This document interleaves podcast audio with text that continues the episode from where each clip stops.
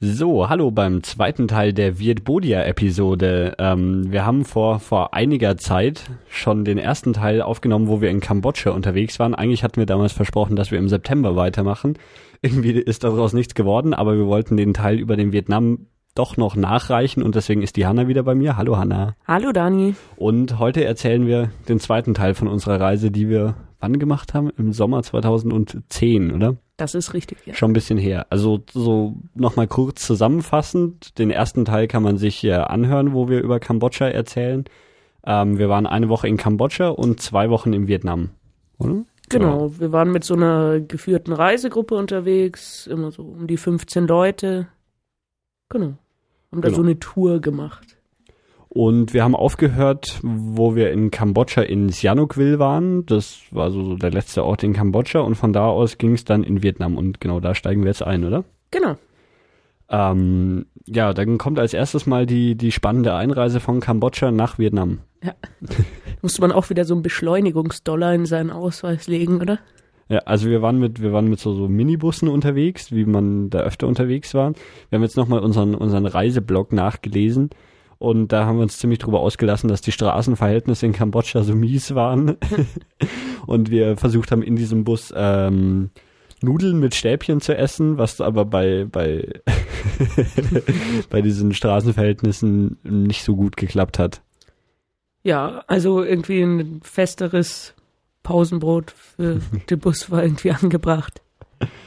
Ähm, ja, dann also über die Grenze selber von Kambodscha nach Vietnam kann man nicht so einfach drüber fahren, wie man es so von anderen Grenzen vielleicht kennt oder so. Wir mussten da aus unseren Bussen aussteigen und ich glaube, die Busse sind dann auch, ähm, wurde der getauscht oder war das der gleiche? Ich weiß gar nicht mehr. Nee, ich glaube, das war auch nicht der gleiche. Das ist auch ja. so, dass man irgendwie mit einer Reisegesellschaft zur Grenze hinreist und dann mit einer vietnamesischen weiterreisen muss.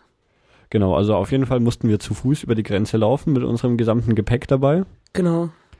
Und ähm, also so ein Tipp am Rande, so irgendwie so Rollköfferchen sind dann nicht so schlau. Man sollte immer was dabei haben, was man zumindest optional sich auf den Rücken klemmen kann. Ja. Weil ja. insgesamt so die Straßen und ja, Schotterwege sind da immer nicht so nicht so dankbar, wenn man da denkt, man könnte so einen fetten Koffer hinter sich herziehen. Ähm, genau, wir hatten da dann, da war so ein Grenzposten auf der Seite, wo man erstmal seinen, seinen Ausweis abgeben musste. Wir hatten ja im Vorfeld schon ein Visum beantragt in Deutschland. Genau, so ein, so ein kleines Formular musste man vor Ort, glaube ich, auch noch ausfüllen, ja. oder? Ja. Und ähm, dann hat man dieses Formular in seinen Reisepass gelegt, noch als Einmerker, auf welcher Seite ist ein Dollarschein. Ja. Das hat unser, unser Reisegruppenführer meinte. Unser Tourguide. Unser Tourguide ähm, meinte, wir sollen dann Dollar reinlegen, was sich dann am Ende auch bezahlt gemacht hat, weil dann, dann ging das doch einigermaßen schnell über die Bühne und irgendwie andere Leute sind an dieser Grenzstation rumgesessen und es ist halt nichts vorangegangen. Ja, da saßen schon so ein paar Leute rum, wo man sich dachte so, puh, vielleicht sitzen ja schon auch irgendwie ein, zwei Tage rum. Ja. Und ihnen hat halt keiner gesagt, dass so ein Dollar reicht, dass man irgendwie da innerhalb von einer Stunde durchkommt. also wir saßen da schon auch ja, ja. rum. Also es geht jetzt nicht so, oh, ich gebe denen das kurz und dann ist fertig, sondern es dauert schon ein bisschen, aber. Ja, es war ja auch nur ein Dollar. Ich meine, für fünf Dollar wäre man sicher noch schneller durchgekommen. Ja, wirklich? Hat niemand ausprobiert. Also bei uns war die Ansage gelegt, ein Dollar. Es steht sogar im Reiseführer, oder? Im, im Lonely Planet stand es, glaube ich, drin, oder? Ich weiß nicht mehr. Bin mir nicht mehr sicher. Ähm, ist aber wohl sehr, sehr üblich, dass man sowas tut. Dann gab es zusätzlich noch eine, eine, das Gesundheitsamt des Vietnam oder sowas war da auch noch irgendwie mit einem Posten vertreten und hat unsere Gesundheit überprüft. Ja, zum Glück.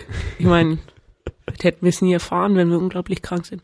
Man musste irgendwie so durch so ein kleines extra Gebäude nochmal durch und da war so eine Wärmebildkamera und da geschaut, ob man ob man Fieber hat. Ne? Ja.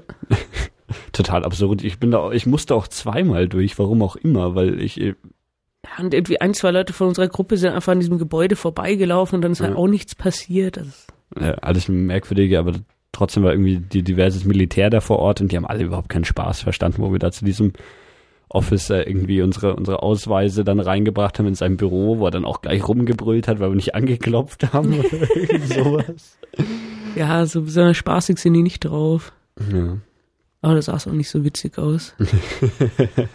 ja, insgesamt war es ganz lustig, dann so diesen Weg, die dann da so lang gegangen ist, ja auch ein so ein Bild von so einem krass beladenen LKW oder was das ist. Also es ist auch irgendwie unklar, was für ein Gefährt dann im Endeffekt unten drunter ist. Also so hart beladene Geschichten.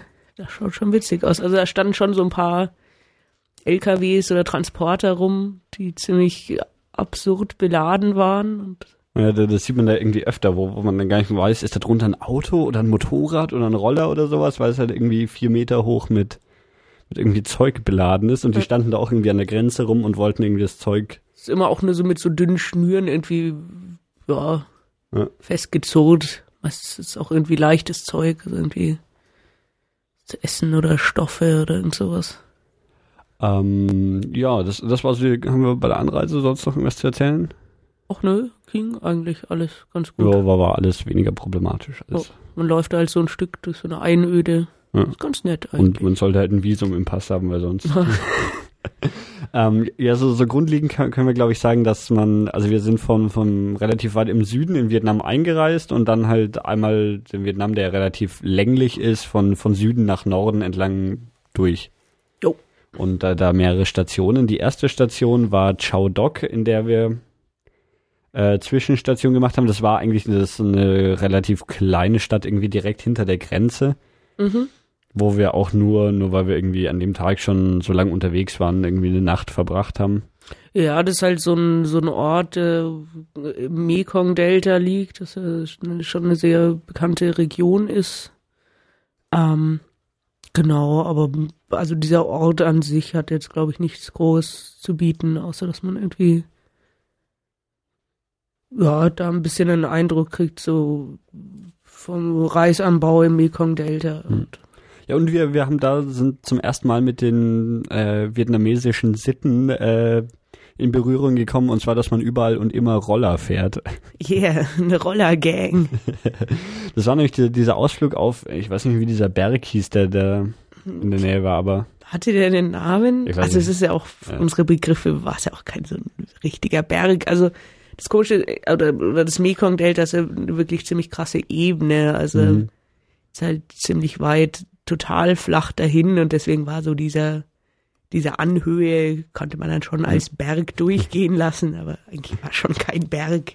Es sieht halt relativ witzig aus, weil wirklich alles komplett flach ist und dann ähm, steht da diese, diese eine Erhebung raus. Ja. Und da, da sind wir mit, mit Motorrädern hochgefahren, um dann irgendwie da oben halt also viel weniger wir, als jeder hatte so einen Fahrer, der gefahren ist. Also man darf da irgendwie, Vietnam durfte man nicht selber Roller fahren, glaube ich, oder so. Ich weiß gar nicht, ob sie es uns nicht erlaubt haben oder ob wir das nur lieber nicht hätten tun sollen. Okay.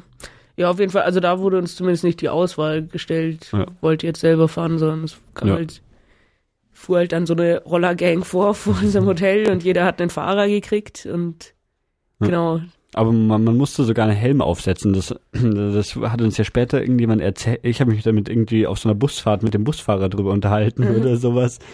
Ähm, dass, dass Vietnam ja irgendwie seit ein paar Jahren eine Helmpflicht hat.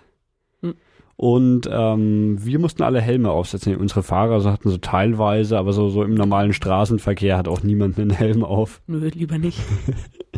Der Straßenverkehr in Vietnam ist ja eh noch so ein Thema, aber da sprechen wir dann lieber drüber, wenn wir in Ho Chi Minh oder Hanoi angekommen sind, weil da ist das alles noch viel, viel extremer. Genau. Ja, und diese, diese Fahrer sind schon ganz schön rumgebraust, sind so auch erstmal durch so kleine Gassen gefahren. Ja. Ja, dann haben wir auch so Gefährte, die, die sehen halt aus, wie, wie was man hier so, was so die 15-Jährigen als, als Mopeds rumfahren. Aber dann, dann fahren die diese Gefährte halt irgendwie am Ende dann 90. Also man konnte es auch nicht so richtig beurteilen, weil, weil der Tacho natürlich nicht funktioniert hat und Klar. die Benzinanzeige war bei meinem auch immer auf Null und hat so, so Achtung, Ding geleuchtet. Also war alles ein bisschen merkwürdig, aber wir sind schon ziemlich schnell gefahren. Ja, mitunter und schon. Bei diesem Berg ging es dann auch mhm. relativ steil nach oben. Und das hat sie wenig gestört, dass da so, richtig ähm, scharfe Serpentinen hochgehen. Aber mh, hm, entweder waren es Profis oder sie waren einfach nur ziemlich mutig. ähm, ja, auf diesem Berg oben, da sind wir hochgefahren, ähm, um uns den Sonnenuntergang anzuschauen. Ja, sehr schön. ähm, also man sieht von da oben halt so, so, so ringsrum eigentlich nur Reisfelder. Mhm. Ja, also lustigerweise so in verschiedenen Stadien, so welche, die noch gar nicht bestellt sind, welche, mhm. die geflutet sind, welche, wo die schon total satt grün sind und genau, dann hat oben unser Tourguide so eine so eine große Rede über den Reisanbau gehalten. Das war ein bisschen abgefahren. er sonst immer nur so ein bisschen was erzählt hat und da hat er plötzlich so einen Vortrag gehalten. Endbegeistert. Ähm, ja, und dann haben wir eben da oben den, den Sonnenuntergang angeschaut, was dann doch ganz, ganz eindrucksvoll aussieht, einmal dadurch, dass eben außenrum so viel freie Fläche ist und, und man die Sonne relativ lang sieht und dann auch eben die, die ganzen Reisfelder, die schon geflutet sind äh, und man eben dann die Sonnenspiegelung da irgendwie im, im Wasser hat. Ja, genau. Coca getrunken, Sonnenuntergang geschaut. Ähm, genau, das war so, so in ähm, ich habe es mir sogar aufgeschrieben hier. Der Sam Mountain hieß der, also S-A-M. Hm. Oh. ja, wie, wie, auch immer war. Kann man schon machen. Viel, viel anderes gab es halt in diesem Chow Dog auch nicht. Das war halt ja, so, so die Grenzstadt, um da nur irgendwie kurz Pause zu machen. Genau. Ähm, ja, das, das, hat man dann auch abends gesehen. Da, da waren wir dann, da saßen wir in diesem äh, Hostel oder wo, wo wir untergebracht waren und dann so ab, ab irgendwie, weiß nicht, 10 Uhr abends oder sowas war da komplett nichts mehr los. Die haben dann ja, lustigerweise auch in die Hotellobby unten jeder seinen Motorroller reingeparkt. Und dann, dann saßen die irgendwie mit ihren Motorrollern in der Hotellobby und äh, das war auch so, so krass verriegelt, hier, dieses Hostel mit so Gitterstäben davor und so und man ist da nicht mehr rausgekommen. Ja, das war alles ein bisschen komisch. Also zum Abendessen waren wir auch im Hostel, da waren wir auch nicht auswärts. Also irgendwie gab es da nichts und die Bürgersteige wurden dann irgendwann hochgeklappt. Ja. Oh. Ja, nee, also es war, war eine Zwischenstation für dann den nächsten großen Ausflug, den wir dann direkt am nächsten Morgen gemacht haben. Da sind wir nämlich nach Ho Chi Minh gefahren. Genau. Ho Chi Minh City. Genau. Ähm, das ist so, so eine, eine relativ große Stadt, die, wenn ich es richtig im Kopf habe, sechs Millionen Einwohner, glaube ich. Und ähm, also man, man kennt es vielleicht auch unter dem Namen, also Ho Chi Minh ist so wie es jetzt in, äh, in Vietnam genannt wird. Vielleicht ist der Name Saigon auch noch geläufig, so, so hieß es irgendwie während der amerikanischen oder während dem Vietnamkrieg, als das genau. in amerikanischer Hand war. Mhm. Da sind wir von, von Chao Doc mit dem Bus nach Ho Chi Minh gefahren. Also Ho Chi Minh ist immer noch ziemlich weit im Süden. Ja, ja, total. Und ähm, ja, wie, wie gesagt, eine der, der, wenn nicht sogar die größte Stadt im Vietnam. Ähm, da gibt es eine lustige Geschichte und zwar waren wir da auf einem vietnamesischen Autohof oder wie heißt das, Autobahnhof, also so, wo wir, also weil wir da tatsächlich dann im Vietnam sind, die Autobahnen schon besser, oder Autobahnstraßen mhm. schon, schon besser als in, in Kambodscha, deutlich sogar. Also die haben sinnvoll geteerte Straßen und dann auch so, so ein bisschen Verkehr zwischen den Städten und so, was man ja in Kambodscha jetzt auch nicht so häufig ja. gesehen hat.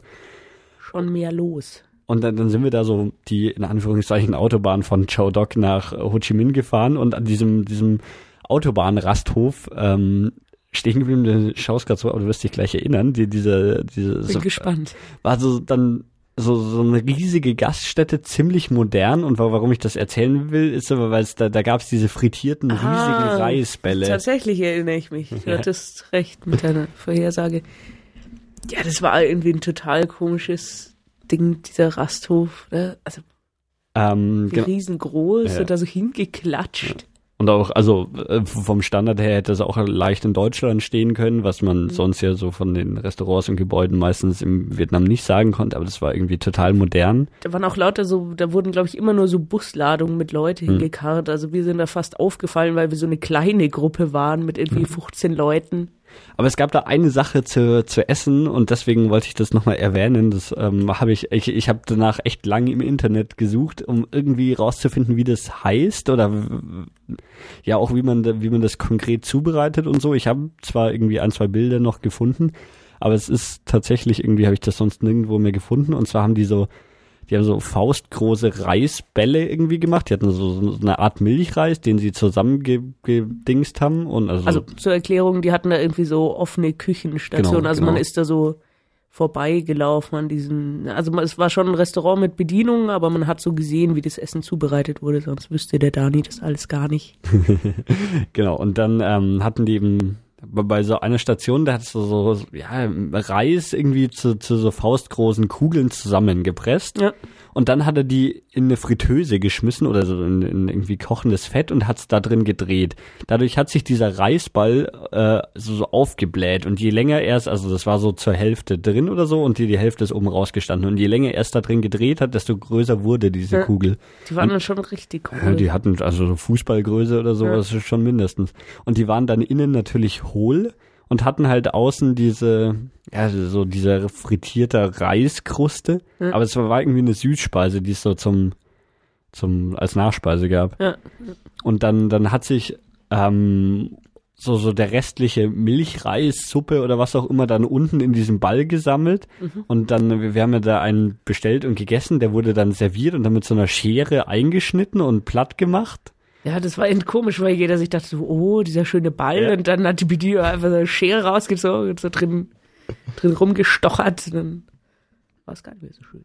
Nee, nee, aber hat trotzdem ziemlich lecker geschmeckt. Also so, so ein bisschen wie, wie Milchreis, also das, das Innere, aber außen eben dieser frittierte Reis und so. Ähm, ja, und war, war abgefahren und sonst habe ich das eben auch nirgendwo wieder gefunden. Ja. Ja, dann, dann Ankunft in Ho Chi Minh. Ja.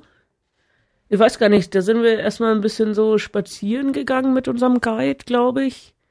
So ein bisschen, ja. Ja, da, da, da haben wir halt so zum ersten Mal irgendwie da, dann so, so, so den echten Vietnam gesehen. Also da, davor waren wir halt in Kambodscha unterwegs, was halt irgendwie ja, oft, oft irgendwie keine geteerten Straßen hat, dann viele Leute irgendwie mit Handwägen oder diese Tuk-Tuks unterwegs sind.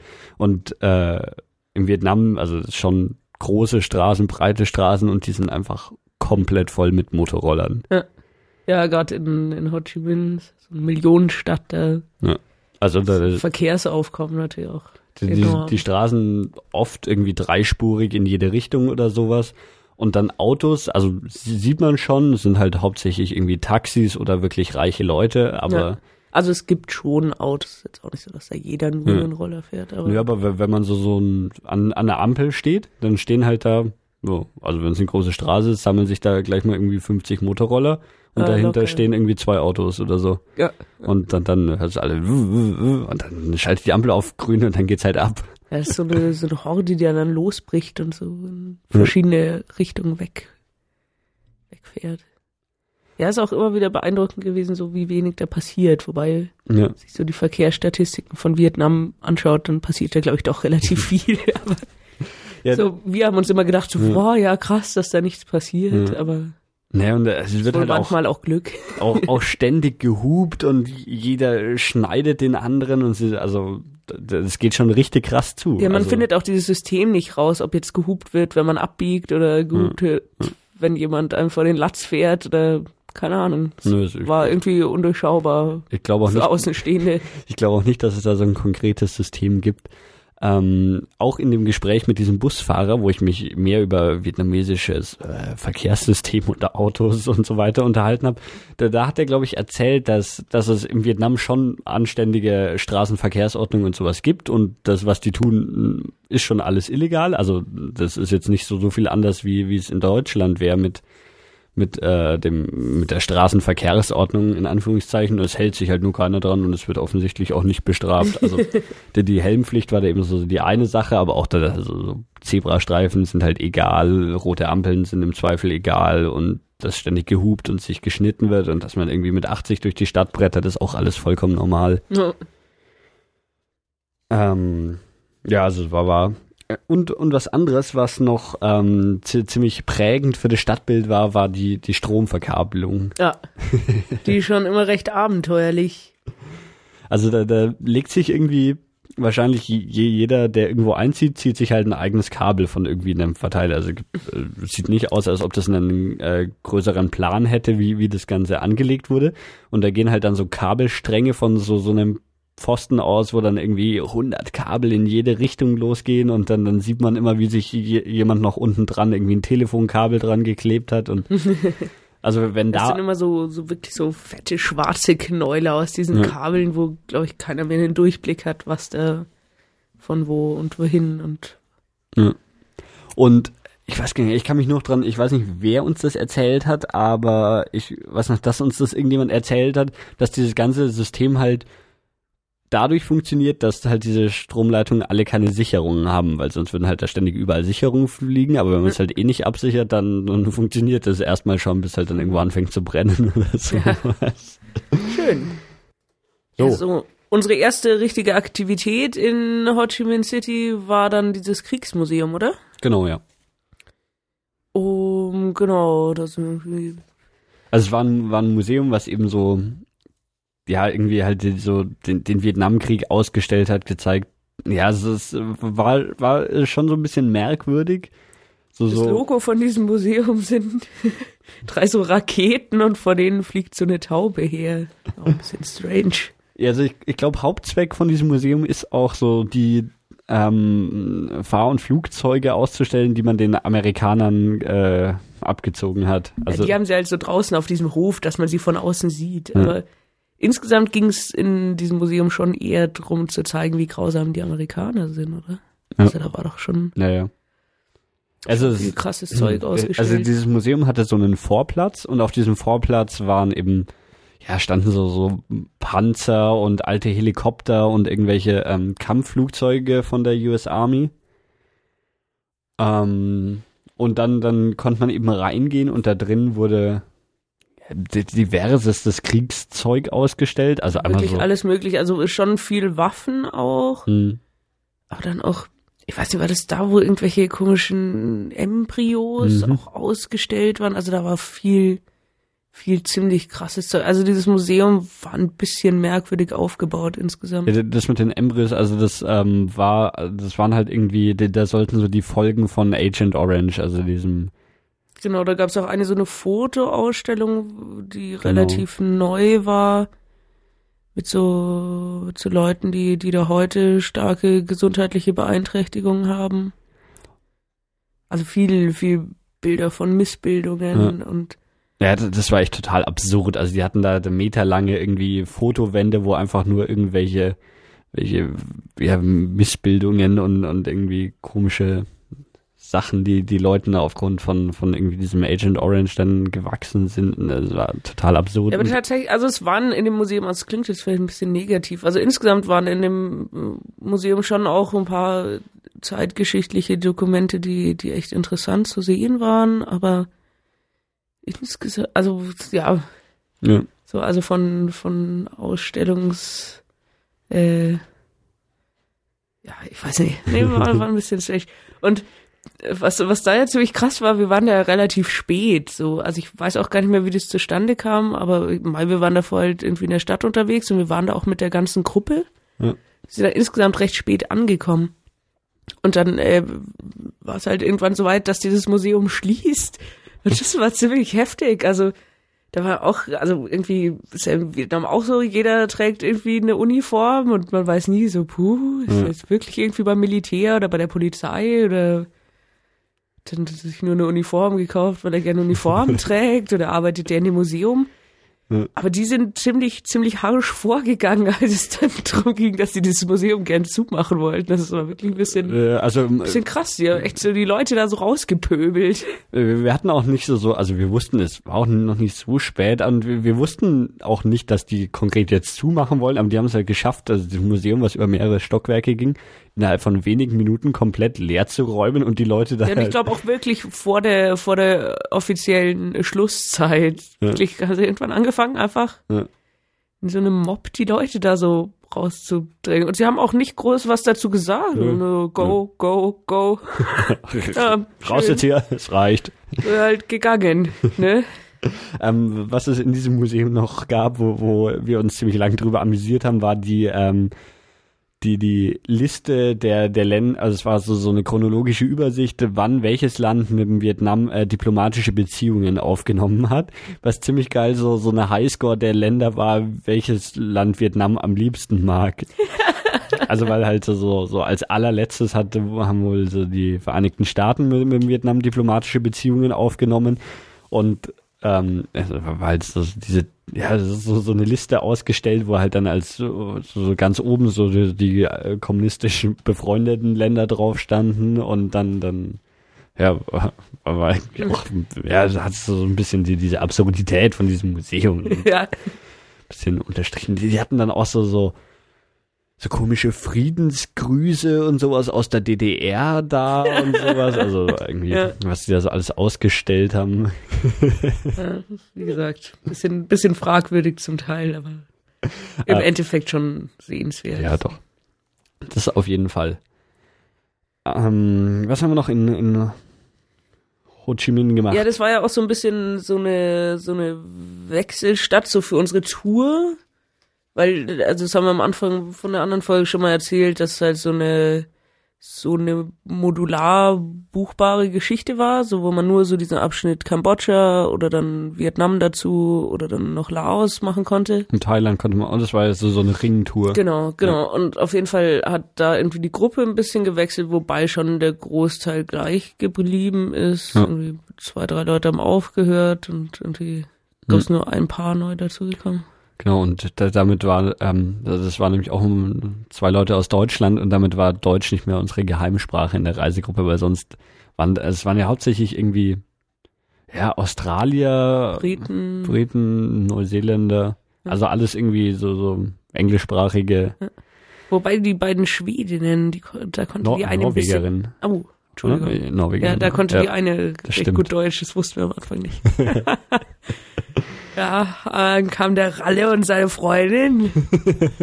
super, konnte nämlich kaum Englisch.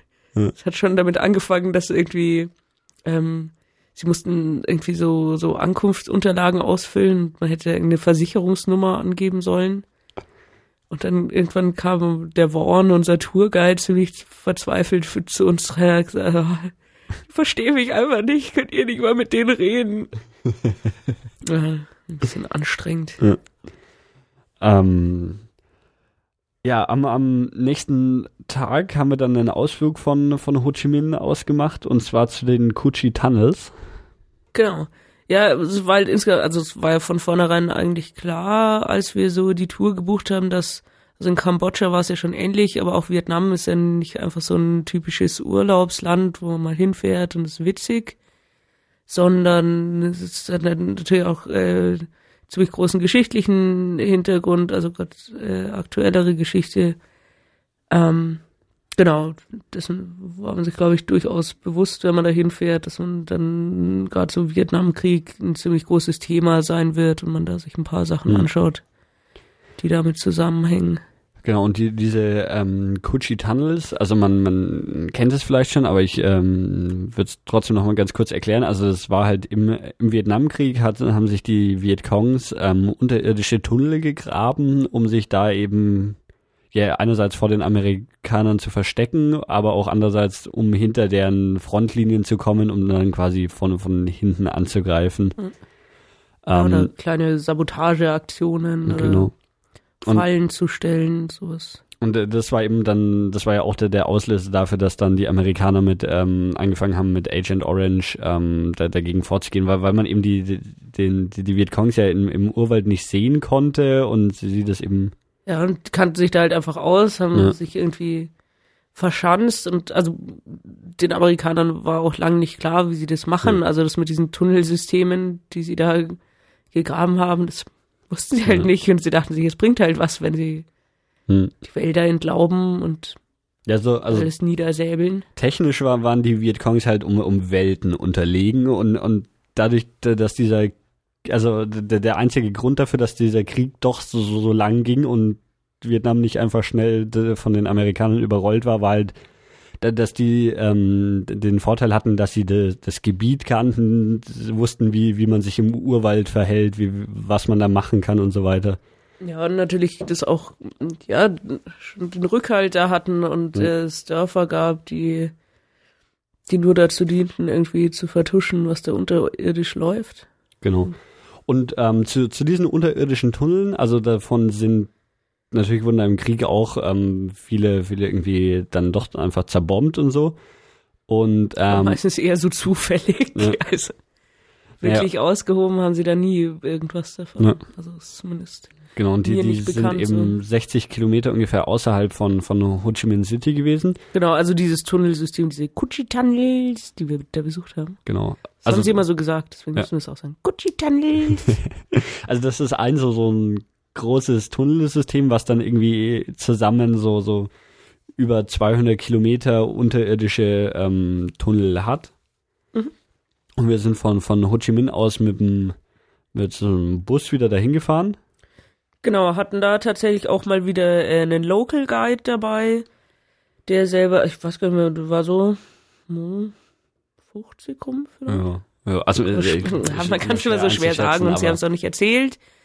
Ähm, fällt tatsächlich der Name nicht mehr ein. Ich dachte schon, dass ich den noch weiß, aber jetzt gerade ja, fällt er mir nicht ein. Nicht genau, und äh, er hat äh, für die äh, South Vietnamese Army gekämpft, zusammen mit den Amerikanern hat uns auch, es ging dann auch mal so drum, so wie er dazu gekommen ist und also er hat so erzählt, dass man ja eigentlich auch keine Wahl hat. Also man musste in dem Krieg mitkämpfen. Also egal, ob man von irgendwas überzeugt war oder nicht, sondern es war halt einfach ja. so als, als Mann, man musste. Und er war dann, ja, vielleicht gerade so volljährig oder so. Und dann muss halt diese Entscheidung fallen, kämpfe ich für, für Nordvietnam oder zusammen mit den Amerikanern für Südvietnam. Und äh, seine Entscheidung fiel wohl, weil wenn man für die südvietnamesische Armee gekämpft hat, dann irgendwie Maschinengewehr gekriegt oder so, um sich zu verteidigen. Ja. Und wenn man zu den Nordvietnamesen gegangen ist, dann halt im Zweifelsfall nichts. er ja. dachte sich so, mit einem Gewehr überlebt man vielleicht leichter. Also da gab es doch auch noch die Geschichte mit dem Essen oder? Die, da kommen wir noch dazu. Aber ich glaube, das, das gehörte noch nicht zu den Entscheidungskriterien, aber. ähm, Wäre dann auf jeden Fall auch ein Pluspunkt auf Seite der Amerikaner. ähm, ja, aber lass uns erstmal kurz die, die, diese Tunnel machen. Also die liegen schon, also die liegen dann so, da fährt man von, von Ho Chi Minh in so, ja, in Urwald, also schon, schon irgendwie, obwohl es jetzt nicht so weit von dieser Großstadt entfernt ist, eigentlich, ja, richtiger Urwald. Ja, ja. Ähm, und die ganzen, also da, da sind eben einzelne Tunnel für, für Touristen wieder aufbereitet, dass man die sich da, da anschauen kann und dann ist eben noch so, so ein bisschen Ausstellung. Genau, ja. also es ist schon so ein bisschen so ja, Freilichtmuseumsmäßig, ja, also natürlich so schon voll touristisch aufbereitet, man zahlt Eintritt. Mhm. Also es ist nicht so, dass man das irgendwo einfach besichtigen kann, sondern Genau, und dann, dann gab es eben am Anfang irgendwie so, so ein bisschen so, so die Einführung in, ja, da, dass man so einen Überblick gekriegt hat, wie groß, also erstmal gab es so einen gro groben Abriss so vom Ablauf vom, vom äh, Vietnamkrieg und auch speziell auf die, das Gebiet irgendwie bezogen, wann genau, da so ein was Film wurde ist. da gezeigt, oder? Genau, da, da gab es dann, ähm, also es, es gab, glaube ich, so, so sowohl einen einen Film, der, der das irgendwie so, so ein bisschen historisch zusammengefasst hat, als auch eben diesen Propagandafilm, den wir angeschaut haben. Ja, richtig. Und das war eben so, so, so ein alter Propagandafilm, den, den, wir da angeschaut haben, was schon auch, eher, also was jetzt nicht irgendwie da noch zu Propagandazwecken, einfach so, so, ja, also irgendwie historisch an sich das anschauen. Ja. Ähm, ja, und dann, dann ist man da irgendwie quasi in, in den Urwald. Genau, und es gab immer so, so Hütten, wo so verschiedene Sachen ausgestellt waren. Also ganz am Anfang, da wo mhm. wir den Film geschaut haben, waren dann auch so die Grabwerkzeuge ausgestellt, also irgendwie so denen Körbe die und so. Ja. Also die, diese Tunnel so wurden natürlich mit. Ja, also meine, die hatten so, ja, so, so merkwürdig irgendwie so einen gef, äh, geflochtenen Korb, wo, wo man eben irgendwie die, die Erde rausgebracht hat und so sowas, ja, was irgendwie so, ich weiß nicht, was das für, ein Werkzeug ist, so ein, so ein Schabgrabwerkzeug, ja, was man irgendwie so hat, so mit der. Bisschen sichelmäßig, ja, aber schon. Was, was man da so mit, mit der Hand bedient. Und damit wurden eben diese, diese Tunnel gegraben. Ja, und dann ähm, kam, kam dieser, der, der spannendste Teil, wo man eben sich diese Tunnel dann angeschaut hat. Da, da haben wir zuerst so, so, so den, einen Eingang zu diesem Tunnel gesehen, wie sie eben damals verwendet wurden wo, wo man dann auch reingehen kann. Und ähm, diese Tunnel mussten natürlich an den Stellen, wo die Eingänge sind, im, im Vietnamkrieg auch möglichst klein sein, dass da irgendwie, dass man es nicht sieht und dass es auch möglichst gut abgeschirmt gegen, gegen Bombardierungen ist. Mhm. Und ähm, ja, dann kommt man da eben so einen äh, restaurierten Einstieg zu so einem Tunnel ja, sich wobei anschauen. Weil der da dann betoniert war und so. ja, es war, war schon alles so ein bisschen merkwürdig. Aber äh, also es ging darum, so die Dimensionen von dem genau. Eingang zu zeigen und das war damit schon gegeben. das war nämlich ein Loch im Boden mit so, weil der Einstieg war vielleicht so groß wie ein DIN A3-Blatt oder sowas, würde ich jetzt mal schätzen. Hm, ja, ungefähr, genau. Und dann hat es halt so eine kleine Klappe drauf und es wurde dann verscharrt. Genau, also man, man hebt hier diese Klappe eben, also oder, ja, genau, das ist so, so ein, ein ab, abnehmbarer Deckel, der ja. da drauf ist. Und auf dem, auf den Deckel tut man dann noch irgendwie Laub, da sind, dann sieht man davon quasi gar nichts, oder ja. gar nichts mehr. Und dann durfte man da auch, weil das eben auch so extra dafür ausgelegt war, durfte man da auch reingehen. Ja. Also es war dann nur so ein kleines Loch, also man konnte da nicht in so ein Tunnelsystem gehen, sondern es ging nur darum, um diesen Einstieg zu demonstrieren. Genau. Und so, als man davor stand und so dieses Loch gesehen hat, dachte man schon so, ja, toll, da so jetzt so ein Mensch reinstopfen, wird schwierig. Aber wir haben es den Benny ausprobieren lassen. Also eigentlich immer, wenn wir vor, vor irgendwas Bedenken hatten und dachten, oh, das könnte zu gefährlich sein, musste es der Benny machen. Genau. Ähm, das, äh, noch kurz, kurz erwähnen, das haben wir in der, der, ersten Episode, aber wir waren halt zu, zu dritt unterwegs, die Hanna, der Benny und ich und Genau. Oh, also, genau, und den Benny haben wir dann eben in diesen Tunnel geschickt. Ist der Benny eigentlich nicht hier? ich weiß nicht, ist immer noch im Tunnel. Ah, okay. Oh, stimmt. Peinlich. Ähm, Sollte ich ja nicht erwähnen. dann, äh, man ist eben, man hat sich dann in dieses Loch quasi rein, reingestellt und man musste die Arme so, so nach oben wegstrecken, weil, weil mit den Armen seitlich am Körper wäre zu wenig Platz, dass ja, man dass, da noch reinkommt. dass die Schultern so nach oben genau. gestreckt werden. Genau, und, dann, und dann hat man breit. eben oben auf die, die, die Arme dann diesen Deckel und dann, dann ist man halt in die Hocke gegangen und hat diesen Deckel oben drauf gesetzt. Genau, also man sollte schon eine, eine relativ schlanke Erscheinung mitbringen, wenn man da rein will. So, ja. so der Durchschnittsvietnamese während der Zeit des Vietnamkriegs war halt auch ein bisschen kleiner. Ja, ja genau. Also und so ein Amerikaner heutzutage zum Beispiel. und dann, dann war der Benny in diesem Loch mit dem Deckel drauf gemacht und dann war dunkel, deswegen ist er heute leider nicht dabei. Genau. ähm, wir, wir sind dann weiter und haben uns dann eben diese Tunnel angeschaut vor den Tunneln kamen noch die Traps. Die Traps, okay. Ja. ah, super. Ja, gab so eine Station, wo so die ganzen, also war schon so eine Besonderheit, dass die Vietnamesen halt, also die Nordvietnamesen, den Amerikanern ziemlich fiese Fallen gestellt haben und immer so Geschichten, wo man so in so ein Loch reintritt und dann passiert irgendwas krass Dummes. Also ja. es wurde ich kann mich auch gar nicht mehr an alle erinnern. Es waren ja, ziemlich viele verschiedene Typen der Fallen. Ja, also, also im Endeffekt war das meiste dann so, ja, man fällt in ein Loch und da unten sind ganz spitze Metallstachel, die ja. mit irgendwas vergiftet sind und dann verreckt man da ziemlich elend. Ja, genau, also Löcher und, und die, diese, die, ja, irgendwie unten also Metallspieße, die dann mit Exkrementen eingeschmiert sind oder so, dass man halt dann, wenn man da aufgespießt wird, auch gleich Das hat unser Guide erzählt und eine kannte das äh, englische Wort für Exkremente nicht und dann das End oft gesagt und der fand es halt so lustig, das immer wieder zu sagen und sie hat sich gecheckt. Das war super. Ja. Ja, und also das war echt äh, ziemlich kreativ, was da so an Fallen gab. Also von ja, eben diesem einfachen Loch bis zu so Walzen, die irgendwie also diese Walzen, Stacheln haben. Ja, und also, total. Oder auch so. Ja. Und sie hatten auch, also das war glaube ich auch nur in dieser diesem Freilichtmuseum da so, sie alle so Namen, so diese No More Baby Trap. Ah, ziemlich schlecht. Also es gab auch welche so womit man halt Haustüren gesichert hat, dass halt da irgendwie Stimmt was krass so. Stachliges einem entgegenbolzt, wenn man die Tür einfach aufmacht oder so.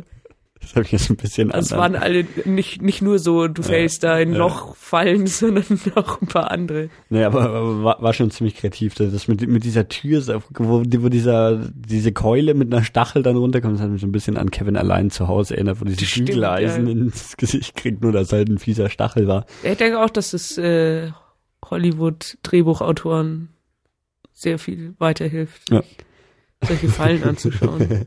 ähm, ja, was ist bei diesen, bei diesen Fallen noch dazu zu sagen, oder was generell da oft gemacht wurde, da dass eben die, die, die nordvietnamesische Armee ja nicht mal sinnvoll Metall hatte, um, um sich irgendwas zu bauen. Ja. Und eben gerade für diese Stacheln Metall verwendet wird natürlich. Ähm, und dieses Metall wurde dann eben von, von äh, nicht gezündeten oder irgendwie, ja, oder auch teilweise explodierten äh, US-Bomben genommen. Ja, insgesamt wurde halt total viel quasi an an Schrott, der so durch den Krieg angefallen ist, wiederverwendet. Also sie haben ja zum Teil auch aus irgendwelchen Bomben dann das Schwarzpulver rausgeholt wieder, genau, und sich, dann und sich damit selber gebaut Bomben gebaut oder ja, die Sache mit den Schuhen gibt's noch. Die Autoreifenschuhe, das ja. ist total super. Das so die die typischen, also sie werden auch so Ho Chi Minh Schuhe genannt, oder? Der Ole Ho hatte ja, die ja, auch an. Genau. Genau. Das sind so, so Schuhe, die konnte man da dann auch kaufen. Irgendwie hat das keiner gemacht. Äh, so Schuhe, also wie so Sandalen, die halt quasi nur so aus einem Stück Autoreifen in Fußform bestehen und dann so, genau. so Plastikriemen drüber, also auch so aus ja. Autoreifen. Und das haben sie wohl, also die, die Amerikaner hatten wohl so mit ihren Jeeps und so ziemliche Probleme mit dem unwegsamen Gelände halt und deswegen gab es halt so eine Vorschrift, dass sie alle, keine Ahnung, was war es, so drei Monate oder so. Hm. Oder also ja, halt, also, dass sie halt ständig diese Autoreifen wechseln mussten, genau. also äh, vorgegeben und dann haben sie die wohl einfach so außerhalb von ihren Camps hm. so ins Unterholz geschmissen, weil er keine Lust hat, das zu entsorgen kamen die Nordvietnamesen und haben sich halt die Autoreifen gegriffen und äh, ja, machen wir halt Schuhe draus. Ja, das ist schon genau. super. Also, da wurde wirklich so alles, was die Amerikaner irgendwie mitgebracht haben, dann. Ja, total. Also es wurde alles verwendet. Zu, alles wieder gegen sie verwendet. ähm, dann, dann kommen wir jetzt aber zu den Tunneln, oder? Die, die wir noch angeschaut haben. Ja. War das sogar ein Bild von diesen Schuhen? Super. Haben wir ja. Ähm, ja, genau. Also man, es gab dann tatsächlich so so einen von diesen Tunneln, der dann ähm, wohl jetzt für für diese Ausstellung vergrößert wurde, dass man da besser durchkommt, den man sich dann anschauen konnte und da durchgehen konnte. Ja, am Anfang dachte man sich, boah, der ist krass klein und also ich glaube, es wurde erst danach so richtig gesagt, dass die wesentlich größer waren als sie mhm. damals. Also man konnte so, so ja, so, so, wenn man in der Hocke war, irgendwie so so in so einer komischen Hockposition konnte man durchlaufen. Ja. Und ähm, aber es war auch alles relativ gut befestigt, also so ja außenrum irgendwie halt schon, also nicht nur Erde, sondern so halt irgendwie betoniert, ja, ne? betoniert und genau. Ähm, das war dann so eine Tunnelstrecke, die die man da eben lang, also war so diese eine Strecke, die man da lang gehen kann, mhm. die dann ähm, halt so einen Eingang und einen Ausgang hat und irgendwie es gab sogar so ein zwei es zwischen, gab Zwischenausgänge, genau. also tatsächlich war so der erste Teil noch so der quasi geräumigste Tunnel, den bin ich gegangen und dann irgendwann, also es war halt ein bisschen nervig, weil, weil es da schon relativ viel los war, also da war auch nicht nur unsere Gruppe, aber du hast halt immer direkt vor dir und direkt hinter dir wieder Leute und ja. also ich fand es ein bisschen anstrengend, jetzt nicht unbedingt so Platzangst, ich fand es halt nervig, dass dann Leute hinter mir waren, die ja. ja, nee, also ich bin so nach dem ersten oder zweiten und also es gab so zwei, drei Zwischenausgänge und ich bin so nach dem, beim zweiten oder so dann noch raus irgendwann. Genau, und dann, es waren dann eben an diesen, also die Ausgänge, die, die sind dann immer in, oder zumindest der, der Eingang und der, der letzte Ausgang sind dann in so, so kleinen Häusern oder sowas, ähm, ja, ge geendet, wo, wo dann eben auch zu, zum Beispiel ähm, eine Küche war, weil also die, die haben ja im, im Vietnamkrieg tatsächlich da gelebt quasi in diesen Tunneln. Ja, es war noch, also, oder damals war es doch auch nicht zwangsläufig so, dass es dann sowas, also da wurden doch auch unterirdisch relativ große genau, Räume dann. Genau, ja, oder? ja. Ja, weil du jetzt gerade ja. meintest mit diesen Häusern am Ende oder so. Ja, wo, wobei, ja, Häuser war schon der falsche Begriff. Also es war bei uns schon auch so, so ein unterirdischer Raum, der aber auch, ja, ja also, genau, und, ähm, da wurde dann eben zum Beispiel auch drin gekocht und geschlafen und so weiter. Ja, und da musste man dann auch ziemlich abstrakte, da musste sie halt so Schächte, noch so kleine gebaut, dass man halt quasi den, den Dampf vom Kochen, genau. so, so mhm. ähm, von dem, von dem Feuer halt, dass das nicht an der Stelle hochkommt. Wo, wo die sitzen, sondern. Genau, sondern, also dann haben sie ja wieder so irgendwie einen 100 Meter langen Schacht gemacht, dass so, der, der wenn Rauch jemand, genau, wenn jemand sehen würde, oh, da kommt Rauch raus, dass er dann immer noch nicht wüsste, wo sie sind, sondern. Genau. Genau, und also, und also haben da auch ziemlich krasse Konstruktionen, dass halt so der Rauch da so rauskommt und dann wurde halt nur so in den Morgenstunden gekocht, weil es dann durch den Bodennebel so ja. hm. schlecht zu sehen war. Also es ist wirklich ziemlich beeindruckend gewesen, was für ein extremer Aufwand damit, also ja, das ist wahrscheinlich auch verständlich, wenn man dann stirbt, aber Ja. Also wahnsinnig ausgeklügelte ja. Systeme und ja, total durchdacht und äh, ja, deshalb wurde halt, ist halt auch unheimlich lang nicht aufgeflogen, was da passiert. Und selbst wenn die Amerikaner wussten, so ja, hier ist alles untertunnelt, konnten sie halt immer noch nichts machen, weil man die Eingänge halt nicht gefunden hat. Ja. Schon krass. Ja, und ähm, wenn wir jetzt schon gesagt haben, dass in diesen Tunneln gekocht wurde, dann wir durften in diesem Museum dann auch das traditionelle Tunnelessen essen. Ja, super. und zwar ist das äh, Tapioca. Ja. Ähm, das ist so eine, wie, wie nennt man sowas auf Deutsch? Süßkartoffel, oder? Ja, ja, das, ja, also das ist ja auch so ein Knollengewächs. Ja. Unterirdische Geschichte. Genau, und ähm, ja, das wurde, also eigentlich wurde ausschließlich das gegessen, ne? Das ja, größtenteils. Also, also, nicht freiwillig natürlich, aber aus äh, Ja, Mangel also viele konnten ja auch zwischendurch mal so in, in so ein Dorf oder so mal ja. auftauchen, aber so in den schlimmsten Zeiten, wo man sich lang unterirdisch halten musste, war so Tapioca die Sache der Wahl. Genau, und das ist eben diese, diese ja, ich, ich glaube, es ist eine Süßkartoffel, wobei ja, ich jetzt auch nicht doch. konkreter weiß, was eine Süßkartoffel ist. Das ist überhaupt kein Problem, Daniel, das kannst du schon mal so behaupten, einfach. Genau, ähm, die, die wurde gekocht ähm, und dann eben das Innere davon gegessen und dazu gibt's einen Dip und dieser Dip besteht aus Erdnüssen und Salz. Genau. So, Erdnüsse und Salz im Verhältnis 1 zu 1 gemischt oder sowas? Ja, locker, locker. und dann. Das dann, hat man einfach dann so, so reingedippt und dann war das Ding halt salziger. Genau, also. Insgesamt diese Tapioca ist halt so eine, so eine Knolle und die war so von der Konsistenz so ein bisschen, bisschen faserig. Ja aber schon, schon irgendwie so in die Richtung von der Kartoffel. Ja. irgendwie an den Geschmack kann ich mich auch gar nicht mehr so richtig erinnern. Also so einen großen Eigengeschmack hatte sie dann auch. Nee, nee, nee so Geschmack nicht wirklich. Das, das hat halt immer so, ja, also es war halt so, so ein bisschen mehlig, was man dann im Mund hatte, also dass man unbedingt was trinken wollte, aber das war ja auch irgendwie die Sache, dass es da quasi nichts zu trinken gab. Ja. Und damit das Ganze halt irgendeinen Geschmack hat, hat man es in dieses Erdnusssalz ein, eingetunkt und ja. hat das dann gegessen, das konnte man schon, also das, das meinte ich ja damals auch, das könnte ich mir sogar so als Fernsehsnack vorstellen, wenn man halt irgendwie diverse Liter Trinken dazu hat, aber genau das ist halt die Sache, die, die sie damals in den Tunneln eben auch nicht hatten, deswegen gab es das bei dem ähm, bei dem Kuchi Tunnel Museum eben auch nicht. Ja. Boah, nee, haben wir nicht sogar so einen komischen es Tee so einen dann noch gekriegt? Tee, der, der aber auch so, so also es war, war auch in so, so Fingerhut groß, so großen Tassen und davon so ein Schluck oder sowas. Ja, ja, aber die, die Tapioca-Sache war, war gar nicht so schlecht. Also da dachte ich mir, das muss man mal wieder essen. Und auch so Tapioca-Chips und sowas ja. mittlerweile. Und, und da, da wurde aber eben. Ich mag das Wort auch. Tapioca.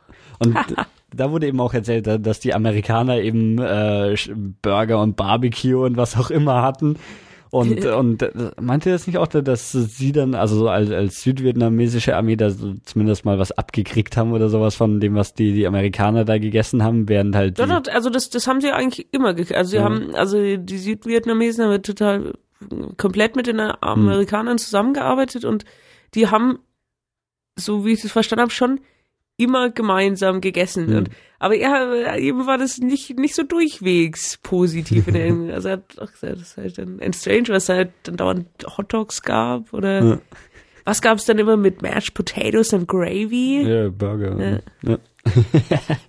genau, und wer wenn halt das, das ist ja dann auch so einmal im Jahr jetzt noch, um sich an die Zeit zu erinnern und so. Mhm. Also irgendwie ist mir das krass im Gedächtnis geblieben, so dieses gemeinsame Essen mit den Amerikanern. Was ja, also, damals in Vietnam war eigentlich so das amerikanische Essen so was Unvorstellbares. Ja. ja.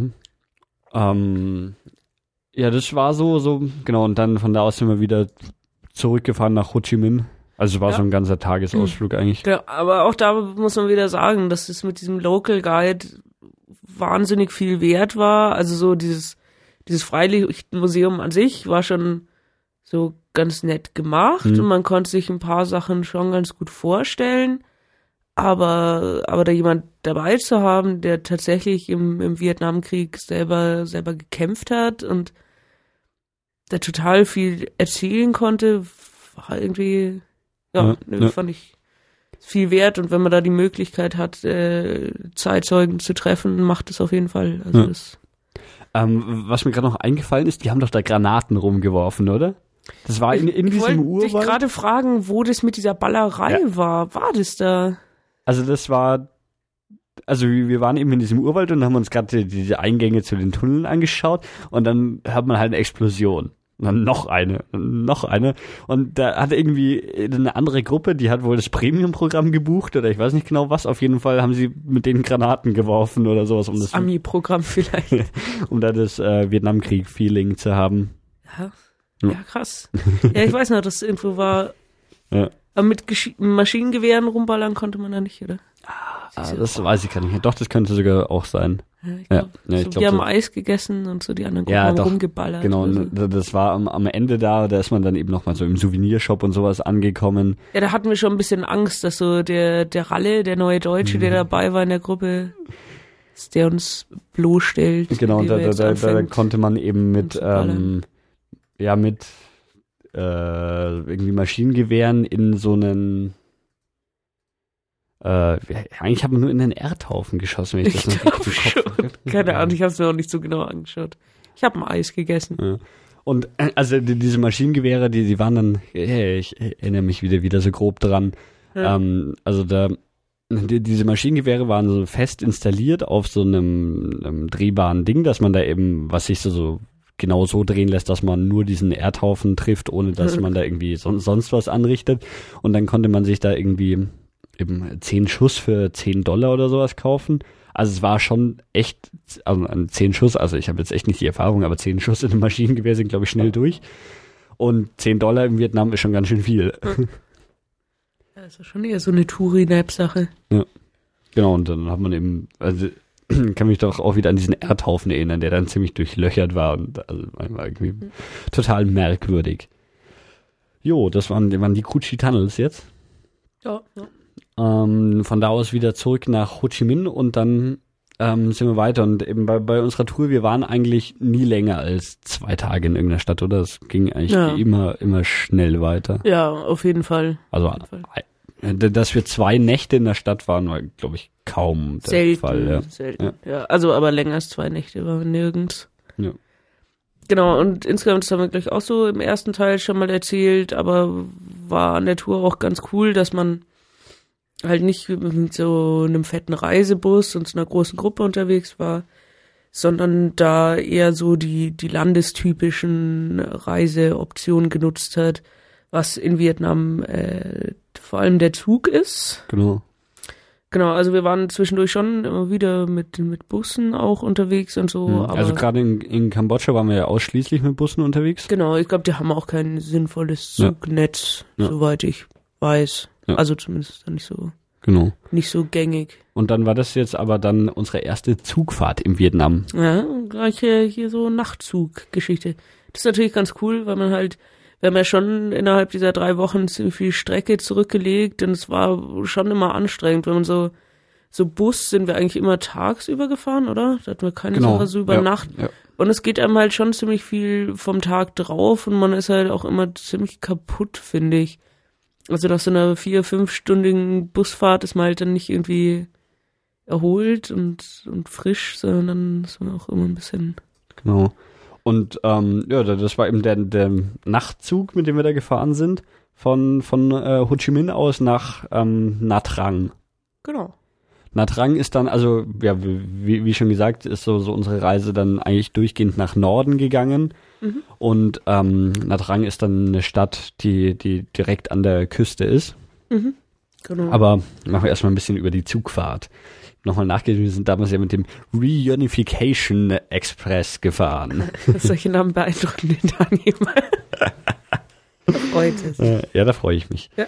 Ähm, ist auch schön das war, wir, wir waren da in einem, einem also so einem Nachtzug, wir waren da in einem Viererabteil. Wir sind, wenn ich mich noch richtig erinnere, so die, die teuerste Klasse gefahren. Also es, man kann in diesem Nachtzug schon auch fahren, ohne dass man überhaupt auch nur ein Bett hat.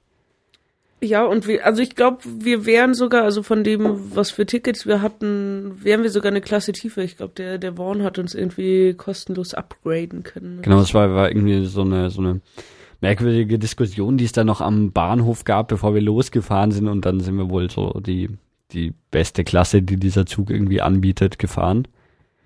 Ähm, Ja, es waren eben, wie gesagt, Viererabteile mit ähm, Betten, die dann, also jedem, also so, wie, wie man es halt kennt, irgendwie zwei, zwei Betten jeweils übereinander und in der Mitte so ein kleiner Tisch. Ähm, es gab die, die, die, die Möglichkeit, dass man in dem, in dem Zug sich was zu essen kauft, in dem Speisewagen. Dazu können wir eigentlich nichts sagen, außer dass uns gesagt wurde, oh Gott, mach das auf keinen Fall. Was? Ich habe mir doch da was aufdrehen lassen. Ich dachte, du willst mich jetzt verarschen. Ach, der Joghurtmann? Ja, der Joghurtmann. Ich, wollte erst über den Speisewagen, in dem wir ja tatsächlich dann so. nie drin waren. Nee, aber nee, da ger gern können wir okay. auch gleich noch über den Joghurtmann sprechen. Nein, von mir aus müssen wir es nicht. also, ähm, wir, wir haben uns eben selber was zu, zu essen mitgenommen in diesem äh, Zug. Es gibt einen Speisewagen, aber eben der Warren, unser Tourguide, meinte so, nee, da hm kauft man nichts irgendwie, das ist nicht für, für Europäer geeignet, was ja, da gibt. Das Vietnamese ist nicht cool.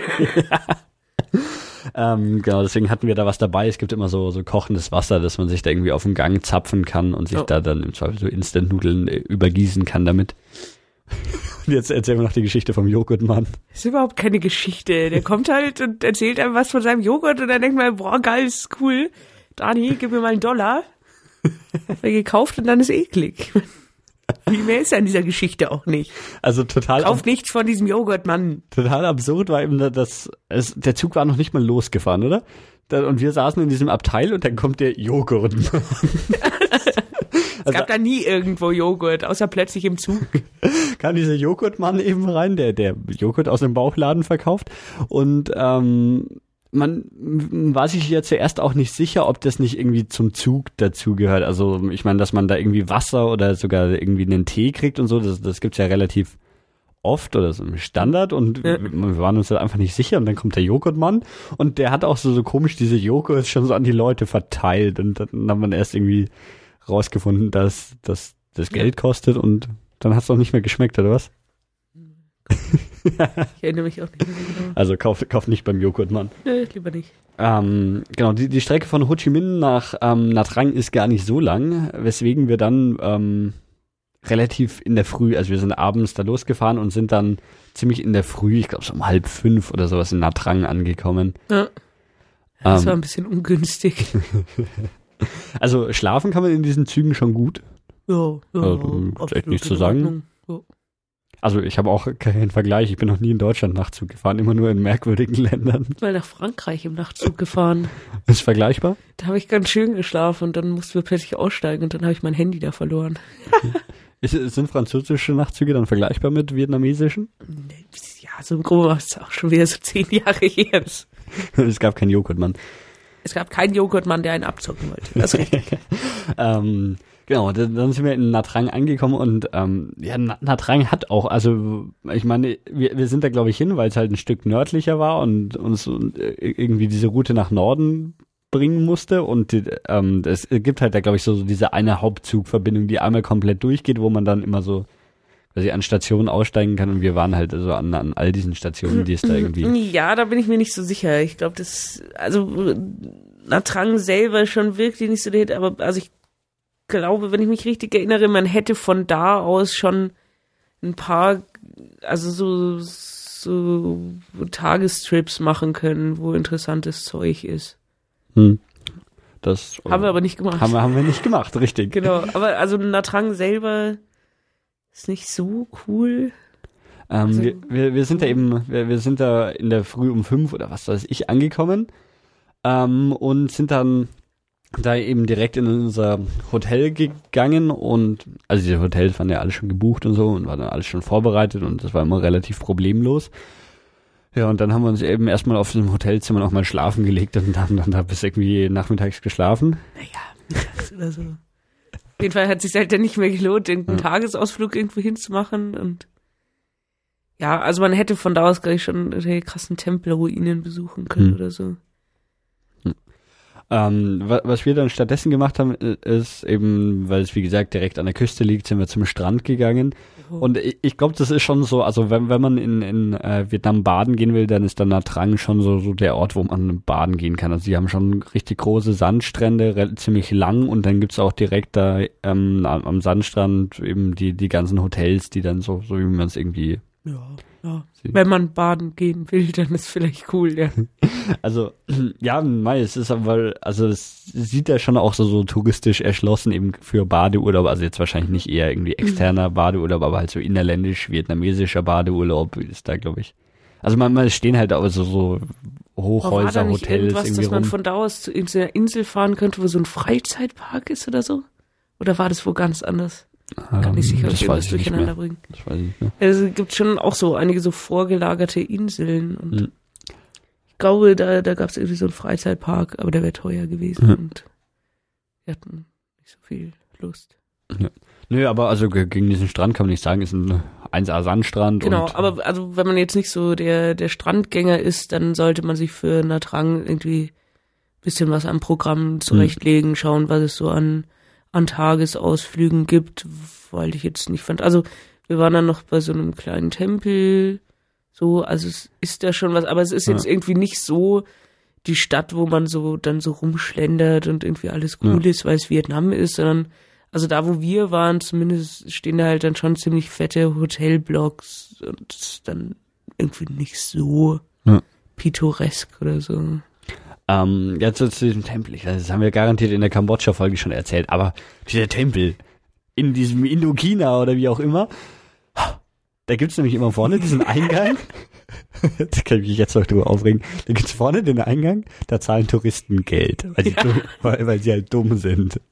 So, der geneigte Vietnamese geht halt von hinten rein, wo einfach offen ist und Mhm. zahlt halt nichts. Es gibt Wobei, sogar ab und zu so. probiert, bei dem war doch irgendwas komisch, da wollten wir so hinten raus und dann irgendwann war die Straße vorbei. Ja, und dann sind wir aus Dummheit wieder in Kassenhäuschen gelaufen oder so. Und die, die haben dann schon ab und zu auch so, so diese Schilder dran, eben so, äh, Ausländer zahlen einen Dollar und oder nein, da, ein ein Dollar zahlt man in Vietnam eigentlich gar nicht mehr, weil wir es aus Kambodscha gewohnt haben, da hast du echt einfach stimmt, über wir haben irgendwie am Anfang jetzt gar nicht so über Hm. so kann landestypische Sachen geredet. Ja. Wir sind ja dumm. also in, weil wir ja in Kambodscha ständig und alles mit US-Dollar bezahlt haben. Ja, ganz gern mal. Und also, ja, man ist da doch im Supermarkt als Wechselgeld hat man dann kambodschanisches Geld gekriegt, aber es war eher, eher wenig, was man da immer so, so hatte und eigentlich war auch alles genau, um dass es einen US-Dollar kostet. Mit den US-Dollar ist man dann in Vietnam selber aber eigentlich äh, nirgendwo, gell? Ach, also abgesehen, nicht, also zum Teil wäre es, glaube ich, schon. ja, also nicht. abgesehen also so von Touristenzeug. ja. Und, und Das an der eh Grenze halt, ne? Da, da, nee, aber sonst ähm, haben wir damit äh, vietnamesischen Dong bezahlt. Die sind super. Da ist man nämlich relativ schnell Millionär. Ja, das ist uns öfter mal passiert. Also die, die, das ist irgendwie so ähm, ein, also zumindest zu dem Zeitpunkt, wo wir da waren, ich weiß nicht, wie, wie sehr das schwankt, war ähm, ein, ein Euro waren sowas wie 25.000 vietnamesische Dongs. Ähm, genau, und dann gehst du halt zum Geldautomaten, tippst da 4 Millionen ein. Du hast Ja. ja, hast ja mal Ja, dann war man Geld manchmal ab. ein bisschen enttäuscht, wenn man so an einem Automaten war, der einem nur zwei Millionen auszahlen wollte und das dann irgendwie nur so, keine Ahnung, 80 Euro oder so. Und wir Ja. haben ja immer so gemeinsam Geld abgehoben und irgendwie wollte man ja doch immer was haben, was für ein paar Tage reicht. Also Mist, nur zwei Millionen. Ja. Der Automat hat ein Limit. Schade. Und man hat eigentlich auch ausschließlich diese Hunderttausender-Scheine, diese roten. Hm. Also das ist das Einzige, wa- was irgendwie, oder wo, womit man dann so wirklich, also dann halt wieder Wechselgeld und so, aber das Einzige, womit man halt wirklich hantiert, sind diese Hunderttausender. Ja, Ja. ja, ist schon relativ komisch. Und so ein merkwürdiges Gespür für Geld plötzlich. Aber sonst doch irgendwas, was Allgemeines, was wir zum Vietnam sagen wollen. Ich So. weiß nicht. Also wo es ist, können wir uns jetzt langsam aussparen, oder? Ja, ja, nee. ähm, Ah, nein, ja, das, sonst, nö. ja, man spricht ja Vietnamesisch, man hat vietnamesische Ton. Ja, die, diese Schrift ist auch, also die, weil sie ja, ähm, die verwenden ja ähm, jetzt keine, keine Schriftzeichen, sondern sie verwenden schon so sowas, was oft oder fast immer aussieht wie, ähm, wie halt normale lateinische Buchstaben, nur dass dann beliebig viele Striche an jedem Buchstaben sind. Also da, da wird echt überall so, so diese, diese Buchstaben, die, die wir so, Äh, so ein Strich durchgezogen kennen. oder Ja, also wird, wird an diese Buchstaben ziemlich viel angebaut. ziemlich gern mal. Ähm, genau. So, wo waren wir? Natrang. Ganz kurz so, so Bevölkerung in Vietnam. So, ja, ich habe jetzt ziemlich veraltete Sachen, aber es hm. auch so irgendwie gut 80 Millionen. Das hm. so ja. ähnlich wie bei uns. Nö? Genau. Ja, nee, wir müssen ja, ja jetzt auch ja, nicht drüber reden, ist auch egal. So. Natrang. ja, so, so, sonst Natrang, also kann ich mich über Tempel aufregen hier, Touristenabzocke. Und also, es ist ja eigentlich auch immer egal. Ich meine, hat man da irgendwie 50 Cent gezahlt. Also das, das ja, das war dann schon okay. Da war auch sonst niemand. Also es war auf so einem, ja. so einem Hügel in der Stadt und hat da ganz nett so auf den Hafen geschaut, wo sie ihre komischen Boote haben, die, die sie alle so mit Teer selber flicken. Das war schon ganz cool, ja. ja, ja. Und es waren halt keine Leute und wir ja. rumgeblödelt genau. und da, da, da sind wir mit merkwürdige Bilder von uns vor Tempeln gemacht. Da, da sind wir mit dem Taxi hingefahren. Ja. Das ist, da, da, wir wurden nur so Mittel abgezockt, glaube ich. Ja, es ging. ja. Also, das ist halt die Sache so. Man, man merkt schon ab und zu so, ja, der hat mich jetzt abgezockt, aber man merkt halt auch so, ich habe für diese Taxifahrt trotzdem nur zwei Euro gezahlt ja. und dann sagt man halt, okay, dann hat er mich halt abgezockt. Ja, bitte. Ja.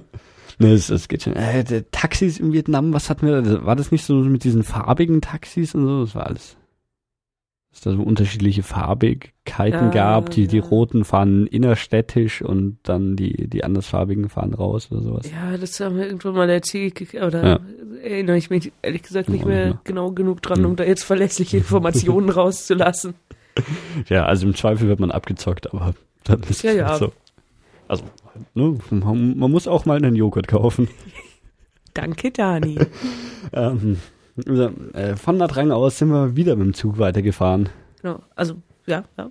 Hm? Das könnte richtig sein. Ja, war, war wieder Nachtzug und genau, also. Diesmal schon, schon ein Dates länger, oder? Diesmal war es, glaube ich, ein äh, relativ großes Stück. Wir sind nach Hoi angefahren.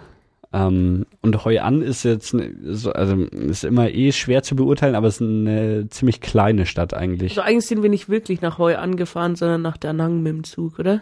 War das nicht das? Ja, ja, ja. Weil kann sein. überhaupt keinen so großen Bahnhof. Genau, weil, weil es, genau, wir, wir sind nach Da Nang gefahren und von da aus dann wieder mit so einem Minibus oder sowas. Gut, dass nach. du mich hast. Hm? Genau. genau, da sind wir mit dem Bus dann hingefahren.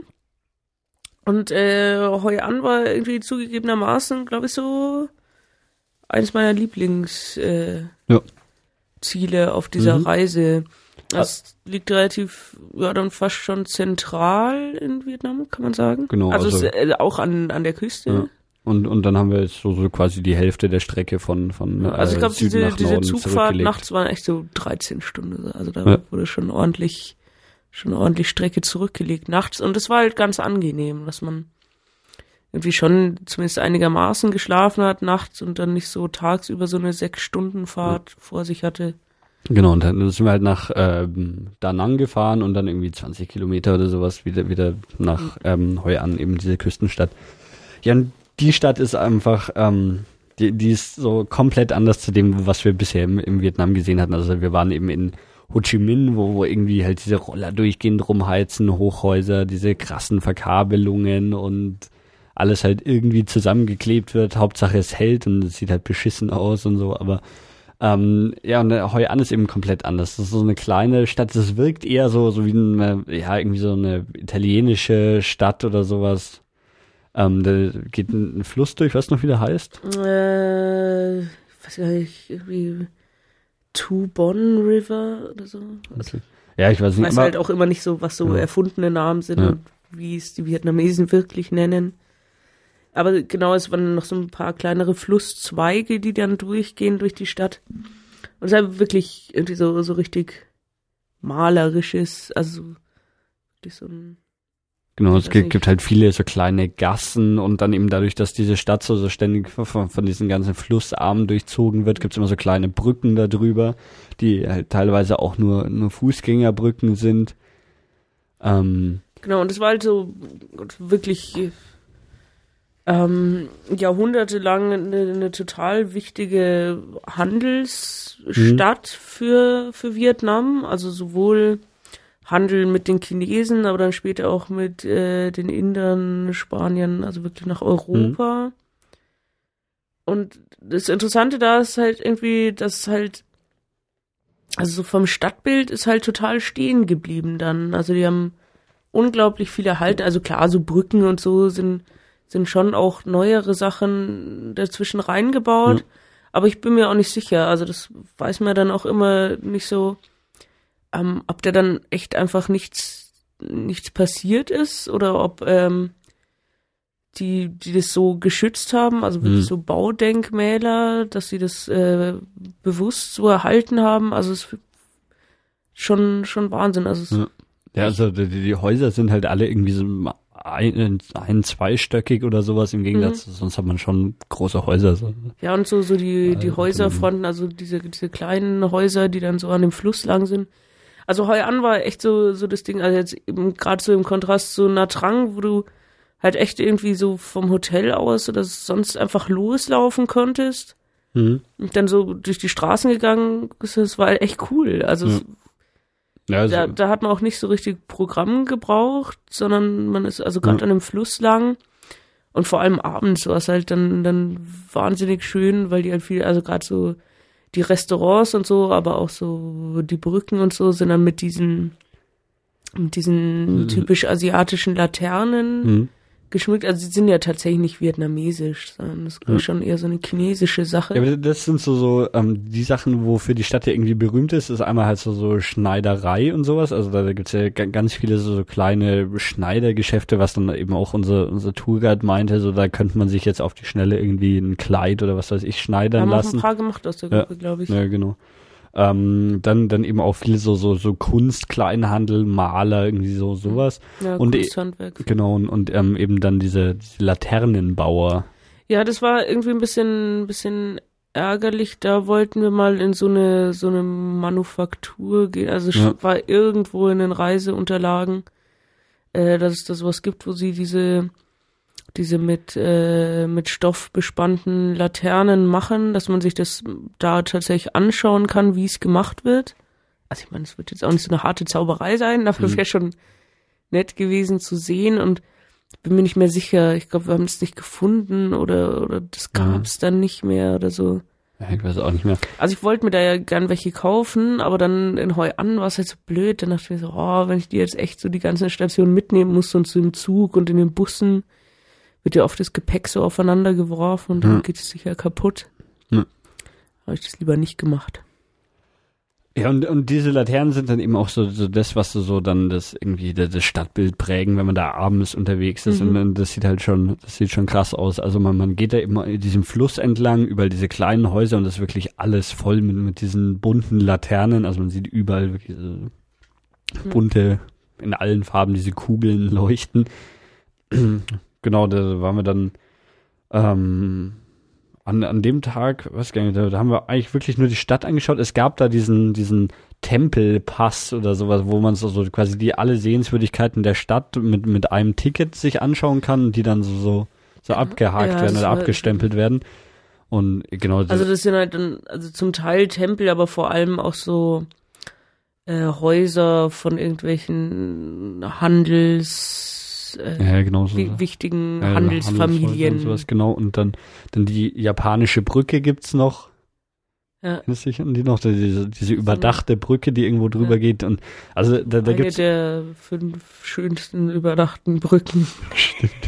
Vietnams oder so. Sie war echt ganz schön. genau, aber es gibt ja eben die, diesen Sammelpass, da zahlt man irgendwie einmal Geld dafür und dann, dann darf man so alle Sehenswürdigkeiten da damit ja. dann rein. Außer man darf nicht in den ersten Stock von diesem Handelshaus. Was noch? Ja, von der Einzelhaus jetzt. Also, ja, da, da kommt dann wieder der Joghurtmann und will Geld oder so, aber. Ja.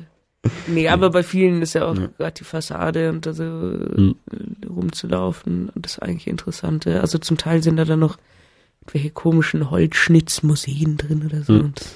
Da, das war, glaube ich, auch da, wo wir dann ähm, an, an so einem Straßenimbiss, der so Plastikstühle hat, gegessen haben, ähm, wo, wo ich mir ähm, ja, ja? Das war, war super. Genau, also es war so, so um, ja, es war wieder ziemlich merkwürdig. Es sah so ein bisschen aus wie, dass so die Kantine für die, für irgendwie vietnamesische Arbeiter ist. Also, also am Straßenrand so, so notdürftig überdacht.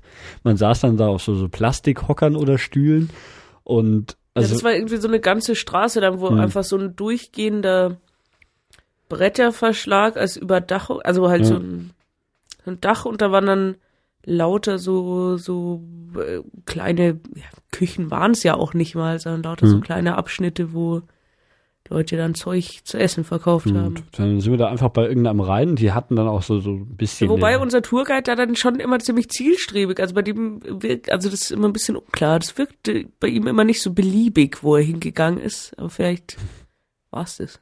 Hm. Wer weiß. Geht einfach irgendwo hin. genau, und, und dann, die, die hatten eine Speisekarte, ich suche mir halt irgendwas aus. Also meistens steht da auch dann so Rice with Pork und ja, genau. Chicken und das ist, das irgendwas. Ja, generell Essen in Vietnam kann man kurz drüber sprechen. Ja, war gut. ist, also es ist tatsächlich so, so das, was man irgendwie so als asiatische Küche, also immer irgendwie gemischtes Gemüse, dann kann man sich die Fleischsorte aussuchen und dann gibt's halt so Reis ja, wobei dazu. Schon, also das ist also so, das Standardessen. Vietnamesische Küche ist schon an, also deutlich anders als chinesische Küche kann schon sagen. Ja. Also insgesamt, also zu meiner Freude ist die vietnamesische Küche ja auch nicht zwangsläufig scharf, sondern ja, die sind, sind relativ ausdifferenziert. Also die machen total viel so Würzsachen, ganz unterschiedliche. Also so Korianderzeug ja. und so. Also ist schon sehr vielfältig. Also ich dann, dann, dann gibt's halt die, die. Also es ist schon anders als so das, was man so als, als Einheits-Asia-Matsch hier so in Deutschland kauft ja. und so Asia ja, im Bissen. Das. Also oft ist halt dann, also dann gibt es halt irgendwie so, so äh, Seafood. Ja, viel, viel Meeresfrüchte und Fischsachen. Stimmt ja. schon. Also wir waren ja auch hauptsächlich in Küstenstädten hm. in Vietnam. Aber ja. jo, Vietnam oh. hatte auch im Verhältnis ziemlich viel Küste. und ähm, ja, da, was, es gibt dann auch immer, also so Süßzeug gibt's dann auch relativ viel, so Nachspeisen, da gibt's dann halt oft so, so Bananen oder Pfannkuchen und mhm. sowas, also nö, im Vietnam kann man gut essen. Was wir quasi nie gegessen haben, ist so die, diese äh, Suppe, diese Nudelsuppe, oder? Äh, ich weiß nicht, wie sie heißt. Äh, nein. diese Nudelsuppe. Pro, Fo, Fo, irgend sowas. P-H-O schreibt man es und macht noch ein paar Striche dran. Oh, doch, das haben wir schon gegessen. Ja? Doch, äh, im hier großen Mr. Fo Imbiss. Doch, doch, doch. Ja, ja, doch, genau. Also, komm äh, noch, komm noch. Ähm, das ist so, so. Haben wir nicht dauernd gegessen. Genau, aber, aber, aber, wir haben es mal gegessen. Aber es ist schon, also die hatten sogar T-Shirts, wo diese Nudelsuppe drauf gedruckt war, weil sie so berühmt ist. also das ist so das, was man irgendwie, glaube ich, als vietnamesisches Paradeessen irgendwie Ding, aber wir haben es tatsächlich nicht so oft gegessen. Also ja, Reis mit Fleisch haben wir wesentlich öfter gegessen. Naja, lass uns zurück nach, nach Hoi An und dem Straßenimbiss äh, kommen. Ja wo ich mir, da, da gab's, äh, die, die hatten schon Gerichte, da war, war irgendwie abgefahren. Ich habe mir nämlich einen grünen Mangosalat bestellt. Hätt's nicht machen sollen. ähm, ja, so jeder bestellt halt. Und es dauert schon so ein bisschen. Das war also so irgendwie eine Frau, die da irgendwie in so, so einem Eimer gekocht hat oder sowas. Und dann kommt halt alles Essen außer meins. Und dann warten wir noch Mai, dauert ein bisschen länger, warten, warten, warten. Und irgendwann mal, ich so den Tour, also, hey, kannst du mal so abklären, wie, wie das dann mit meinem Essen aussieht und sowas. Und ähm, ja, so, so das Ende der Geschichte ist halt, die hatten diese, diese Mangos nicht da. Und dann sind sie irgendwie einfach losge... Also dann erstmal haben sie entlang nichts gemacht und irgendwann hat sich dann jemand auf seinen Motorroller gesetzt und ist dann losgefahren und hat irgendwo versucht, eine grüne Mango aufzutreiben. und ich meine, ich hätte echt nicht darauf bestanden, dass ich das, also, keine Ahnung, ich habe das halt ausgesucht, weil es irgendwie cool klang und so. Hätten sie gesagt, so, ja, nee, die haben wir gerade nicht da, hätte ich halt was anderes genommen, aber wir haben halt nichts gesagt und auch erstmal nichts gemacht. Und dann irgendwann sind sie dann los und dann also das hat schon krass lang gedauert. Also alle hatten schon längst gegessen ja. und wir waren da echt mit der ganzen Gruppe und alle saßen rum. So, so ja, gehen wir jetzt so. Äh, hm, Daniel, der hat sein Essen noch nicht gehabt. Ja, das stimmt. Die, die, hat dann irgendwie ihre Tochter oder so losgeschickt, die dann eben im Motorroller irgendwann, und dann kam sie irgendwann zurück, also insgesamt schon eine Stunde gewartet gehabt oder sowas, und dann hat sie irgendwo grüne Mangos aufgetrieben, und dann wird diese Mango eben, die, die wird so, so gerieben, dass es so, so lange Streifen ergibt. Und das Ganze dann so, ja, auf dem Teller mit irgendeinem Dressing, was ich nicht näher beschreiben kann. Und das isst man dann, also kann man echt gut essen. Hm. Aber ob man jetzt eine Stunde darauf warten müsste, weiß ich nicht so genau. War aber auf jeden Fall wieder eine lustige Geschichte. Weiß gar nicht. In Vietnam gab es auch so öfter, dass man sowas gekriegt hat mit so Blättern, wo er sich so selber so Zeug gerollt hat auf dem Teller. Hm, ja. Genau. Ähm, ja, wenn wir schon beim Essen sind, in Hoi An ist ja eh die Stadt des Essens, deswegen haben wir da einen Kochkurs gemacht. Stimmt, genau. Ähm, ja, eigentlich hatten wir da auch vorher schon so in so einem Reiseführer so eine Kochschule rausgesucht, die ganz toll sein mhm. soll. Das wussten aber wohl auch andere Leute und deswegen waren da alle Kurse belegt. Genau. Halt immer recht ungünstig, weil wir eh immer nur so ein, zwei Tage da waren und ja. dann äh, ja, so die Zeitfenster, denen was machen konnte, auch irgendwie klein waren. Äh, auf jeden Fall sind wir dann irgendwie abends an so einem Hotel, äh, Restaurant vorbeigegangen und dann hat der Vaughn, glaube ich, für uns gefragt, genau. so, hm. ja. du was machen? Und so, ja, morgen, so und so viel Uhr kommt er hier. Genau, das war, war irgendwie so Quatsch, so ein Restaurant, so, hey, mach die Kochkurse, die sagen, mhm. ja, machen wir.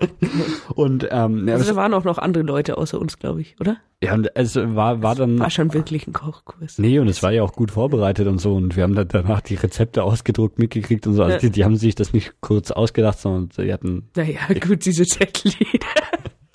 Die wir schon schnell nachts noch machen können. Ja, das war dann eben am, am Tag drauf, also dann haben wir irgendwie abends noch gebucht und dann mussten wir dann noch schnell irgendwie die Kohle ran schaffen und das war auch nicht ganz günstig, wenn ich mich richtig erinnere, haben ja. wir da schon irgendwie, oh, ich weiß nicht mehr, aber so, so 15 Euro oder sowas. Ja, ja, sowas. Und also das ist halt in Vietnam schon, schon tendenziell eher viel, was man dafür gezahlt hat.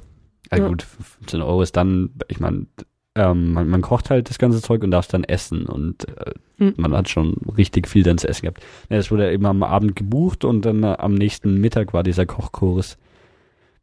Ja, und das war eigentlich ganz witzig. Genau, also das war so, so, das war wirklich in der Küche von dem Restaurant, wo sie normalerweise halt für, für die Gäste kochen. Ja. Und es war auch der, der Koch von dem Restaurant da. Ja. Und dann hast du der Restaurantleiter oder so und es war immer so ein merkwürdiges Zusammenspiel zwischen den beiden. Genau, also der, der Koch ähm, konnte halt kein Englisch, aber gut, in der, in der Küche lässt sich das halt auch relativ gut erklären, so schneid es klein, dann macht das halt kurz vor, dann können wir es schon nachmachen. Dazu muss er jetzt nicht wissen, was Tomate auf Englisch heißt oder ja. so. Ähm, dann, und dann war eben noch die, dieser Restaurantmanager dabei, der der, ich glaube, er war ziemlich stolz darauf, dass er Englisch konnte oder so. Und er dachte halt so, oh, halt auch gar nicht so gut. ja, und er dachte halt so, oh, das ist mein Restaurant. Und dann hat er uns immer so Sachen erklärt und gemacht. Daraufhin hat der Koch die Sachen, die er gemacht hat, wieder genommen, weggelegt und was anderes gemacht, weil der offensichtlich halt überhaupt keine Ahnung hatte, was oder wie man das macht, aber er es uns unbedingt zeigen wollte. Ähm, ja, da, da haben wir dann insgesamt irgendwie fünf verschiedene Gerichte gemacht. Äh, ja, da haben wir relativ viel gemacht, irgendwie so ein ja. äh, also wir haben äh, frische Frühlingsrollen, die hatte ich davor auch noch nie so richtig gesehen, die so in genau. Re Reispapier eingewickelt. Genau, also das ist ganz typisch, also dass man in Vietnam irgendwie dieses, diese durchsichtigen Reispapier-Frühlingsrollen da hat man dann irgendwie so außen in dieses Papier noch so Shrimps mit genau. eingewickelt, sah lustig aus. Ähm, man kann halt immer gen genau ich esse keine Shrimps, deswegen war es mir wurscht. Ah, die waren super. Sah lustig aus. Und man kann halt immer genau, es kommt Reis rein und Salat und noch anderes Gemüse und eben diese Shrimps und dadurch, dass das in diesem Reispapier eingewickelt ist, kann, kann man immer genau sehen, was drin ist. Eine durchsichtige Haut. Dann haben wir noch so, so Saté-Hühnchen mit Gemüse gemacht. So eine Suppe, die war aber entscharft, die konnte ich nicht essen. Äh, und noch irgendwie so, so Hackfleisch mit Auberginen. Das war ein bisschen merkwürdig, aber. Ja, insgesamt war schon alles nee, ganz, ganz nett. Wir, waren da eben dann, ich glaube, wir haben zu fünft oder sowas da gekocht und wir haben halt wirklich so krasse Mengen gekocht und dann danach saßen wir halt an diesem Tisch und äh, hätten das dann zu fünft essen sollen, alles. Ja. Und also es waren halt einfach, ja, keine Ahnung, da hätten 20 Leute davon essen können. Wahrscheinlich. Ja, das war irgendwie ein bisschen schade. Ja. Nee, aber war, war auf jeden Fall cool, das, das zu machen. ja. Also niemand von uns hat je wieder diese Sachen gekocht. also, keine ja. Ahnung. Wir dachten uns halt so, ja, puh, da selber mal das Kochen und es mal gemacht haben, aber mhm. also man darf sich das nicht so als bleibendes Erlebnis vorstellen, dass jetzt alle aber, vietnamesische Köche sind oder so. Aber, aber seitdem weiß ich, wie man, wie man richtig äh, Shrimps ausnimmt und zubereitet. Hm, das habe ich verdrängt. Musst du aufschlitzen, so, oh ja, den Darm so rausziehen. Darm rausziehen. Ja. ja. das war ganz witzig. Ich habe sogar ein Foto, wie du das machst. Schön. Ich schaue ziemlich glücklich aus. Nicht. Ja, das war der Kochkurs in ähm, Heu an und danach sind wir eigentlich auch schon wieder weitergefahren, oder? Der ging irgendwie so doch ein paar Stunden. Ja, ja, schon. Also ich glaube, an dem Nachmittag waren wir auch noch mal ein bisschen unterwegs. Also und wir, wir durften halt alles essen vom Kochkurs, haben wir schon erwähnt? Ja, das haben wir schon mal gesagt. Aber das ist dem Dani natürlich besonders wichtig. Ja. Ähm, ja, also insgesamt äh, für mich heuer an eine der, der schönsten Stationen insgesamt auf unserer Reise. Ähm, ja, weil einfach diese, also es hat ein relativ kompaktes, also ja kein Stadtzentrum, sehr, alles sehr, sehr enge Gassen mhm. und diese alten, zum Teil französischen, oft auch chinesisch beeinflussten Gebäude. Also es war einfach nett so zum, ja. zum da rumlaufen. Ja. Es gab eigentlich immer was zu sehen. Man musste dann auch nicht in diese ja, und zum ersten Mal war es nicht mehr ganz so heiß, weil irgendwie halt dadurch, dass so die ganzen Flüsse da durchgehen wahrscheinlich und so, mhm. also. Ja, und es war halt auch überall relativ schattig wegen den ja. engen Gebäudedurchgängen. Nee, also man musste da irgendwie auch, es gab ja so Keramikmuseum und Holzschnitzmuseum und was weiß ich Museum. Aber ich finde, das hat es irgendwie gar nicht so richtig gebraucht, sondern es ist ja, lang gelaufen und ja. wirklich so dieser, dieser Fluss und diese Brücken, das war schon alles ja recht malerisch. Also wirklich eins meiner Favorites. Obwohl wir uns nicht schneidern lassen haben. Nee. ähm, ja, da, danach ging es weiter zu den Marble Mountains, die liegen irgendwie nur ein paar Kilometer entfernt von Heu an. Das war auch irgendwie ein bisschen, ein bisschen komisch. Also das wussten wir davor auch nicht, oder? Da ja, sind wir doch nee. irgendwie mit so einem Bus losgefahren und dann sind wir da irgendwo ausgestiegen und da war doch so, so eine, so eine komische große Halle, wo die dann so diese Marmorfiguren verkaufen immer. Ja, an die kann ich mich gar nicht mehr erinnern. Kannst du es nicht? Das, nee. Da haben wir auch woanders schon mal an so einer Raststätte. Ich glaube, da sind wir nur so zum, zum Toilettenbesuch und so haben wir da angehalten und dann so riesige Hallen, wo sie dann so ewig weit alles voll steht mit irgendwelchen riesigen Buddhas und Jesuses. Das war mhm. super. ah, doch, ja, ja, ja, ja. Statuen, so. Das war so, so, so ein Steinmetzladen oder sowas. Der hatte ja genau. Enfield da und halt wirklich so, so ja, drei Meter hohe Statuen. Was ich meine, so, ja, ja, ja. Kannst auch so Jesus kaufen und Maria und Doch, aber auch irgendwelche Elefanten, die gegen Tiger kämpfen. Ja, die, die, diese Marble Mountains, die sind eben irgendwie dann so aus äh, Marmor, diese Berge und ähm, die sind auch wieder so so also es ist halt außenrum alles flach und dann erhebt sich da plötzlich so, so einfach gerade hoch so ein Berg. Das sieht immer ein bisschen ja, merkwürdig eben, aus. Eben wirklich so, so, so eine Gesteinsformation. Ja. Also man sieht auch von, von weit weg, dass es einfach ja. äh, massives Gestein ist und jetzt also nicht so ein, mhm. So ein Hügel, der sich da erhebt, sondern es ist einfach so, als, als wäre es irgendwie da so hingefallen, so ein riesiger Steinbrocken, der einfach in so eine ebene Landschaft reingefallen ist. Ja, und dann, dann geht's da. Wissen wir irgendwas dazu, warum die da sind? Wie die da hinkommen? Nö, keine Ahnung. Ich weiß nur, seriös. Ich, ich weiß nur, dass es dann irgendwie unendlich viele Treppen da hochging. Ja. das war echt krass. Das ist ja auch nicht so mein Ding. Aber nee, ging also. War einfach so, so ein Treppenweg und der irgendwie Kilometer lang halt diesen Berg hochgelaufen. Das hat sich immer so lang geschlängelt. Man dachte immer ja. so, jetzt kann es gleich vorbei sein. Hat's man aber jetzt, gesehen. Aber jetzt. Ja. Und Getränkeverkäufer gab es dann auch, weil die ja auch die, die, die Getränke dann da hochschleppen mussten, um sie zu verkaufen. Genau, also das hatten wir insgesamt doch bei so ein paar Sachen. Das ist immer so, je höher du kommst, desto teurer werden halt die Getränke, weil sie halt haben wir auch immer Eis da, um zu, also insgesamt kann man sagen, ich weiß gar nicht, ob wir über sowas schon mal geredet haben im Podcast. Also insgesamt ist total viel so, so Straßenverkäufer. Also eigentlich überall, wo man lang geht, wo zufällig mal ein Tourist sein könnte, gibt's jemand, der der gekühlte Getränke verkauft, auf jeden ja, Fall. So. Also dann, dann häufig, also so in ebneren Gebieten auch äh, irgendwie mal so Früchteverkäufer und mhm. sowas. Aber Getränke, also gerade so, so Wasser und, und Cola-Dosen halt echt überall. Ja, ja, also es, es ist eigentlich wirklich ganz cool, dass man jetzt auch nicht sich so krass drum kümmern muss, dass man jetzt so mit fünf Litern mhm. Wasser durch die Gegend läuft, sondern hat halt immer so ein, zwei kleine Flaschen dabei, aber irgendwo kommt dann schon jemand und dann ist halt auch noch kalt. Ja, und, und trotzdem günstig. Also ich meine, also hm. selbst dann, wenn es jemand auf den Berg hochgetragen hat, verlangt er am Ende halt irgendwie sowas, was dann keine Ahnung, maximal ein Euro ist und für, für, ja. für irgendwie eine Dose Coca-Cola oder sowas einen Euro zu zahlen, das geht schon. Ja, ähm, ja die, die, dieser Marble Mountain dann, ähm, nachdem wir unzählige Treppen hochgelaufen sind, oben war dann irgendwie so eine, eine Tempelanlage. Mhm. Und ähm, uns wurde ja davor gesagt, so, da geht's, also es ging dann, die, dieser Berg war irgendwie zur Hälfte innen hohl oder so. Man konnte dann da oben reingehen und da war da so eine, so eine Höhle. Also da sind so, so Art Grotten, ja. schon sagen. Ja, genau. Und, und dann hieß eben, äh, so, ja, da, da gehen wir rein und wir, wir schauen uns, ähm, da, da sind dann ganz viele Engelstatuen und sowas. Und dann sind wir halt da rein. Und Engel im Vietnam sind halt irgendwie so nicht wie, wie man sich hier Engel vorstellt, sondern es sind immer irgendwie so, so alte Männer mit Schnurrbart. das sind halt da lauter Statuen von alten Männern mit Schnurrbart. Das sieht ziemlich witzig aus. Das sieht eher aus wie so Clowns oder so. Und das sind halt dann also Statuen davon in dieser Höhle. Ja. Ja, und irgendwie, also bei diesem Grottenzeug, da muss man schon auch sagen, die beleuchten das alles immer so unpassend. Also muss dann also so irgendwie total bunten Strahlern ja. und also eigentlich wäre das, glaube ich, echt ganz schön gewesen in, in diesen Höhlen. Das sind ja so natürlich entstandene Höhlen.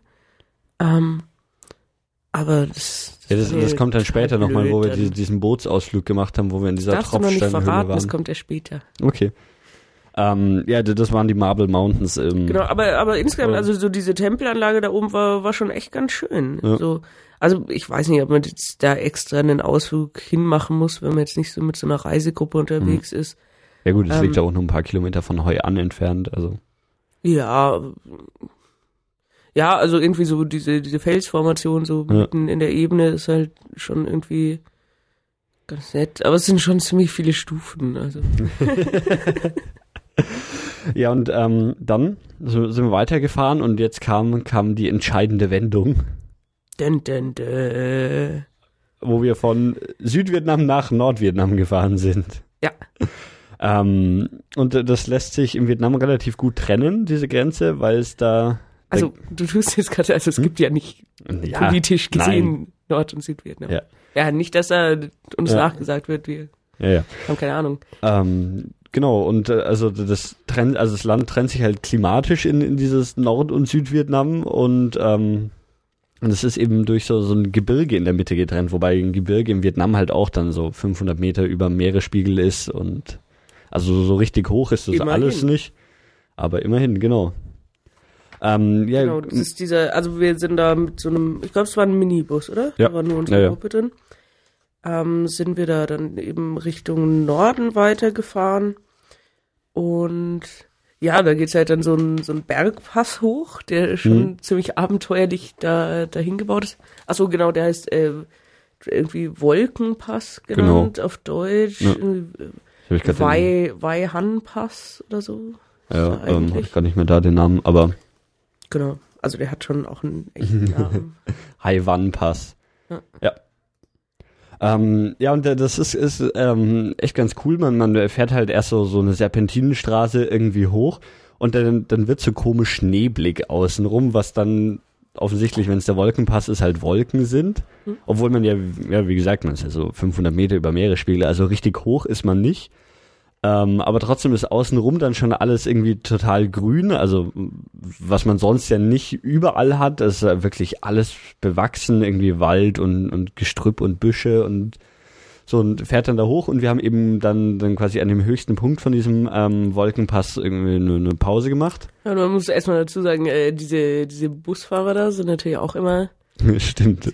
Also das, das war so, so der einzige Abschnitt, der echt ein bisschen bisschen abenteuerlich war. Also keine Ahnung, ich denke schon, die werden schon wissen, was sie da machen und so. Aber der hat schon, schon ganz schön übertrieben hm. beim Hoch- und Runterfahren auf diesem Pass, weil, weil keine Sicht und dann irgendwie LKWs überholen auf was, was hm. kaum zweispurig ist. Also ja, und, und, dann geht's auf der einen Seite halt immer gleich richtig steil runter. Ja. Und man sieht halt auch immer nicht so, was nach der Kurve noch kommt, also. Ja, aber es war schon total cool beim Hochfahren, weil es halt irgendwie, also an der Stelle, wo wir also ziemlich eben direkt an der Küste darauf gefahren sind, auf diesem Pass und dann so jedes Mal, wenn sich's um eine Ecke schlängelt, hat man halt nochmal so eine total schöne Sicht auf die Küste ja. und insgesamt sieht man halt recht weit, also so lange, bis man dann in die Wolken kommt, dann hm. sieht man nicht mehr so weit. ähm, ja, da, da oben war es dann auch ziemlich kühl eigentlich. Mhm. Ja. Also da mal 20 Grad oder so ist jetzt geschätzt, kann ich weiß es nicht so genau. Ja, das kann man halt immer dann schwer schätzen. Also wenn es ja. einem insgesamt die ganze Zeit so heiß ist, finde ich, ja. kann man nicht, nicht sagen. Also es war angenehm dann da oben. Ja, ähm, das ist halt auch so, so, so diese Bedeutung, die es für, für das Klima in Vietnam hat. Also südlich davon ist halt eigentlich so ausschließlich tropisches Klima, also richtig, ähm, also gut, wir waren auch im August da, aber es ist halt ähm, ja, Luftfeuchtigkeit irgendwie maximal und, und mhm. dazu dann noch irgendwie über 30 Grad. Ja. Und wobei jetzt, mh, mm, ja, also ich meine, die, die die Temperatur ist ja eigentlich nicht das Problem, schon die Luftfeuchtigkeit, die, was dann, was dann irgendwie so zu schaffen macht. Also wenn ich in Deutschland 30 Grad habe, dann denke ich mir, oh, 30 Grad ist doch super, hm. irgendwie Ding. Aber wenn da halt noch diese Luftfeuchtigkeit, die so extrem ist, dazukommt, dann. Ja, die setzt einem schon zu. Ja. Also gerade wenn man, also insgesamt, was halt auf der Reise schon auch so, so wenn man irgendwie da mal was gemacht hat, was einen so normal überhaupt nicht anstrengt. Also es wird ja. halt alles ein bisschen beschwerlicher und man neigt schon dazu, wenn man irgendwie drei Stunden in der Stadt rumgelaufen ist, dass man dann schon geschaffter ist, als, als wenn man das irgendwie bei mhm. in dem Klima tut, das man so gewohnt ist. Und vor allem, wenn man dann weiß, dass ein Hotelzimmer, was runtergekühlt ist, auf 24 Grad auf einen wartet. ähm, genau, und ähm, eben nördlich von diesem Wolkenpass ist es dann, ja, also ist nicht wesentlich angenehmer, aber man merkt schon so, so ein bisschen die Veränderung, dass es nicht mehr alles so, so ultra anstrengend ist, sondern es schon besser ist. Ja, und eben auf diesem Wolkenpass selber, da, da ist eh super. Also da. Ja, also das war auch so, fand ich, fand ich total witzig da. Also weil man schon zum Teil zwischen den Wolken dann ein bisschen Sicht hatte. Hm. Und also keine Ahnung, wir haben da leider nur relativ kurz angehalten. Aber stehen dann auch so Bunkerruinen rum, die wohl irgendwie noch von den, von den Amerikanern sind. Hm. Also so dieser, dieser Pass so als, als quasi natürliche Grenze Nord und zwischen Nord- und Südvietnam war natürlich auch im Vietnamkrieg ja. äh, eine, eine umkämpfte Stelle, so. Genau, und da sind oben, also da war auch irgendwas, wo man so sich was zu trinken kaufen konnte und auf die Toilette gehen und so. Ja. Aber sonst standen halt so ein paar Ruinen rum und ja, also insgesamt waren wir da vielleicht eine halbe Stunde oder sowas, aber. Ja, leider. Ja, man, man, man hätte schon da, da, da länger bleiben können. Wir, wir sind halt dann da so, so ein bisschen. So, so ein bisschen auf die, die Berge oder mal so ein bisschen da die, die Landschaft erkundet. Da laufen dann irgendwie so freilaufend Kühe und Ziegen rum und die stehen halt einfach so oben auf diesem Wolkenpass rum und. Ja, diese Kühe sind auch super. Die sind schon anders als Kühe bei uns. Ja, also die, die Kühe haben immer diesen krassen Buckel irgendwie, wo, mhm. wo dann halt auch so, so für, für die Reisernte wahrscheinlich irgendwie da so Sachen eingehängt werden, so ein Flug mhm. oder sowas. Und sie sind, sehen auch immer viel magerer aus als ja, irgendwie total. Kühe, die also, man in Deutschland sieht. Die sich auch nicht so das Gefühl, man kann sie umschubsen. So deutsche Kühe, die sehen immer so rund und träge aus. Ja. Aber die, die waren auch ein bisschen, ne? Du hast ja, ja probiert, dich mit ihnen anzulegen. Ja. Dani hätte halt gerne einen den Kampf mit den Kühen heraufbeschworen. Ja. Und so Ziegen und sowas war schon auch da, gell? Ja, und die, die sich halt dann diese, diese Bunkeranlagen irgendwie zurückgeholt haben und ja, jetzt halt in diesem Bunker ein Ziegenleben äh, auch irgendwie. So eine alte Ziege, die stand so oben auf so einem, auf so einer Ruine drauf, ist angestarrt. Aber dann auch so die Kühe, die da einfach so über die Straße laufen. Ja. Die ziehen da einfach so diesen Pass rauf mhm. und runter und umso geisteskränker ist es halt da irgendwelche abstrakten Überholmanöver einzuleiten. Ja, es klingt es vielleicht auch, also es klingt wahrscheinlich weniger spannend, als es war. Das war echt ein cooler Ort, so. wo man irgendwie. Ja. Das klingt nicht spannend genug. ja, ich glaube. Ja. Also das, Schade. Ist, das ist echt was, was Cooles, was man sich irgendwie ja. anschauen sollte. Ja, also wenn man so also ich glaube, mittlerweile gibt's da auch irgendwie einen, einen Tunnel, quasi, der, der diesen Pass äh, verkehrstechnisch entlasten soll, weil mhm. früher war das ja schon mal die einzige Route äh, von Süden nach Norden oder umgekehrt. Mittlerweile gibt es dann den Tunnel, aber wenn ihr irgendwie selbstständig da unterwegs seid oder euch irgendwie aussuchen könnt, ob ihr den Tunnel nehmen möchtet oder den Pass, dann empfehle ich ganz klar den Pass. Ist wirklich, wirklich schön und Also es hängt eben wohl total vom Wetter ab. Also bei uns waren, waren da Wolken und es war eine ziemlich coole Stimmung. Aber andererseits, äh, wenn es klar ist, dann sieht man da wohl auch richtig weit. Hm. Ja, ähm, du, so. soweit zum Wolkenpass, ja. ja. Äh, wir, wir sind nämlich weitergefahren nach Hu Hue. Hue. Ähm, das ist auch eine Stadt, die an der Küste liegt. Es war auch gar nicht so weit von, von ähm, Heuer an aus, irgendwie 50, 60 Kilometer, irgend sowas. Und das war aber eben, also Hue liegt schon dann nördlich von diesem Wolkenpass. Mhm. Genau, das war so die, die, die, die, nächste Stadt, die wir angereist sind.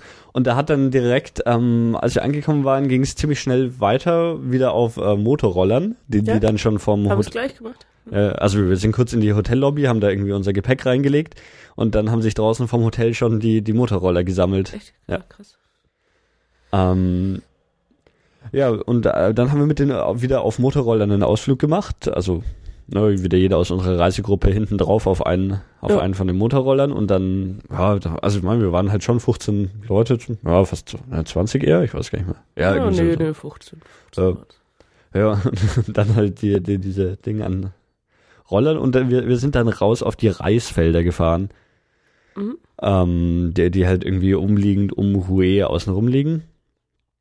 Ähm, ja, äh, die, diese, diese äh, dieser Ausflug auf den Motorroller war halt geil, weil dann sich natürlich die, die äh, Rollerfahrer da auch selber einen Spaß draus gemacht haben, sich gegenseitig immer irgendwie ein Rennen zu liefern und sich äh, zu überholen ja, und sowas. Ja, und wir dann eben, ja, also so alle hintereinander irgendwie in, in, einer Reihe dann über, ich meine, so, sobald man aus der Stadt draußen ist, dann hat man da auch keine richtigen Straßen mehr, sonst sind halt dann so Feldwege, wo irgendwie die Leute sonst mit Fahrrädern langfahren oder sowas. Schon nochmal so Abschnitte, wo irgendwie man nur so über so ein dünnes Brett über irgendeinen Bach fährt ja. oder so. Und da, da brettern halt dann die, die ganze Motorroller drüber. Ähm, da war so eine ziemlich große Brücke gefahren, die eigentlich, glaube ich, nur für Fahrradfahrer war. ähm, was dann auch so, also ja, man, man kommt relativ schnell aus der Stadt raus und dann ist halt mhm. außenrum nur noch Reisfelder und nichts. Und dann, dann hat es erst schon so komisch gerochen und irgendwie, dann, dann sieht man so Rauch aufsteigen und sowas. Und die, die haben doch ähm, dann am Straßenrand halt einfach so, so diese, ja, das, was halt bei der Reisernte übrig bleibt. Ich weiß nicht, wie man das jetzt so landwirtschaftlich bezeichnet, aber wenn du die Reiskörner halt rausgeschlagen hast, was mhm. dann noch so die Hülse oder so, was dann übrig ist. Mhm.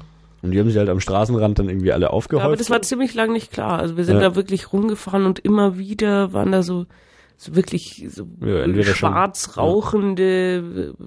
Brände und war sich schon nicht so sicher, was das ist. Äh, und ja, und die, die Roller fahren halt auch einfach voll durch, dann sieht man halt erstmal nichts und irgendwie ja. einen Hustenanfall, weil der. Ja, oder auch wenn sie, wenn sie gerade die Sachen dreschen, das war ja. auch heftig. Wenn du da so durchfährst, dann siehst du halt erstmal entlang nichts und denkst dir so, wow, wie macht mein Fahrer das? Aber die ignorieren das halt und fahren dann ja. mit geschlossenen Augen oder so. Ja, und, und ja, aber das hat, ich weiß halt gar so nicht, der, der Warren hat uns das dann ja. erzählt, wie das ist. Und irgendwie probieren die wohl auch äh, irgendwie dagegen vorzugehen. Also das wohl auch nicht so erwünscht, dass mhm. da dauernd alles, was sie nicht brauchen können, verbrannt wird. Ja, wird halt einfach die, also das ist ja eh, wir können mal so, so kurz diesen, also soweit wir es noch zusammenkriegen, den Ablauf von der Reisernte. Oh. oh. Also, ja, nein, nur, nur so, so, so grundlegend gibt's halt diese Reisfelder, wo die angebaut werden. so weit, ja. Ähm, die, die halt dann irgendwann mit Wasser geflutet werden. Und ähm, da, da wachsen halt dann diese, diese Reispflanzen, was ja eigentlich so, ja, also ist halt wie, wie ein äh, normales Getreide. Eigentlich mhm. nur, das halt eben dann in, in diesem, ja, irgendwie, die sind dann so, so knietief irgendwie mit Wasser geflutet oder so, diese Felder, und oben schaut halt noch der Reis raus. Und dann werden, werden die eben geerntet und da, dann werden sie so, so ausgedroschen, wie man das ja so mit, mit äh, Getreide macht. Und ähm, das machen sie halt dann einfach direkt auf den Straßen.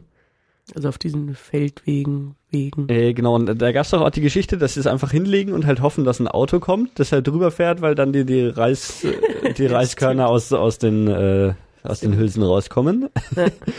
Genau, und äh, dann sind halt also die, die Straßen die, dementsprechend auch, da liegt dann halt Reis rum oder steht gerade jemand da, der sich dann freut, dass gerade die Roller kommen und dann mhm. schmeißen sie alles noch, was sie haben davor, dass die Roller halt mit den Reifen da drüber fahren und dadurch. Ja, und auch diese, also wirklich diese Berge mit den Hülsen, also es ist schon wirklich, ja. dass man da teilweise über so einen Hügel gefahren ist, weil das mhm. Zeug halt einfach überall rumliegt. Ja, und das liegt halt dann da am Straßenrand, weil sie eben auf der Straße sind, um die irgendwie aus Und auch da war es sehr gemischt. Also es gab zum Teil schon so Ochsenkarren, aber mhm. es gab auch mal so kleinere.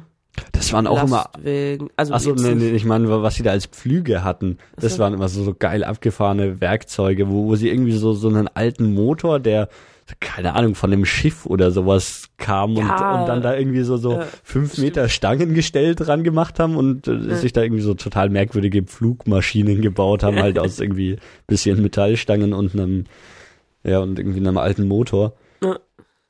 ja, und genau, was halt bei der Reiseente so übrig bleibt, bleibt auf der Straße liegen, wird auf einen Haufen geschmissen und verbrannt. insgesamt, gar in Vietnam oder insgesamt so in, in Indochina noch ziemlich viel, dass man so, also auch so Müll einfach. Ja. Ja, ja. selber so ein kleines Häufchen im Garten macht und den abfackelt. Ja. ziemlich wurscht, was sie, was sie da so anrichten. Ja, wo, wobei ich auch nicht sicher bin, ob das nicht tatsächlich in der Reisernte sogar noch eine Rolle spielt, dass man die Asche irgendwie als Dünger verwendet oder sowas. Das, da äh, müssten wir uns nochmal genau informieren. Äh, Habe ich irgendwie so im Hinterkopf. In unserer Sonderepisode. So Reisernte mit, mit dem Reis um die Welt. Ich weiß auch schon, wen wir als Gast da einladen. Den haben wir nämlich in Vietnam auch getroffen. Die gute Frau ist 77 Jahre alt und hat ziemlich schwarze Zähne. Ja, wird, wird sicher schwierig, ihr zu erklären, was wir von ihr wollen, aber gerne. Ah. Ja, also irgendwie sind wir erstmal so ein bisschen ziellos durch die Gesen Gegend gefahren, glaube ich. Nee, das war auch also, irgendwie. Wer weiß, vielleicht hatten wir auch ein Ziel und wir kannten es nicht. nee, aber halt, ja gut, war, war schon interessant, das halt so zu sehen und auch irgendwie die Ausmaße ja, zu sehen, klar, wie, wie nee, groß nee, das ist und so. Möchte, das, das war auch nicht vorwurfsvoll gemeint. und dann, das Ziel war dann irgendwie so das Reiserntemuseum von ja. Hue oder so, also. Ja, es war also auch irgendwie so total in der Pampa. Also es war schon so ein Dorf, wo ja. so ein paar Häuser waren. Und da gab's wieder so eine überdachte geschnitzte Brücke, wie in Heuern. Weißt ja, noch? ja, das stimmt. Ja. Also die Brücke der Liebenden oder sowas. Ja, ja, ja, wo, wo lauter dann irgendwie immer so, so Paare irgendwie Herzen und ihre Namen eingeritzt haben. Ja, genau. Und wenn man sich da als Paar getroffen hat, dann bedeutete das ja, was ganz Tolles. Geschichte. Also das war wirklich so, so ein winziges Dorf. Also man oder? Also mehr als ja, 100 so Leute einer, haben da sicher Einer von den, von den Rollerfahren war halt so der Chef von der Gang und ja. der hatte immer so ein bisschen Stimmt. noch was erzählt, aber also war schon kein das, so das, ein, das, das war eh geil, da, dass diese Rollerfahrer, die ja eigentlich nur, nur so als Rollerfahrer und jetzt nicht irgendwie speziell als Tourguides da waren, die dann doch immer noch so versucht haben, so meistens konnten sie halt auch nur maximal so ein paar Wörter Englisch, aber dann immer noch irgendwie was zu zeigen, auch wenn man so auf dem Roller unterwegs war und dann, dann immer so, so hinten irgendwie wie angetippt und auf irgendwas gezeigt und so hier, hier und man hat ja. dann durch den Fahrtwind nichts verstanden und dann noch durch das ja, hat, mäßige Englische und so, aber immer so, ah, cool, cool. Nee, aber sie waren immer total bemüht. Äh. Also meine Fahrer fanden es immer so witzig, dass ich Hanna heiß, weil das wie Hanoi klingt.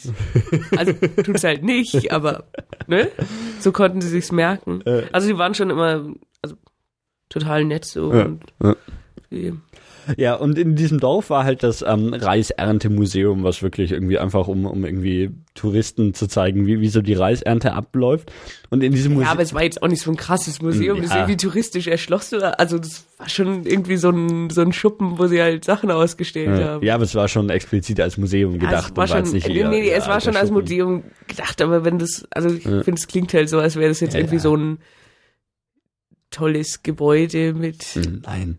Foyer. Nein, das war, war eine, eine große. Audioguides. das war alles nicht. Aber es, Videopräsentationen. Es gab eben die, diese eine alte Frau, die das, ähm, Museumshop. Die, die diesen, dieses Museum irgendwie. Ja, die haben wir doch irgendwie erst, also die hat man schon so draußen getroffen dann ja. und die, erst dachten wir, es ist halt irgendeine alte verrückte Frau. Ja. Und die hatte so eben diese, diese lila Zähne.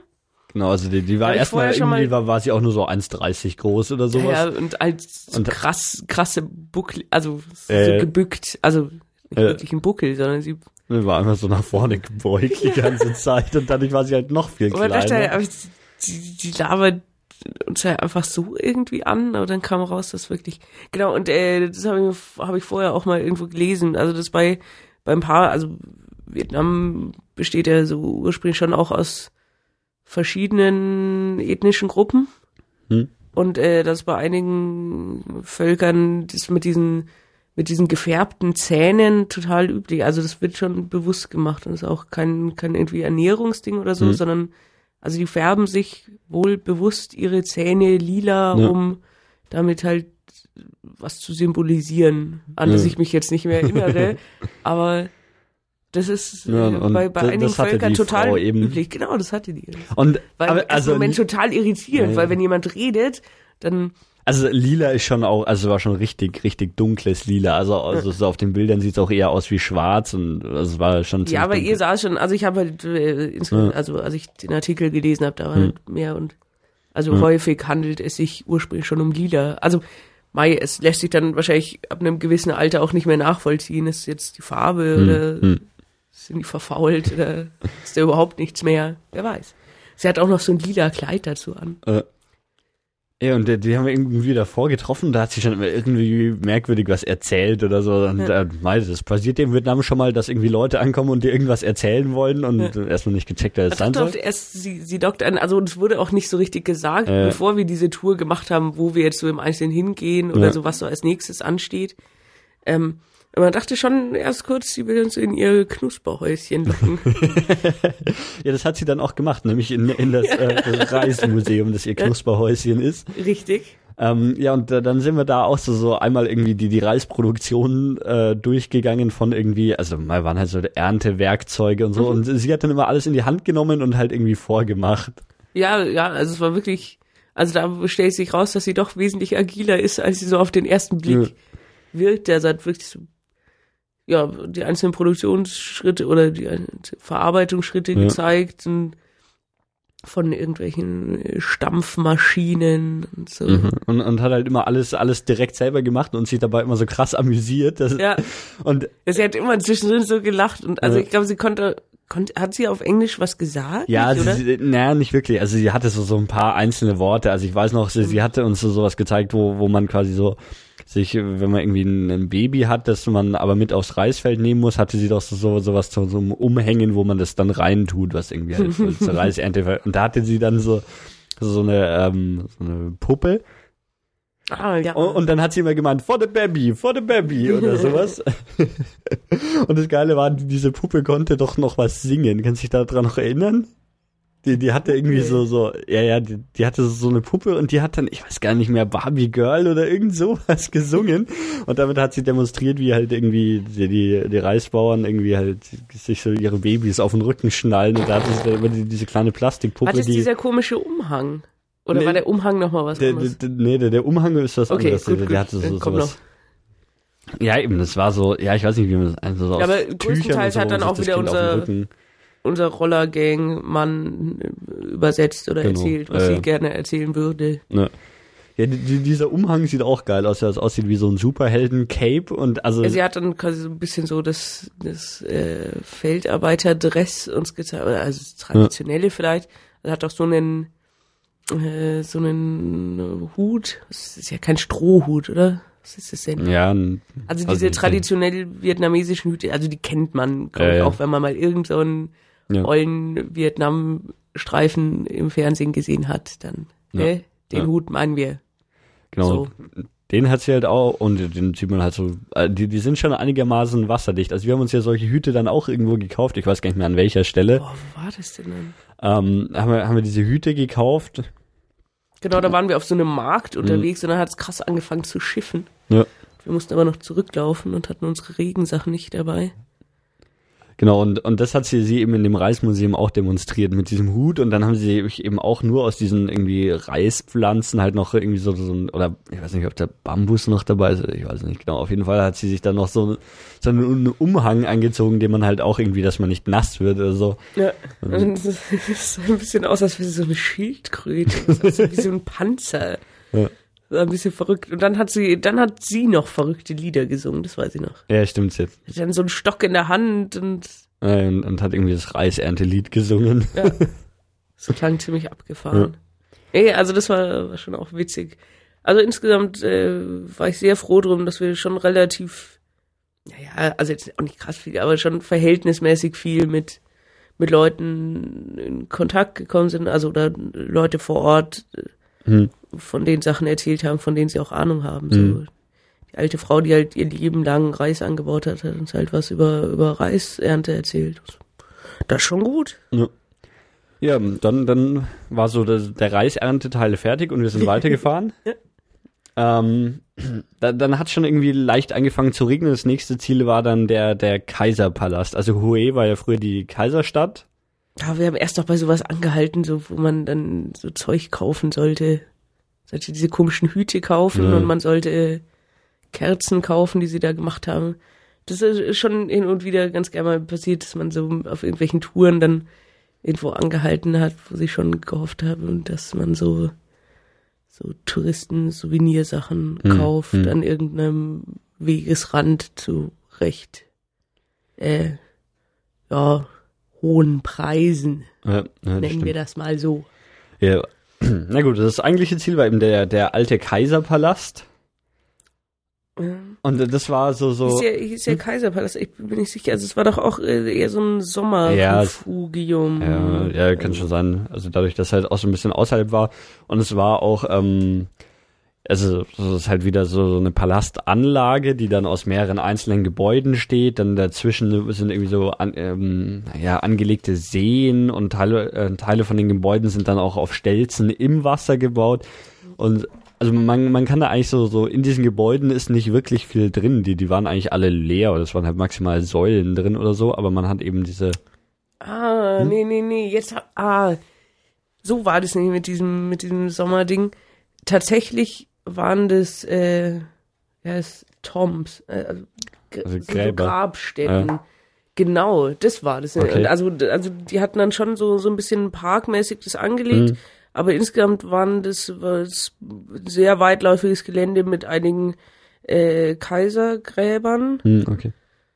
Genau. Weil der Hue war früher die, die Kaiserstadt ja. Ja. und da quasi außerhalb davon hm. dann diese, okay. diese zum Teil auch recht imposant aufgemachten Grabanlagen. Genau, aber warum äh, uns das eher so als dieser Sommerpalast oder, oder also so Rückzugsort für den Kaiser in Erinnerung geblieben ist, ist, glaube ich, weil äh, gerade so diese Gebäude, von denen der Dani erzählt hat, da gab es einen auch ganz schönes, ich glaube, es war auch, wurde auch zum Teil als Theater genutzt, so als kleines, das so halb äh, überm Wasser gebaut wurde und da gibt's halt so Geschichten von den Kaisern, hm. die dann dorthin ja, gingen, um Gedichte zu schreiben und zu genau, rezitieren. Ja, ja. Genau, deswegen ist es so das, was uns da so als prägendstes, weil man jetzt diese Grabmäler nicht so ja, da, davon hat man eigentlich überhaupt nichts gesehen, oder? Also man hat halt so diese gesamte Anlage, aber wo jetzt da irgendwie Leute begraben liegen oder so, das hat man nicht wirklich gesehen. Wir haben ja aus äh, gegebenen Anlass eh nicht so viel dieses Geländes erkundet. Ja, es hat nämlich dann angefangen zu regnen. Also schon auf dem Weg dahin. Äh, also da hat so angefangen und dann haben wir jetzt sind wir schon da, jetzt müssen wir dann natürlich mhm. auch rein und so. Und es hat halt so angefangen und es wurde einfach so, so ein richtiger Tropenregen. Also das sind ja, irgendwie. Also wirklich Wahnsinn. Das ja. Das ist literweise Wasser und auch so, so richtig große Regentropfen, die da runter. Also so, ja, und also sind halt dann auch da, also diese, diese Anlage da ist natürlich schon zum Teil so mit irgendwie so, so Stufen und sowas. Also zum Teil waren dann so die Treppen so richtig geflutet. Also da ist halt ja, einfach ja. so ein Fluss runtergekommen. Genau. Und ja, echt das Schlauste war dann meistens äh, so Turnschuhe anhat oder so Schuhe ausziehen. Ja die in den Rucksack schmeißen, damit sie trocken bleiben und ja, barfuß rumlaufen, was halt echt ja. absolut warm genug. Also es ist ganz lustig, weil ja, der Boden ja auch überall so warm ist und dann irgendwie so relativ lauwarmes Wasser, die die ganze Zeit um die Füße gespült wird. Ja, also von genau, und dann, eigentlich nicht schlecht. Also es war halt schwer. Also es hat wirklich richtig krass geregnet und da war halt auch viel ähm, so kleinere Gebäude oder, oder irgendwie ja, also es war nicht viel quasi innen anzuschauen, sondern man ist halt, eigentlich ist halt, ja, so ein großer Park, eine riesige Anlage. Normal läuft man da halt mehr rum, aber das war halt dann schwer ja. möglich. Und dann ja. haben wir uns auch in dieses, ähm, ja, in dieses Gebäude, in diese Pagode da mhm am See gesetzt. Und haben und Gedichte geschrieben. Haben Gedichte geschrieben, rezitiert, interpretiert und äh, Wie die Kaiser damals. Wie Wahnsinn. die Kaiser, mhm.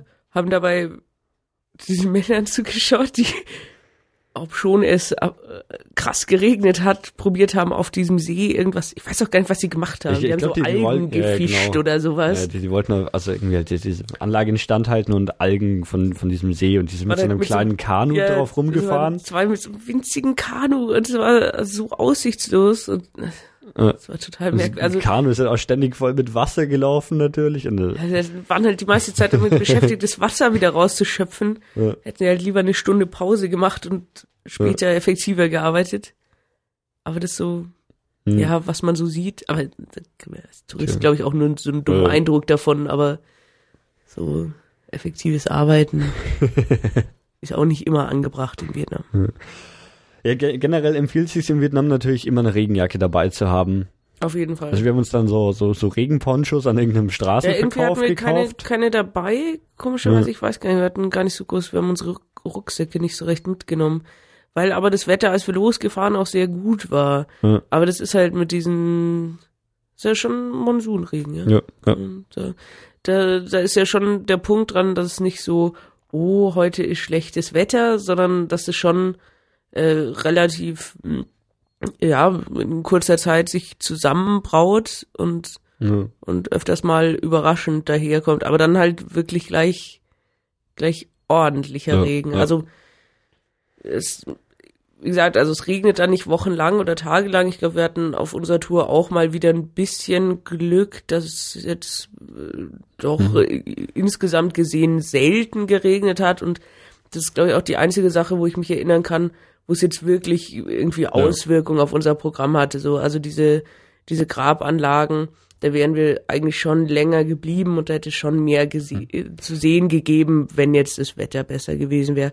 Aber sonst hat uns das zum Glück eigentlich nie so richtig beeinflusst. Es hat oft eher so gegen Abend dann geregnet, wenn man eh so unterwegs war, um zum Essen zu gehen oder eben schon im Restaurant saß. Ja, aber so, also so oft hat es eh nicht geregnet. Also ich kann mich da nicht dran erinnern, dass das oft gewesen wäre. Ja, nicht oft, aber ja. schon ein paar Mal. Ja, das wird ja dann auch irgendwie, also so die Monsunzeit ist ja dann irgendwie so, so im Oktober, glaube ich. Also und das wird halt dann zunehmend krasser. Ich meine, da ist für, ja, August, September waren wir irgendwie da, oder? Da ging ja. schon noch. Jo. Ja, im Oktober ist es krasser, ja? Ja. Ich hatte das anders. Ja, ja, ja gut. Ähm, genau. Und eine, eine Station gibt es da noch, die wir mit, mit den Rollern erreicht haben, nämlich. Von, von der erzählst du ziemlich gern, gell? Auf jeden Fall. Das ist, also auch ähm, so regelmäßig. Also jetzt nicht nur, nicht nur heute, sondern auch so. Äh, wenn jemand fragt, so, was, was hast du so in deinem Leben gemacht? Das war ein echtes Highlight. Das hier. Wir waren nämlich in der größten und vielleicht sogar einzigen Elefanten gegen Tiger Arena Südostasiens. Da, da, da, da. Ich weiß nicht, die also ist die größte. Die größte auf jeden Fall. Also ich habe sonst keine andere gesehen, deswegen ja. wäre schon möglich, dass vielleicht auch die einzige ist, aber auf jeden Fall die größte. Wir waren nicht drin. Nee, also das war jetzt schon mal gelogen. Aber ich meine, wenn der Dani eine gute Geschichte erzählen will, dann. Es war aber auch so, also es war einfach total merkwürdig. es war halt irgendwie so, so Mauern, die, die irgendwie so, so, ja, rund um irgendwas gingen, dann gibt's ja so ein großes Tor, wo man reinschauen konnte und da drin war halt einfach Wiese und irgendwie so Sitzplätze. Also es war so, so eine Art kleines Kolosseum, könnte man sagen, wo man aber selber reingehen durfte man gar nicht. Man konnte eigentlich nur durch so ein Tor schauen oder ich bin dann auf dieser Mauer hochgeklettert und habe dann von oben reingeschaut. Ja, und äh, da hat man Elefanten gegen Tiger kämpfen lassen. Und wie, wie ist da die genaue Geschichte? Wir haben das natürlich nicht Nein, gemacht. Da hat man damals machen lassen, als man Kaiser im Vietnam war. Ja. Und ähm, wie ist es genau? Die, die Tiger sind ein Zeichen des Kaisers, deswegen wurden den Elefanten die Stoßzähne rausgenommen und dann hatten sie quasi keine Chance mehr gegen die, oder was so rum? Oder andersrum? Ich dachte, dass den Tigern die Krallen ja, das kann auch sein. Ja, wurden, ja. oder? Ja, doch. Ja, wahrscheinlich. Ja, also den, ja. ja. dann sind auch die Elefanten. Man, genau, also diese, diese Kämpfe waren halt ja wirklich krass abgekartet. Den Tigern wurden ihre Krallen und ihre ihre Zähne raus, also die Krallen gezogen und die Zähne rausgebrochen, dass sie im Endeffekt so das, was sie an sich gegen den Elefanten ausrichten können, nicht ausrichten konnten und ja, ja. wurden dann da zermatscht, um dem Volk zu zeigen, genau, dass, ja, wer hier der Boss ist, ne? Ja. Genau. Aber, ja, also dieser Stopp war auch irgendwie, also ja, also diese Geschichte dann mit dem, dass das so inszenierte Kämpfe waren, ist ja auch irgendwie interessant, so mhm. sa sagt ja auch ein bisschen was aus aber ja, es hat halt immer noch krass geregnet und auf diesen Rollern, wir hatten halt wirklich so diese, diese total dünnen gekauften Regenponchos, die schon überall Löcher gekriegt haben, nur vom Regen. Ja. Und dann war dieser Stopp ein bisschen, ja, weiß auch nicht. Ach, ich fand's da lustig. Ja, ja. ich weiß. ähm, abends, also. abends waren wir dann essen waren da noch bei so einem Tempel, aber der ist auch nicht so wichtig. Ja? ja. Haben wir da was zu erzählen? Hm, also war alles so, so in, in der Umgebung also um Hue so, rum und. Ja, es war irgendwie so ein Kloster, da hat uns der, da bin ich leider nicht mehr, nicht mehr so ganz drin. Also da hat uns viel über dieses äh, Mönchsein hm. in, in Südostasien erzählt. Äh, Haben wir da schon mal was dazu gesagt? Hm, weiß nicht, bei der Kambodscha-Episode? Ja, kann, jeder ist da mal Mönch. Genau, also, also ist so wie wie äh, ich halt jeder, jeder irgendwie, also zumindest so beim Zivildienst, Militär ist da so das Mönchjahr oder sowas, wo wo man da halt dann ein Jahr im Kloster lebt und ähm, dann da Mönch ist, wobei das natürlich nicht wirklich vom Staat erzwungen ist oder sowas, sondern es ist eher so, so eine ja, aber Tradition. da gibt es ja auch wieder ganz ganz verschiedene äh, Abspaltungen der Religion. Nee, da sollten wir ja. uns jetzt nicht zu zu sehr drin vertiefen. Ähm, ja, wir waren essen in einem besonderen Restaurant in Hue selber dann. Das äh, Lac Tien Restaurant. Erinnerst du dich? Mit den Flaschenöffnern? Hm? Oho, ja, natürlich. Ja. Vertagen, da bin ich jetzt. Ähm, ja, das Besondere. Ich habe meinen sogar extra mitgebracht. Ja, ich habe meinen. Also meine, meine Schachtel mit Reiseerinnerungen dabei. Ähm, Der Dani ja. hat die bei Flickr. Eine Schachtel mit Erinnerungen. Das Besondere an dem Restaurant ist nämlich, dass es, äh, also erstmal, das war so, es wurde von, von Taubstummen betrieben, oder wie ist das? Ja. Also es war, war ein Familienbetrieb quasi. Hm. Und genau. Ähm, genau, und also das, das war ja, das, das haben wir in der, in der, in der Kambodscha-Episode ja schon mal erzählt, dass, das ähm, von der, also diesem Gap Adventures, dem Reiseveranstalter, mit dem wir die Tour gemacht haben, dass die viel in so, so Restaurants waren, wo die irgendwie so, so, ja, irgendwie so einen, einen sozialen Hintergrund haben, um irgendwas zu fördern oder um Jugendlichen mhm. eine Ausbildung zu geben. Und das war eben ähm, eins, was von einer, von einer taubstummen Familie irgendwie mhm. betrieben wurde. Ja. Wobei, ich muss gerade überlegen. Ja, nee, nee. Ja. Und das, das war eigentlich also ein Restaurant ist schon, schon, ja, also es war, war nicht so, wie man jetzt sagt, Restaurant, so, so ging so eine Treppe hoch, war dann im ersten Stock und es war halt eigentlich so ein. Unten gab schon auch Tische, also ja? es war halt insgesamt ein bisschen so vom, vom, also ein bisschen mehr so Imbissmäßig. Aber ja. es war schon, ja, schon ein Restaurant mit Nö, richtiger eine Küche, Karte also gab und so. Nicht nur Fritten, also. Ja, nee, aber es war halt schon, also man saß ja so auf so Plastikstühlen oder Hockern um so, so Klapptische irgendwie rum, also war jetzt nicht so so vornehmes Restaurant oder sowas. Genau, und dann, dann, ähm, ja, also bestellt hat man halt einfach dann dadurch, dass man irgendwie auf die Karte gedeutet hat oder so. Das war das, wo, wo der Ralle sich so aufgeführt hat mit dem Hühnerfleisch, gell? Ja, ja, kann ja. sein. Es war so halt ein bisschen, ein bisschen anstrengend, äh, dass ich schon ein paar in der, also es war schon hauptsächlich dann dieses, dieses deutsche Paar, das später dazu gestoßen sind, sich zum Teil total daneben aufgeführt haben. Also ich weiß noch, am ersten Abend, wo die dabei waren, hat er uns ja gefragt, so, boah, kann man hier so Seafood und Fisch, kann man das überhaupt essen? Ja. Also die hatten ziemlich viel Angst zu sterben ja. auf dieser Reise, muss man so, also vor allem in Restaurants. Noch einmal äh, eine, eine Kellnerin in einem etwas gehobenen Restaurant, also wir waren in ganz unterschiedlichen Restaurants, irgendwie, also zum Teil eher so ein bisschen, bisschen Imbiss oder in diesen, diesen Straßen, äh. Wir waren aber auch zwei, dreimal in in Restaurants, die jetzt wirklich ein bisschen äh, gehobenere Klasse waren. Und dann hat er da die Kellnerin gefragt, äh, ob das Wasser denn vergiftet sei. Ja, also er hat es auch ein bisschen unglücklich ausgedrückt. Es ging ja, ihm um, das Wasser, aus dem die Eiswürfel gemacht sind. Das hat er wahrscheinlich halt im Reiseführer gelesen und das steht schon auch in äh, vielen Reiseführern, glaube ich, drin, oder? Dass man eben aufpassen muss, weil das Leitungswasser in Vietnam jetzt halt nicht Trinkwasserqualität hat und ähm, dass halt dann, also so ja, jedes normale Restaurant macht halt dann die Eiswürfel, die in die Getränke kommen, auch aus, aus Trinkwasser und er hat das, er wollte das ihm nachfragen und hat das auch noch so, so ultra ungeschickt ja, gemacht. Ich weiß gar nicht mehr, was er, aber ich glaube, Entschuldigung, schon, ist das vergiftet? Ja, genau, genau. Also er hat, glaube ich, ja. tatsächlich nach Poison gefragt. Ja. Die, die Kellnerin, die also die, die sprechen dann normal schon irgendwie Englisch, aber halt schon auch speziell auf diesen Beruf ausgerichtet und sind oft oder auch an irgendwelchen Rezeptionen und so sind sie ähm, oft ein bisschen überfordert, wenn man ihnen halt Fragen stellt, mit denen sie nicht rechnen. Also ja. die, die kennen halt so ihre Standardfragen, ja. so zum Essen oder so, aber so, man hat wohl keine passende Antwort auf, ist dieses Wasser vergiftet? beigebracht und also das war nicht total ja. anstrengend. Also keine Ahnung, wenn ich da überhaupt nicht drauf klarkomme, dann ja, halt lieber nicht Vietnam. Also es war, also Mai ist auch die, die Frage, wie, wie, wie unsere Essensauswahl stattgefunden hat. Das war immer so ein bisschen unklar.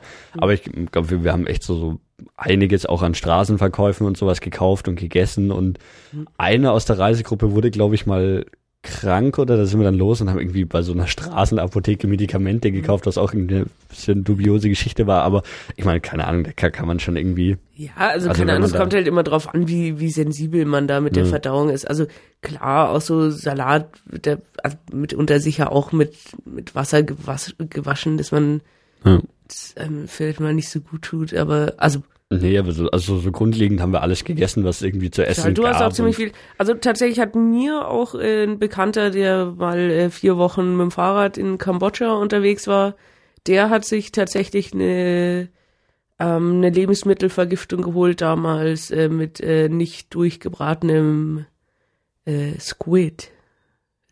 Tintenfisch. Tintenfisch, ja. Ja, ja nö, habe ich, hab ich auch viel Also der, der hat mir ja äh, gesagt vor meiner Abreise, kannst alles machen, nur kein, nur kein Seafood. Und, ja, äh, tatsächlich hasse ich Seafood, deswegen äh, konnte ich mich da ganz leicht an diesen Ratschlag halten. Nö, aber ich, aber ich habe ziemlich viel Seafood ge also äh, du hast auch in irgendwelchen komischen Strandkneipen irgendwie gegrillten ja, ja. Tintenfisch Nö, gegessen, der schwabbelig war. Also selbst wenn schwabbelig aussieht, ja. ne, alles wird gut. Ja, der hat wohl alles wunderbar funktioniert. Gut, wollten wir bei diesem. Restaurant genau. noch von äh, dem... Genau, über, über die Flaschenöffner, die, die eine Legende sind, wollten wir noch sprechen. Ja, der hat sie erfunden.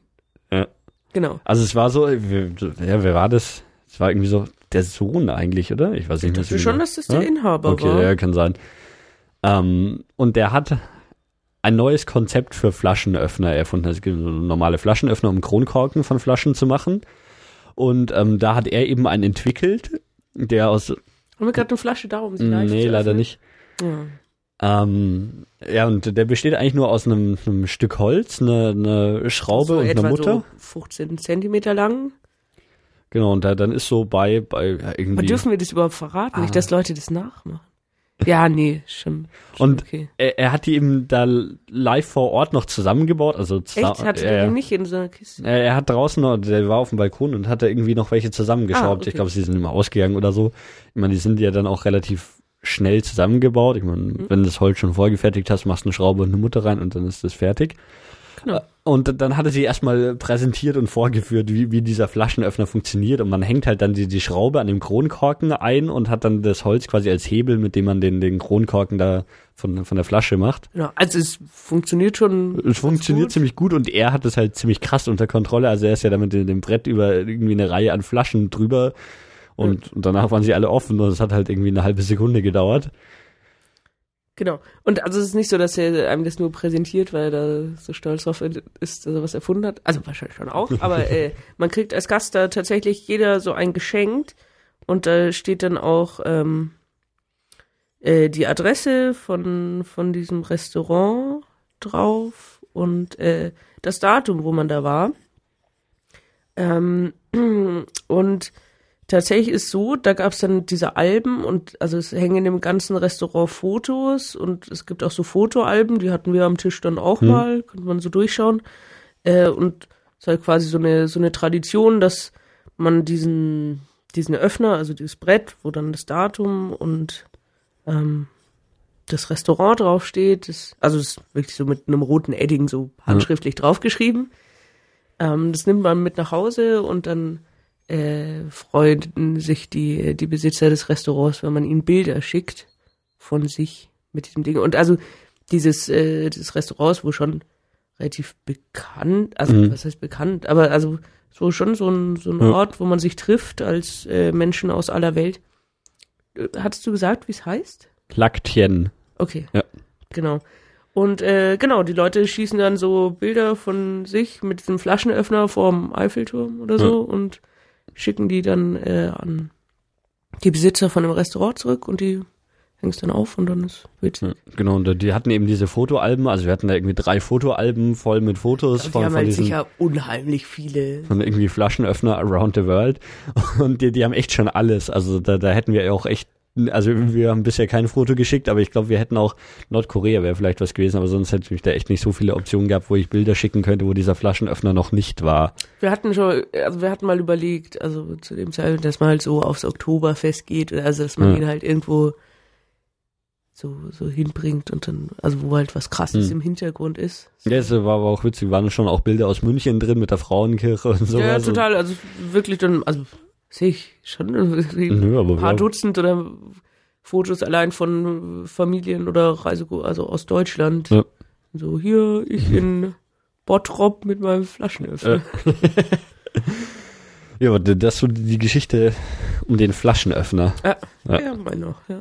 Also irgendwann mal machen wir auch noch ein Foto und schicken jetzt ihm die Adresse. Auf jeden Fall, ja, nee, finde ich schon, schon lustig. Glaub, ja. Die freuen sich krass und also andererseits freuen sich halt die nächsten Touristen, die kommen auch. Ja. Nee, ich.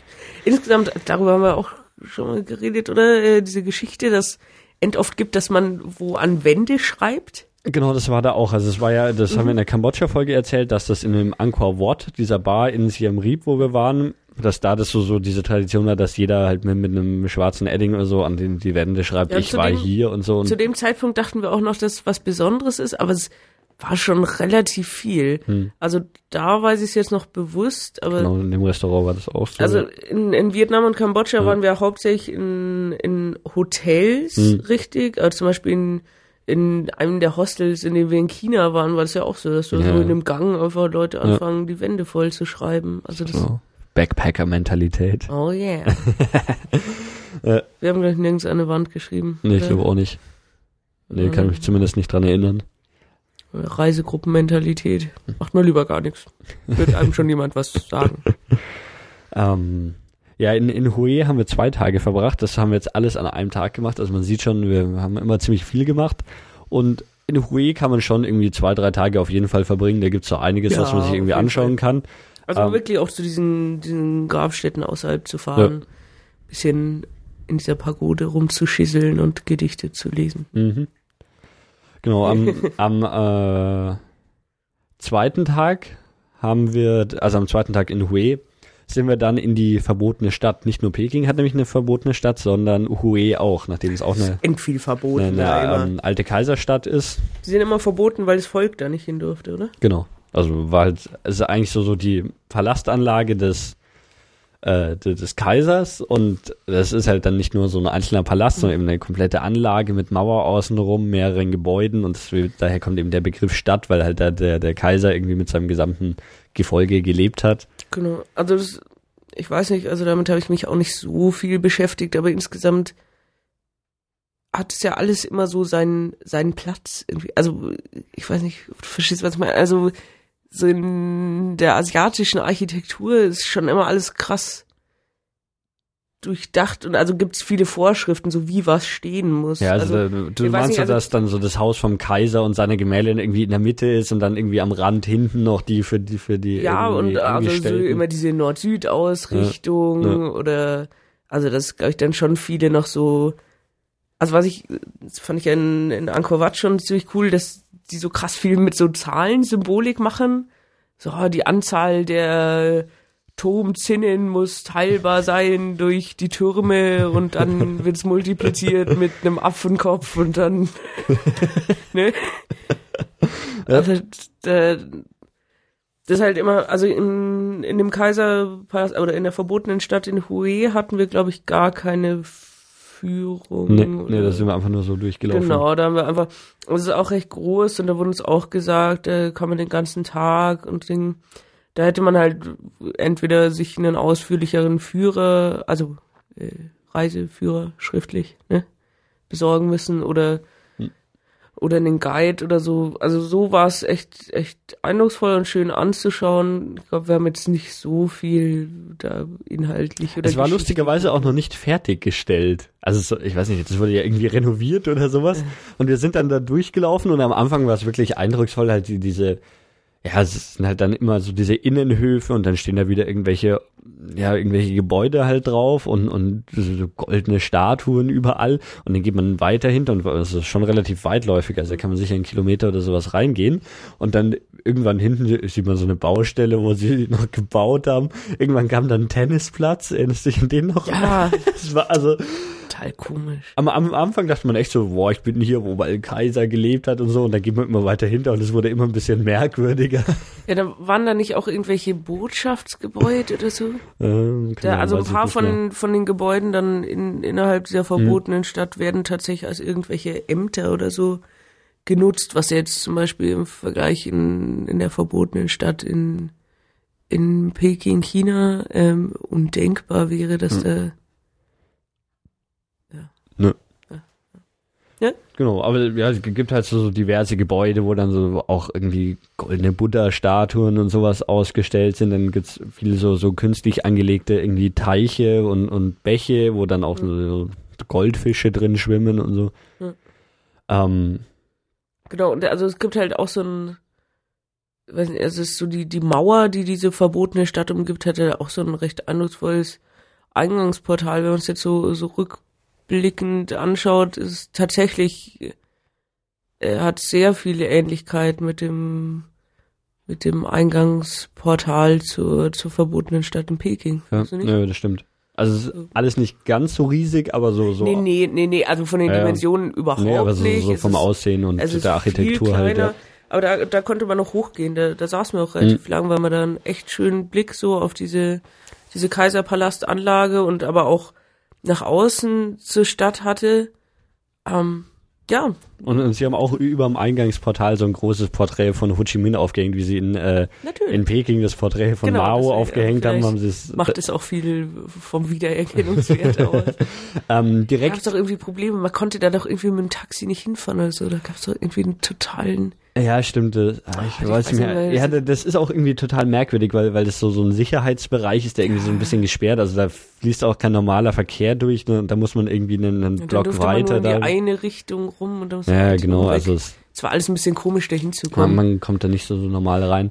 Hier gegenüber von, von dieser verbotenen Stadt war da noch dieser, dieser Flaggenturm oder ist ein bisschen unklar, was ist, aber es, es sieht relativ merkwürdig. Es heißt Flaggenturm, dabei ist es ja auch das ist also das Turm. Gebäude selber ist ja auch kein Turm, sondern es sind so zwei so riesige, ja.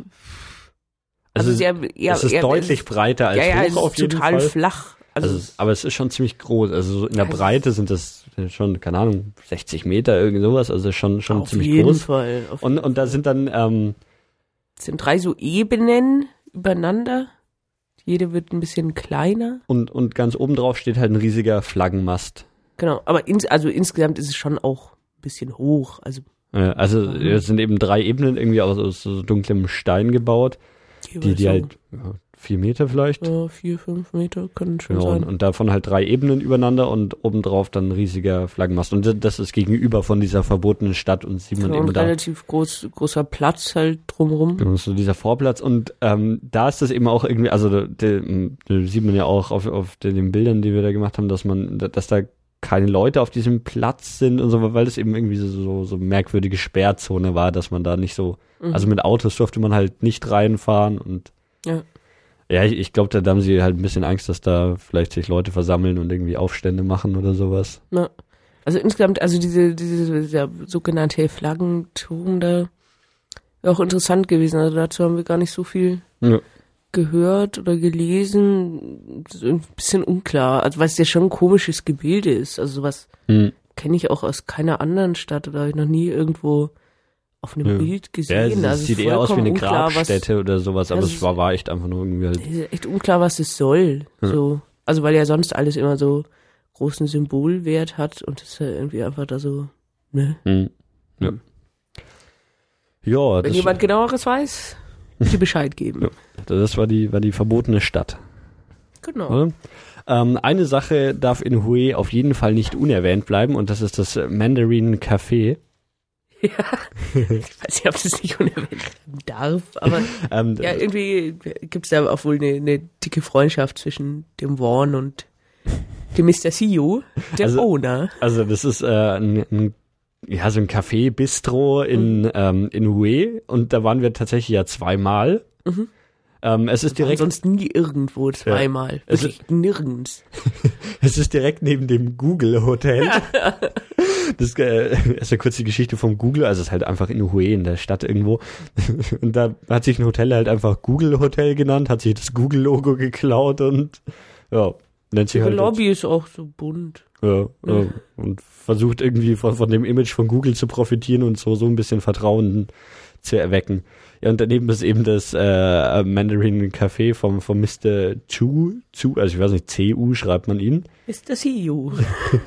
der dann eben auch die, diese, also man kann halt essen, da gab es irgendwie so, so Toast und Ja, Brote also das Essen war jetzt nicht besonders, also ist jetzt nicht, man muss da jetzt nicht hingehen, weil es endgute Küche ist oder so. ähm, genau, und der- Aber, der Mr. Chu ist ähm, neben, neben Restaurantinhaber auch noch Fotograf. ja, und ähm, verkauft eben in diesem Café noch seine, seine Fotografien und genau, also es ist relativ viel halt quasi ausgestellt, einfach Mhm. auch in, in einem Café. Ja, es klingt jetzt so, als wäre es so ein malerisches Bistro in ne, so war schon so, ein klassisches vietnamesisches ja. Ding mit, mit Plastikstühlen Genau, und so. genau. Also nicht, dass man sich das jetzt so, so malerisch vorstellt. So, genau, und dann äh, stellt er einige von seinen Bildern da aus. Es gab dann auch noch so äh, quasi, wie nennen wir das? Das Ja, also, ja, so Alben, wo er se- seine Bilder irgendwie drin genau, hat. die, die man sich dann äh, anschauen kann. Und also Genau. und aber Postkarten und Ja. was weiß ich hatte alles. Wir haben uns jeweils ein Bild, du hast sogar Ich, zwei ich habe zwei, oder? Oh. drei sogar, drei? Anzeigen verschenkt, ja. Ach so. Ja, Dann ist genau. ja und der, der verkauft halt, verkauft die Bilder, die er macht und er, er macht schon echt gute Fotos von überall aus dem Vietnam, also, ja. Und, und die kann man da eben kaufen, irgendwie entwickelt auf verschiedenen Größen. Wenn man es dann irgendwie ganz groß will, dann, dann muss man irgendwie einen Tag warten oder so. Da Mhm. braucht er aber so bis irgendwie, ich weiß nicht, das, was ich gekauft habe, ist so ein bisschen kleiner als A3. Ja. Und ähm, genau, die, die kann man da eben kaufen. Und ja, ich weiß auch nicht, aber der Typ ist halt einfach irgendwie total merkwürdiger, aber witziger Typ, der da irgendwie kommt und ständig irgendwas erzählt hat von, von Ja, irgendwie der hat auch Geschichten jedem, von jedem von uns Fotos. damit erstmal eine Postkarte geschenkt und Ja. seine Visitenkarte gegeben. Und Ja, und äh, diese Visitenkarte, wo draufsteht, Mr. Q, und dieses CU halt noch fett gedruckt und drunter, äh, daneben so, the owner. Ja. Dann äh, seine Businesses sind äh, Food and Drinks, Photo Gallery und Tourist Information and Booking Desk. Also da war auch wirklich so am Anfang von diesem Bistro einfach so ein, so ein und das sieht man relativ oft eigentlich, dass irgendwo so ein Schreibtisch mit einem Computer und dann end viel Zeug drumrum, ja, also end viel Kataloge und alles und dann so ein äh, ja, ja? Tourist Information. Halt, Ja, Okay. und also, also vor allem halt, um so Tagesreisen und sowas Ja, zu verkaufen. Genau. Ja, ja, kann man vorbeischauen. Das ist ein ganz witziger Typ. Und wir waren eben zweimal da, weil wir einmal irgendwie. Oder ihr besucht seine We Website unter www.mrcumandarin.com. MrCUmandarin.com. Ja. Zusammengeschrieben. Super. Ich hätte auch noch eine Adresse, Telefonnummer und Ja. E-Mail-Adresse. Äh, rufen ihn an und schalten ihn live in die Sendung. Boah, das wäre natürlich was. Mhm. Aber es ist Zeitverschiebung dahin. Wir Ja. Früher oder später aufstehen oder irgendwas. Da müssen wir halt drüber nachdenken. Ja, ja, k- kann man auf jeden Fall vorbeischauen. Wie gesagt, wir waren eben zweimal. Und es gibt kostenloses WLAN. Das ist schon Ja, was. ke- Also, Keine Selbstverständlichkeit, Freunde. Da dürft ihr euch keine Illusionen machen, wenn ihr nach. Ja, es, äh, Vietnam reist. weil in, in den Hostels gab schon meistens, also es war halt alles irgendwie so, so ein Da bisschen war schon irgendwie so ein bisschen Die haben Internet, sich dass mal man. einen WLAN-Router gekauft und an der Rezeption steht halt dann so ein Schildchen, das Passwort ist und dann achtmal die Eins und ja, dann, dann reicht es halt vielleicht bis aufs Zimmer, vielleicht muss man sich irgendwie in die Lobby setzen oder sonst wohin und so. Also ich kann mich jetzt nicht erinnern, dass wir irgendwo. Also wirklich. Also insgesamt ist das Internet da halt einfach langsam. Und Ja. also wenn so ein ganzes, ganzes Hostel, wo schon wahrscheinlich die Mhm. meisten irgendwie probieren, ins Internet zu gehen, über ein so ein Fusselroute Ja. läuft. Also Also es gab schon eigentlich in den Hostels irgendwie oft oder fast immer Ja, weil Internet, halt ein internationaler Standard ist, dass man Internet anbieten muss, aber niemand sagt, wie viel. Das ist nämlich das Problem, und, Freunde. und das vietnamesische Internet ist schon so ein bisschen chinesisch. Also wenn, wenn du einfach facebook.com eingibst, dann kommt die Seite wurde nicht gefunden. Mhm. Ja. Also so ein bisschen, bisschen zensiert wird da auch. Ich weiß nicht, wie krass es ist und so, aber so, so, so ein Ja. komplett echtes Internet ist es nicht. ja, aber eigentlich braucht man da auch kein, kein Internet, weil man die ganze Zeit Deutsche Welle TV schauen kann. Das stimmt, ja. Das Fernsehen für Deutsche im Ausland. Ja, Das sagst du jetzt aber gleich was, dass es untergeht. ähm, Und das war so, was wir in Hue gemacht haben, wo, wobei ich irgendwie schon das Gefühl habe, dass man in Hue schon noch einiges hätte machen können. Also man von der Stadt, wir waren jetzt nur in der verbotenen Stadt und eben bei, bei Mr. Chu oder so. Aber so, sonst glaube ich, also die ist halt jetzt auch nicht so winzig, da kann man schon noch irgendwie andere Sachen sehen, haben wir aber jetzt nicht gemacht. Es musste irgendwie einen recht eindrucksvollen Tempel auch noch irgendwie hm. geben, den wir nicht gesehen haben. Also man hat ja immer so ein bisschen ja, auch schon, schon erwähnt, dass bei dieser Gruppe, wir hatten viele so Optional Trips, an denen man nicht teilnehmen musste, aber was natürlich hm. meistens äh, super war, weil es halt vorab organisiert wurde und ja auch ganz lustig war, mit allen zusammen was zu machen. Äh, aber man hatte auch viel Zeit, die man sich selber einteilen konnte und dann sich halt quasi entscheiden, wie stressig hm. man es haben will, ob man jetzt wirklich in der Nachmittag eine, eine Kaiserpalast-Besichtigung, äh, einen Tempelbesuch und noch äh, irgendwie einen Stadtrundgang reinquetschen will ja. oder ob man sich halt einfach eine oder zwei Sachen rauspickt und sich dafür ein bisschen Zeit nimmt. Wo, wobei sich das bei den Optional Trips, finde ich, das hat sich auch immer so ergeben. Also es war eigentlich meistens so, dass entweder die gesamte Gruppe das gemacht hat oder halt niemand. Ja. Also es also war schon ab und zu auch mal so, dass wirklich nur ein Teil, aber es war, also viele der Optional Trips haben einfach gesagt, so ja, das machen alle und dann sind wir ja, alle los. Ja, ja, ja, das stimmt. Also zum Beispiel auch so diese, diese Rollerausflüge oder so, das ja. hätte man schon nicht, das ist jetzt nicht, nicht fest mit drin gewesen und das muss mhm. man sich auch alles immer separat bezahlen, wobei das alles äh, sehr, sehr preiswert war auf jeden Fall. Ach stimmt, das muss man extra bezahlen. Ja, ja. also tatsächlich äh, kann man ein hm. bisschen so zurückgreifen. Also wir haben ja ähm, diese, diese Tour gebucht und da waren die ganzen Übernachtungen mit drin, die, äh, die Fahrten komplett, oder? Ja, ja die Zugfahrten, ja. Busfahrten, alles und ähm, ab und zu mal ein Essen. Das war so ein bisschen. Paar, es waren ein paar ausgewählte ja. äh, Mahlzeiten, wobei hm. ich nicht, also so am ersten Abend zum Beispiel oder so. Und am letzten waren wir dann ja. auch noch mal essen. Also da war es. Genau und äh, gab es ein paar von den Ausflügen. Also das war gleich ein bisschen so genau. so der Teaser, dass halt so ein paar Sachen hm. schon mit dabei sind. Aber so Eintrittsgelder mussten separat eben auch. Also für diese Tour haben wir sowas um die 800 Euro gezahlt, wenn ich das genau, noch richtig in Erinnerung habe. 820 Euro waren im. Genau, und es war halt drei Wochen, eine davon Kambodscha, zwei Vietnam. Genau, und äh, natürlich die, die, die, der Tourguide ist da mhm. quasi mit drin, was auch äh, irgendwie viel wert ist. Mhm. Ähm, genau, was dann halt echt immer noch dazu kam, also Essen eben Großteil mussten wir nochmal separat zahlen, dann eben Ausflüge, Eintrittsgelder, hin und wieder mal Trinkgelder. Also gerade wenn wir so Minibusse hatten, dann man oft äh, gab es einen kleinen Tipp für den Fahrer oder wenn wir ja. Local Guides hatten, ja. dann ist äh, absolut üblich, da dann den Tipp zu geben, wobei eben das dann wirklich so, ja. dass es eher so ein Dollar pro Person ist. Ja, ne? ja schon, schon viel mehr was mehr. selten. Ja, ja, das stimmt. Genau. Ja, ähm, sonst noch so, so was Allgemeines einschieben? Ähm. Also zu, zu einem Tourguide kann man, das haben wir in der Kambodscha-Episode, also der kam aus, äh, von den Philippinen. Mhm. Also er war, war zumindest äh, Südostasiate und, und kannte sich so ein bisschen aus und es war halt dadurch, der, allein, dass er halt nicht einfach so, so komplett westlich ausgesehen hat, war das glaube ich schon, schon oft so, dass sie dann nicht, also mal westlich aussieht, dann, dann versuchen sie halt natürlich als erstes einen übers Ohr zu hauen, aber wenn der, ja. also er, er konnte ein bisschen Thai sprechen, aber ja. er konnte jetzt nicht äh, Vietnamesisch oder Wieder, Also Khmer. Vietnamesisch glaube ich sogar auch noch ein paar Brocken, aber Khmer, soweit ich weiß, ja. überhaupt nicht. Das hat mich gewundert, also das hatte ich am Anfang schon angenommen, aber hat sich nie als, als Nachteil gehabt. Also gab es echt ganz selten, dass selbst er ein bisschen verzweifelt war, so mit den mit den Bedienungen in Restaurants zum Beispiel. Also weil das war ja auch immer so ein, so ein Ja gut, weil, weil die halt auch immer Ja sagen, auch wenn sie es nicht verstanden haben im Zweifel. Ja, ja aber so. also ja. so mit ihm und so mit mit Thai und so, das hat schon ja. alles super geklappt an sich.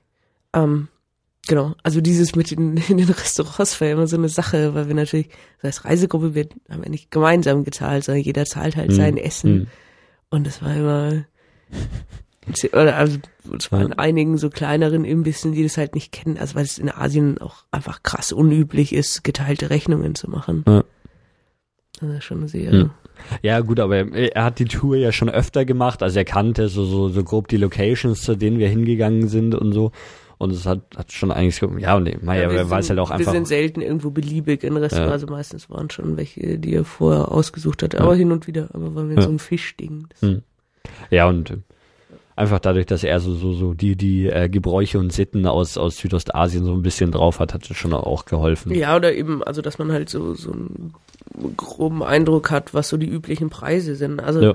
gerade wenn es jetzt. Stimmt, es so hat immer so dazu gesagt, so ja, jetzt könnt ihr hier euch ein Moped nehmen, aber zahlt nicht mehr als zwei Dollar, sonst. Genau, genau. Also gerade ja. wenn es um so Transportgeschichten ja. geht, dann ist natürlich total schwer für uns einzuschätzen, was, hm. was darf das jetzt kosten, weil man zum einen bei einigen Sachen ja jetzt auch, wenn es gerade keine Karte da hat, nicht sagen kann, wie weit ist es und dann hm. eben, wie viel ist üblich pro, ja. also ich glaube, die rechnen es ja alle nicht so nach so und so viel äh, pro Kilometer, ja. also gerade so bei den Tuk-Tuks ja. und so haben die ja kein Taxameter oder so, sondern es ist so ein bisschen eine Gefühlssache und das fand ich total super, also weil es dann nicht so war, ist einem die ganze Zeit hinterhergelaufen ist, aber man konnte schon fragen, so wenn wir das und das machen wollen, dann ähm, ja, ja wie viel zahlt man dafür? Genau, so genau, was, was ist denn noch? Weil es gibt ja auch so, das haben wir eigentlich, glaub, gar nicht gemacht, aber was gar nicht so unüblich ist, äh, auch in Vietnam, dass man, wenn man einen Ausflug macht, dass man sich so einen Taxifahrer oder sowas für den ganzen Tag mhm. mietet. Mhm. Ja. Also dass man, also auch wenn man so einen längeren Trip irgendwen macht. Also, also bei, dem, bei, dem, bei den Mopeds in dem, in dem, äh, diese Grabstätte und Sommerpalast, die, die waren ja relativ lang bei uns, die haben dann auch draußen gewartet, während wir uns das halt angeschaut ja, wobei haben. Wobei die waren, glaube ich, tatsächlich, die hatten auch, auch so Jacken an, die waren tatsächlich irgendwie von so einer Reiseorganisation. Ja. Aber man kann schon auch wirklich so irgendeinen Taxifahrer, dann will man so einen Ausflug nach außerhalb machen, wo man so eineinhalb Stunden hinfährt, dann irgendwie handelt man den Preis aus für den Tag, dann fährt er einen, die eineinhalb Stunden dahin. Ja dann besichtigt man den Tag lang irgendeine Sache halt ja, und ja. Äh, dann am Abend wartet er da und fährt dann wieder zurück. Also das, also es wäre hier unvorstellbar, so einen Taxifahrer für den ganzen Tag zu bezahlen, mhm. dass er, ja. dass er irgendwo vor einem Museum rumsteht, der Taxameter läuft weiter und zahlt am Ende 700 Euro. Ne? Genau, das ist immer. Aber das da, war auch da, da, das, das, das war dann später, ich es war in Hanoi, als wir mal eine Runde Taxi gefahren sind und uns halt dachten so, ja okay, jetzt machen wir einen Fixpreis mit dem mhm. aus, wie viel wir machen und dann äh, haben wir im Endeffekt, wir mit dem Taxameter billiger gefahren. Also die haben eigentlich alle also die Taxis, die, die, die Mopeds natürlich Taxis nicht. die Taxis Städten, haben ja. schon, schon einen Taxameter drin und die müssen sie ja eigentlich auch verwenden. Man kann die dann schon dazu drängen, dass sie einen Fixpreis machen, aber ich glaube so äh, ähm, die, Ansage von, von irgendwie dem Staat oder Taxibetreiber oder was auch immer ist schon, dass sie diese Taximeter nutzen müssen. Und wir haben halt dann eben gedacht, so, so ja, fuck, wir wussten nicht so, wie lang es ist und haben dann diesen Typen eben ein bisschen belabert. Und also ich habe ihn immer versucht so zu fragen, so, ja, kannst du abschätzen, wie viel das kosten wird? Und das hat er natürlich immer nicht verstanden mhm, und so. Ja. Und, und dann irgendwie haben wir uns auf einen Fixpreis halt geeinigt und dann, naja, das war halt so ein Fixpreis, wo, wo er dann irgendwie also mit dem Taxameter wären wir ein bisschen günstiger gefahren, ist uns dann am Ende aufgefallen, aber mal wenigstens wussten wir dann im mhm. Vorfeld, was, was es kosten würde und ob uns das dann wert, das wert ist. Mhm. Ja, also es ist zum Glück zum Teil auch in Reiseführern, also gerade bei so bei so Auswärtsstrecken, also eben wenn man irgendeine mhm. Sehenswürdigkeit, die die echt richtig außerhalb liegt, wo man so eine Stunde aufs Land fährt oder so, ähm, dann steht in den Reiseführern auch oft so eine grobe Angabe, also mhm. Also zum einen erfährt man halt, ob es vielleicht auch einen Bus oder irgendwas gibt, äh, was man nicht selber organisieren muss. Ja. Oder steht drin, was so ein Taxifahrer voraussichtlich dafür gerne haben Ja, sonst sollte man auf jeden Fall irgendwie mit, mit zwei, drei Taxifahrern mindestens mal sprechen, wenn es jetzt um irgendwie was Längeres geht und, mhm. schauen sie so, was, was verlangst du so und während man mit dem zweiten redet, kommt der erste nochmal zurück und ja. du verlangst plötzlich ja, noch die Hälfte. Ja, das ist halt da, da insgesamt krass, also die Leute, also Mai ist ja auch ein bisschen sind krass mit anzuschauen. Also sie sind schon alle sehr darauf angewiesen und es gibt eben dann wirklich so, dass ich äh, die sowohl die Tuk-Tuk als auch die Taxi- oder, oder Motorrad-Taxifahrer sich wirklich äh, ja um einen Balken, so ja, wer, wer ja. einen fahren darf. Das Ja, das stimmt. Also häufig auch sehr aufdringlich, so wenn man irgendwo einfach langläuft. Ja, gerade gerade wenn man so so an den irgendwie an der einen Touristenattraktion ist und zur nächsten will oder sowas, dann ja. dann stehen sie da und kommen halt schon schon und labern dich an. Und oft sind dann die, die einen anlabern, auch nicht die, die dann so so die normalen Taxis sind, sondern die, die halt dir irgendwie Minibusse so verkaufen Aufreißer. und die ja. Ja, ja ist alles schon ein bisschen merkwürdiger, aber ich meine, keine Ahnung. Also wahrscheinlich wurden wir auch das eine oder andere Mal abgezockt und haben halt dann trotzdem nur einen Bruchteil von dem gezahlt, was wir so, so in Deutschland zahlen würden. Ja, auf jeden Fall. Also so, so Fahrten innerhalb der Städte sind ja auch immer ja. verhältnismäßig günstig. Ja, lass uns mal weiterkommen. Wie sind wir denn eigentlich nach Hanoi gekommen? Also wir sind ja von Hue aus erstmal, also wir, wir wollten dann die, die Halong Bay anschauen. Das ist so ein Stück südlich wieder von Hanoi, aber wir sind von, von Hue dann quasi erstmal. West, ja, ja gut, das stimmt, das ist recht. Also an der, das ist halt an der Küste. Und es ist schon nochmal auch ein ja, also ganzes das, Stück das, Fahrt das, aus. Das ist nicht, nicht okay. südlich eigentlich, okay. also eigentlich äh, ziemlich gerade hm. in den Osten rüber. Okay.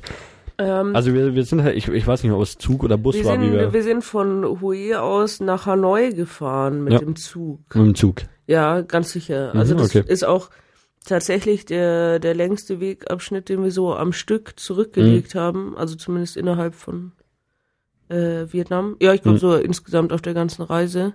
Also Hanoi war dann ja die, die Endstation von, von unserer Tour. Mhm, genau. Und also, schon so. Ja, also ich weiß nicht mehr, wie lange wir da gefahren sind. Ja, weil auch wieder wieder über Nacht zum Glück. Mhm. Also was ja. Genau. Und wir sind dann aber erstmal eben so nicht. 15 Stunden. Ja, bestimmt. Aber wir sind dann eben nicht äh, nach Hanoi oder zumindest erstmal nicht, sondern erstmal eben in die Halong Bay. Mhm. Das ähm, liegt dann eben. Da sind wir gleich dann mit dem Bus genau. Das waren drei Stunden, glaube ich, nochmal oder sowas. Ja, ja. ja. Genau, und das war eben äh, die, das ist an der Küste und da haben wir dann einen Bootsausflug gemacht. Mhm. Also ich weiß gar nicht, wie, ob, ist das, wie groß der Ort, der da ist, noch so ist und so, aber also das ist auch die, dieses Halong Bay, da, da gibt's dann auch, ähm, da, da an der Küste sind irgendwie Strände, wo dann wieder so, so Badetourismus und sowas ein bisschen stattfindet. Hm, also es ist halt, ähm, also Halong, die Stadt, ist, hm. glaube ich, an sich auch gar nicht so klein, aber da hm. ist man auch nicht direkt, wenn man, wenn man diese Halong Bay Touristengeschichte macht. Also insgesamt ist da halt so geografisch, also es sind, sind halt irgendwie ein paar eigentlich enorm viele Inseln vorgelagert. Genau. Und mhm. genau, das macht so. Also das ist auch was, wovon man vielleicht schon mal, auch wenn man nicht in Vietnam war, schon mal gehört hat, in der Halong Bay oder zumindest mal Bilder gesehen hat und vielleicht nicht wusste, woher das ist. Ähm, also das ist irgendwie so ein also, es sind halt, wenn, du Inseln sagst, das ist nicht so, so wie, wie man sich jetzt so, also das erste Bild, was man bei Inseln ist ja meistens irgendwie so flach und Dinge, so, es sind halt, es sind halt direkt irgendwie Felsen, die einfach teilweise wirklich gerade irgendwie 20 Meter in die Höhe gehen und die da so aus dem Wasser so rausragen. Unten, ja, ne? genau. Nur, nur, dass eben unten kein, keine Ebene ist, sondern Und es ist Wasser. nicht so marbelig, sondern eher felsig. Genau, und die, die kommen halt da, also es sind echt richtig viele. Man sieht dann teilweise auch gar nicht mehr aufs, aufs offene Meer raus, weil da überall irgendwie. Nee, eigentlich gar nicht. Ja. Also ich weiß nicht, wie weit man da, da fahren müsste mit dem Boot, dass man da. Aber so aus der Bucht aus sieht man hauptsächlich mhm. auf diese, auf diese spitzen, spitzen Felsformationen, die da ja. rauschen. Und die ragen halt einfach direkt aus dem Wasser raus. Das gibt's irgendwo anders nochmal, weil nämlich ich habe mich mit irgendjemand, irgendjemand hat die Bilder angeschaut und meinte, es gibt einen James Bond oder so, der in so einer Umgebung gedreht ist. Der ist aber genau nicht da, hm. sondern, oh, ich weiß nicht, ob es in Thailand ist. Ja, bin, ich, bin, bin hm. mir jetzt nicht sicher, aber hm. also es ist total, also da muss man sich echt vielleicht kurz mal ein Bild hm. von anschauen, dass man weiß, wovon wir sprechen, sonst macht das irgendwie nicht so viel Sinn. Genau, und wir sind eben auf, auf einem äh, Boot da durchgefahren und die, diese Boote, die fahren da von, von dieser Halong Bay aus eben und ich glaube, die, die haben auch alle zusammengehört, die es da gab, die irgendwie, und es waren auch relativ große Touristenboote, also es war so ähm, unten so, so ein, ähm, ja, irgendwie halt so ein Deck mit, wo so ein kleines Restaurant drin war und dann kommt man drüber auf, auf dem Dach quasi von, von diesem Restaurant war dann noch so, so ein offenes Deck, wo man irgendwie halt draußen sitzen da muss konnte. man Ende aufpassen, weil es so sonnig war und mit ja. dem Wind fällt einem das immer nicht auf. Ja. Da war die Sonne ziemlich fies. Ja, genau. Meistens unten drin geflackt. Hm. Wir haben dann eben auf diesem Schiff auch gegessen. Mhm. Ähm, ja, und, und sind dann halt mit diesem, also wir, wir sind relativ lang mit dem Schiff untergegangen. Und dann kam jemand und wollte uns einen Nachtisch verkaufen. Ja, kann ich, ich kann mich noch dran erinnern. Also, nee, wir, wir saßen halt so unten in diesem unteren Bereich und da war schon so Fenster, die man aufmachen konnte. Plötzlich viel, Doch, jetzt weiß fuhr ich wieder, so, ein, ja. so ein Motorboot, so ein kleines, neben uns her, wo so halt so lauter Früchte und sowas drauf waren. Und dann ist halt parallel zu uns gefahren. Wir sind auch nicht so schnell, also es ist halt so ein so ein Holzschiff, ich hm. weiß nicht, wie man die Schiffe nennt, auf denen wir unterwegs sind. Ja, ich auch nicht, aber also sie sind nicht so krass sind, schnell. Ja, auf jeden Fall ist das also Motorboot dann neben uns gefahren und ist so ein kleines Mädchen von diesem Boot auf, auf uns das quasi da in so ein Fenster reingesprungen und hat dann probiert, äh, eben so, so Früchte und so. Ja, hat irgendwie Bananen dabei und sowas, was ich irgendwie dann verkaufen wollte. Genau, genau. Also war so zwei Erwachsene saßen in diesem, in diesem Boot und dann dieses Kind wird halt ja dann auf die Touristen ja. losgelassen und genau. Das fand ich, das war irgendwie ein bisschen, damit hat man nicht gerechnet. So, wenn das so ein Boot ist, ja. fühlt man sich halt mal endsicher vor diesem Verkäufer und denkt sich, ja, außer diese Leute auf diesem Boot, will einem halt gerade keiner was verticken. Dann kommt halt jemand durchs Fenster. Ja, das stimmt. Also das ist schon alles ziemlich ausgebufft. Ja.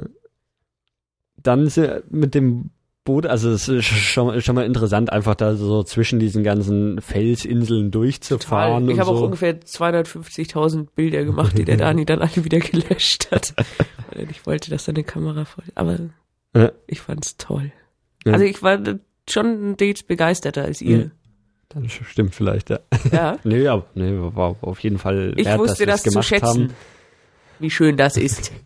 Und dann, dann sind wir an so eine an so einer künstlichen Insel angelegt, oder eigentlich irgendwie so ein schwimmendes Ding, wo irgendwie Leute drauf mm. gelebt haben. Das also ist insgesamt da, da wohl recht üblich, mm, dass die zumindest äh, im, im Sommer oder halt oder außerhalb ja. von, von der Monsunzeit oder so da auf so, so Hausbooten leben. Ja. Also das, was du jetzt meinst, wo wir dann angelegt haben, war schon eher also halt kein, kein Hausboot in dem Sinn. Aber es sind dann immer irgendwie so, so also, floßartige Gebilde, genau. wo dann tatsächlich richtige Wohnhäuser drauf ja. sind. Und irgendwie, also das wird wohl auch immer unüblicher und immer unlukrativer für die, weil die eben vom Fischfang oder von der Fischzucht zum Teil mhm. viel mehr leben. Also das nimmt auch sehr ab in der Region. Also die ähm, Genau, aber, aber gibt's noch. Kann ja. anschauen. Und zum Teil ist es echt krass, weil es halt dann irgendwie so, so was Floßmäßiges und das ist halt so eine harte Bruchbude drauf. Also mhm. zum Teil waren es ja wirklich so Verschläge, die so aussahen, als ja. würden sie gleich zusammenklappen, aber die wohnen halt, die Familien wohnen da halt seit Jahrzehnten drauf und ja. haben da wohl zum Teil dann auch ein so ein Gemeindegebäude, wo dann so Schule drin ja, ist. Ja, genau, die, so. die Schule gab es eben, die da auch schwimmend auf irgendwie genau. so einem Floß war auf, auf dem Tonle Sap in äh, Kambodscha gibt's doch auch so, so schwimmende Städte, so ja, Ausbootsachen. Also, also ich kenn, genau. kennst du von, von Martin, der hat aus Peru erzählt genau. auf dem Titicaca-See. Also ich wollte eigentlich auch äh, vor allem darauf hinaus, ja? dass es das ja öfter gibt ja. in Binnengewässern. Mhm. Ich das aber auch noch nie gehört habe von, also so also im Prinzip ist es ja so, so auf dem offenen Meer, genau. aber es ist halt nicht auf dem offenen Meer, halt weil halt so, diese weil ganzen Inseln da diese, sind. diese Felsformationen mhm. da im Wasser sind und deswegen ist es da halt überhaupt möglich, weil also es ist halt zum Teil wirklich so, dass da dann so total viele Felsen und dann man eigentlich in so einer so einer so einer Bucht, wo es so eine kleine Ein- und Ausfahrt gibt, so wieder. Ne? ne? Also ne, ne. sind manchmal ganz ganz interessante Konstellationen so.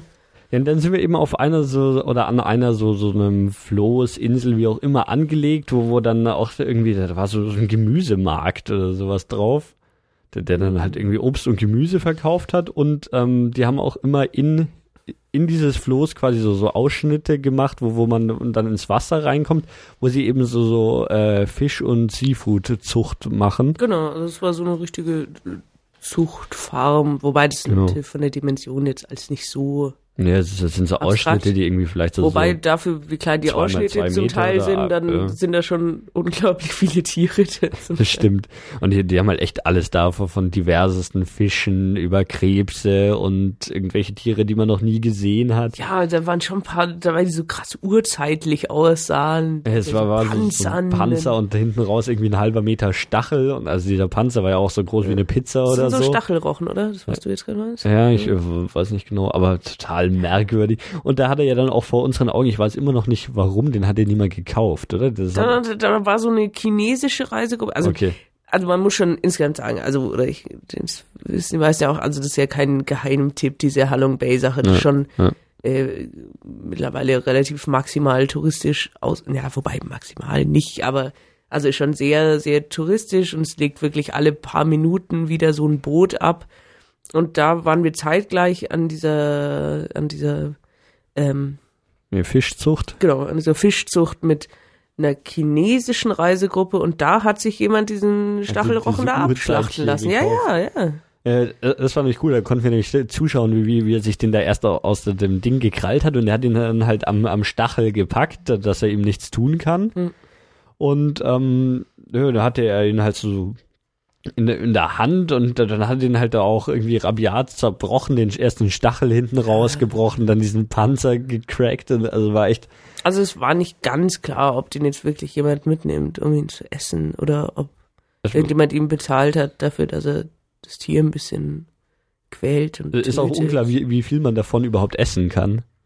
Ja, mir ist es absolut unklar. Also man ist so. halt hauptsächlich Panzer, Stachel und irgendwie Beine oder was auch immer. Also sieht irgendwie merkwürdig aus. Naja.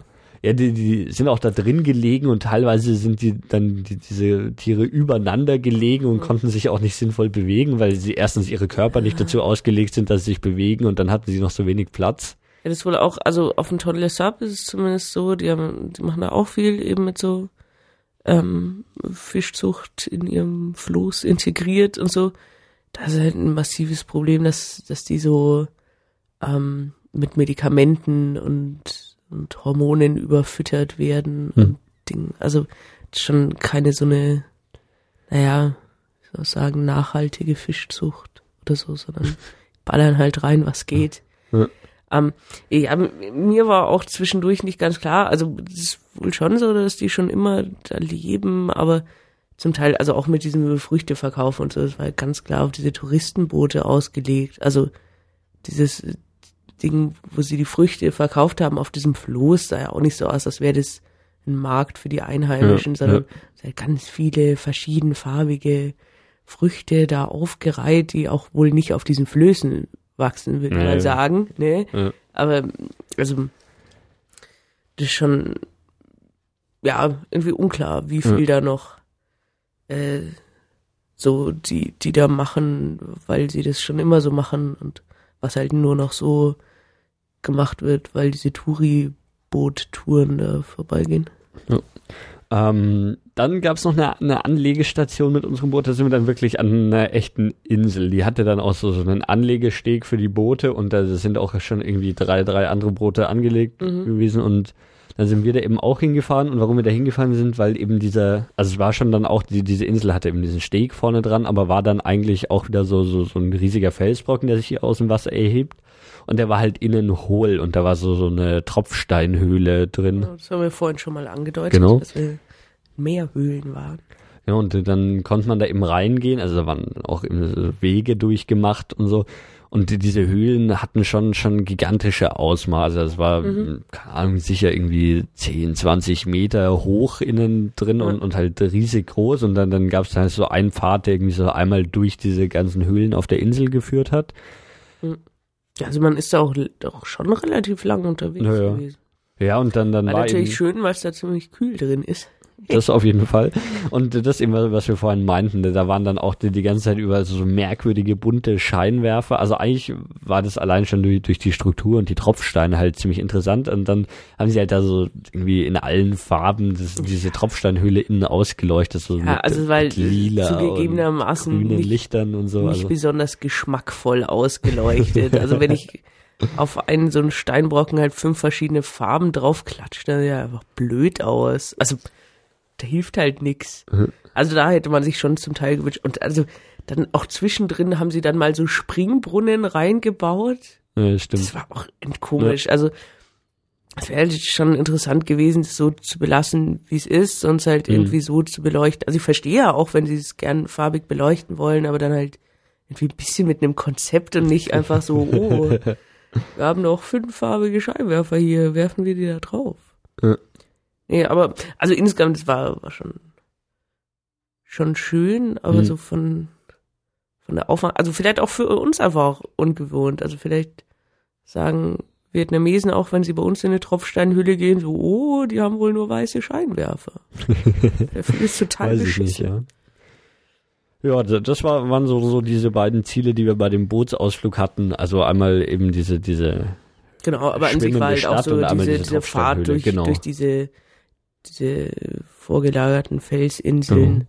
Schon auch das, das, also, mei, so wegen der Tropfsteinhülle mhm. hätte ich da jetzt nicht hinfahren müssen. Also die war dann nett, weil sie halt auch da war und weil es halt also ja, total absurd krass, war, dass, dass das Berg halt richtig, richtig, das war halt das, ja. das krasse, dass da so eine riesige Felsformation, die man schon für, also man denkt ja vielleicht auch nicht drüber nach, aber die man schon für massiv gehalten hätte und ja. dann ist halt innen komplett hohl und genau. Ja, also ich, ich fand schon, dass sich äh, diese Halong Bay Sache sehr gelohnt hat. Also da waren wir quasi den ganzen Tag auf dem Schiff unterwegs. Genau. Also jetzt Schiff und Inseln und sowas, aber dieser Ausflug an sich hat den ganzen Tag mhm. gedauert. Genau, also mhm. äh, vormittags angekommen und dann halt abends noch essen gegangen und so. Also das ruhig, ruhig machen. Also, ja.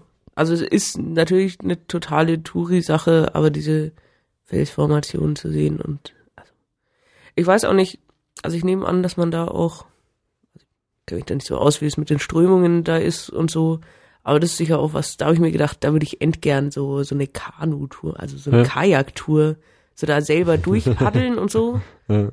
Auf so einem ganz kleinen Boot und ja. so, so eine Touristensache und irgendwie da ein paar, äh, so, so andere Pfade erkunden zwischen diesen Felsformationen durch, hätte ich ja, es gibt garantiert da auch noch, noch wesentlich mehr Höhlen, wo, wo man dann vielleicht auch mit, mit einem kleinen Boot reinfahren kann oder reinschwimmen ja. kann oder sowas. Also wenn sich jemand so für so Kajakreisen interessiert, kann ich mir gut vorstellen, dass das, ja. das dann ein interessantes Gebiet ist, dass man sich ja. da ruhig mal kundig macht, was da so angeboten wird.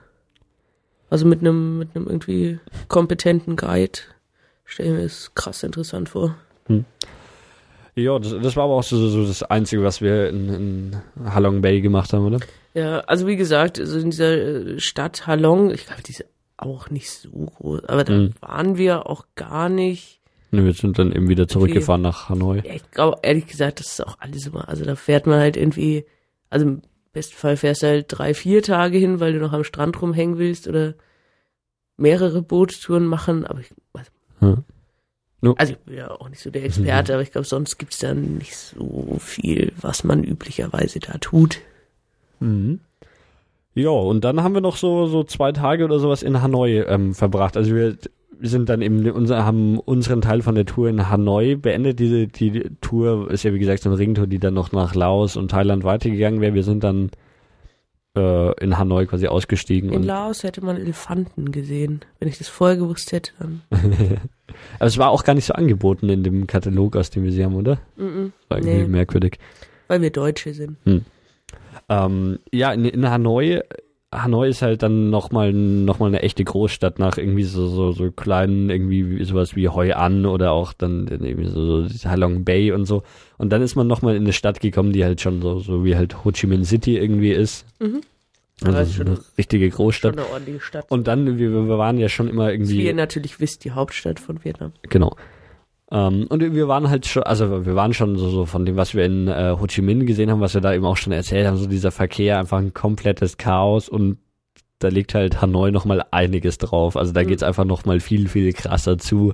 Das, also der Verkehr, dann die Stromleitungen und generell, was auf den Straßen los ist und generell so, so der Grundlärm, der in, in diesen Großstädten da herrscht, ist dann schon immer so lärmempfindlich sind irgendwie diese ganzen Vietnamesen nicht. Ja, das stimmt. Also das fand ich auch zwischendrin hin und wieder mal doch ganz schön anstrengend. Also ich finde immer Lärm ja, also man bisschen, ist halt bisschen strapaziert. Einerseits zu diesem komplett äh, durchgehenden Hupen ausgesetzt ja, und also dann, dann brüllen die Leute halt noch rum und irgendwann irgendwann hat's echt genervt so ja. also wenn so irgendwie deutschen Straßenverkehr gewohnt ist der halt schon da machen halt Autos Geräusche aber Autos machen halt auch in Deutschland weniger Geräusche Erinnerst also, du dich noch an das Auto das ähm, die Melodie gespielt hat wenn es rückwärts gefahren ist Nee, hätte ich jetzt nicht mehr gewusst. Ja.